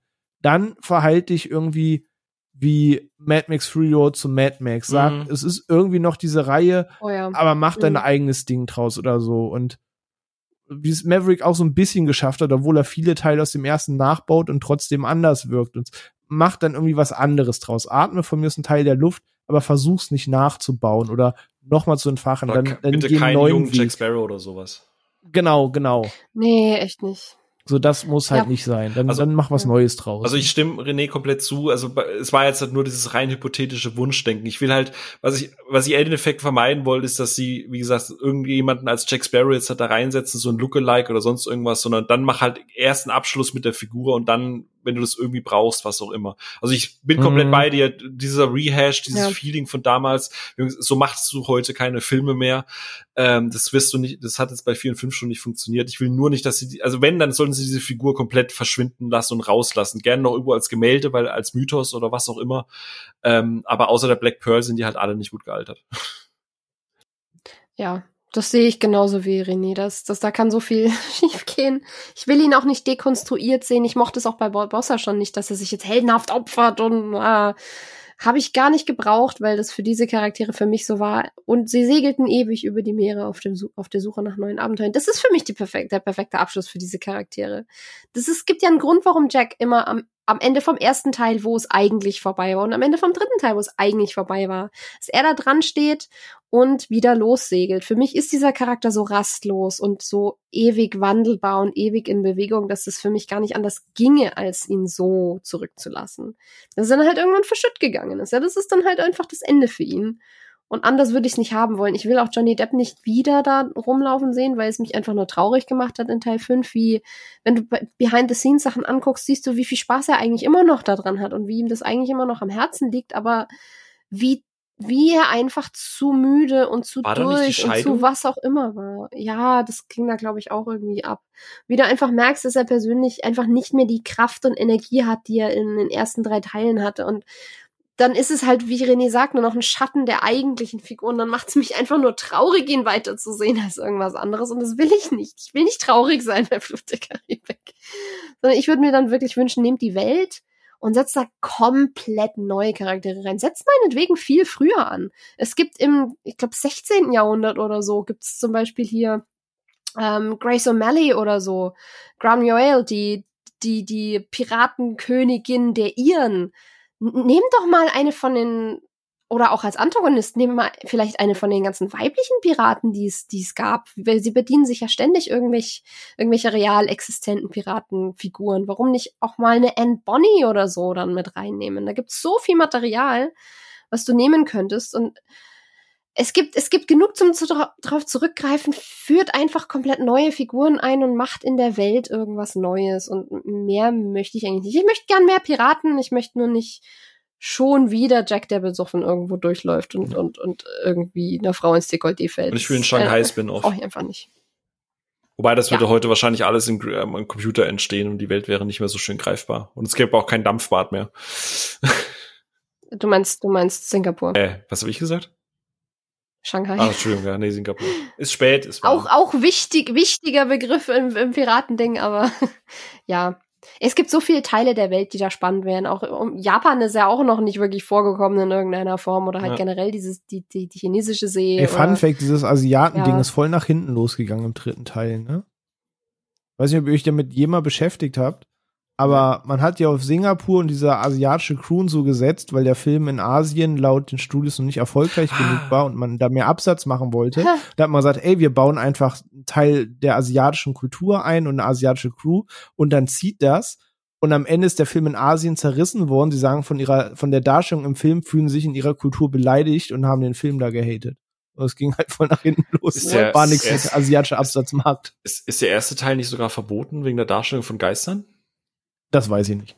Das kann gut sein, das sind das, weil das ist nur ein bisschen heikel. Weil es nur ein Bericht, China, dass man aufgrund der Marktorientierung, was äh, es hieß, wir müssen nach China, man das extra eingebaut hat und China am Ende gesagt hat, wir fühlen uns in der. Darstellung beleidigt und Pustekuchen war. Ja gut, ich meine, du willst auch äh, bei der bei der Ding willst du auch echt nicht anfangen, also über Sachen wie Cultural Appropriation oder so zu reden. Das Fach machen wir gar nicht. Nee, nee, nee, wo, wollte ich nur war, sagen, dass genau man da ähm, wegen Marktorientierung und so, weil halt da öfter mal drüber ja. sprechen, äh, da drauf gebaut hat und das dann so, ja schade, Schokolade. Dun, dun, dun. Dabei hattest du, dabei hattest ja. du ja sogar eine Legende noch mit dabei, ne? Hier, ähm, ah, ja, genau, genau, wo ich, äh, ja. ich echt mag Guter Mann. Teil. Ja. Mann, ja. Naja. ja, auch die, die Mistress Ching, die da drin vorkommt bei den Piratenlords, die ist basiert auch auf einer realen Piratenlegende in der chinesischen See, die da ganze Weile die Meere dominiert hat und richtig krass geherrscht hat, aber ja, halt die dann, die dann im Endeffekt die chinesische Regierung quasi erpresst hat, dass sie in einen wohlverdienten Ruhestand gehen konnte und niemand, und sie war basically unantastbar. Das, steckt viel Cooles dahinter. Also ich sag mal so, äh, das wird nicht passieren, solange das unter Disney-Flagge fährt. Dafür ist der Markt zu wichtig. Mm, ja, nun. Aber naja, ähm, wir halten fest, es gibt so viel noch, was man an Piratengeschichten erzählen könnte. Wir, wir haben alle Lust auf mehr Piraten. Ja, mehr Abenteuer. Haben alle Lust auf mehr Flucht der Karibik-Magie, mehr Abenteuer, mehr richtig handgemachte Abenteuer. Ja. Also Disney, Bitte. Lass mal einen George Los. Miller daran, der weiß, wie man sowas macht mit, mit echten praktischen Hier Sets. habt ihr, hier habt ihr einen Fünfer Bar auf die Kralle, reicht das? Wisst ihr was? Wisst ihr, Disney, komm mal her, komm mal her. Jetzt komm, komm mal ein bisschen her. Wisst ihr was? Ihr dürft sogar, wenn wir irgendwo wieder auf eine Insel kommen mit äh, Dschungel und so weiter, ihr dürft auch gerne The Rock einbauen. Hauptsache, wir kriegen einen neuen Fluch der Karibik. Rock als Pirat. Der, der, der spielt einfach den Totenkopffelsen oben auf der Insel. Der ist einfach der Fels. Ja, Oh ja, oh ja, bitte. Oder die Galionsfigur von irgendeinem Schiffen. so oben ohne. ja. Also, Disney, wisst ihr, was ihr machen müsst? Bitte, Pitch steht. Äh, wir können auch gerne einen Kickstarter machen oder so. Ja, wenn ihr einen ewig schlecht gelaunten braucht, wir können René euch auch mal ausleihen. Also der ist, der muss nur montags zum Podcasten da sein. ja, kriege ich hin. Ihr müsst dann halt zurückfliegen, aber das ist im Budget drin. Wenn ihr bei Teil 2 zwei Millionen Dollar für Snacks locker machen konntet für den Dreh, dann könnt ihr auch das Geld ausgeben, damit der René hin und her fliegt. ja. Ja. Aber damit würde ich sagen, wir legen die Karten beiseite, wir zücken den rum, trinkt aus Piraten Joho, auf in neue Abenteuer und ähm, auf in eine neue Woche. Das ist richtig, ja. So, muss ich mal hier gucken. Oh, Legendario ist noch da, siehst du mal. Ah, oh, da mache ich mir da jetzt mal. Tschüss. Fläschchen auf. okay, wir verlieren Phil an den Rum. Ich habe meinen zweiten Rum schon ausgetrunken für heute äh, und mache jetzt Feierabend. Und äh, danke, dass ihr dabei wart. Äh, auf unsteter See mit uns, äh, auf den Wogen der Begeisterung für diese Reihe. Und wir hoffen, wir konnten euch ein bisschen nostalgisch stimmen. Und ich würde mal sagen, dann sehen wir uns nächste Woche wieder für so ein bisschen Rückschau auf die erste Hälfte des Jahres 2022, Richtig, oder? da gab es nämlich viel Stuff, über den wir gar nicht geredet haben, in, auch im Serienbereich. Und da gibt es so viel, dass ihr unbedingt gucken müsst. Ihr glaubt's gar nicht. ja, dann. ähm, wir wünschen euch eine gute Überfahrt in, in die Woche und danke, dass ihr da wart. Das, danke, dass ihr zugehört habt.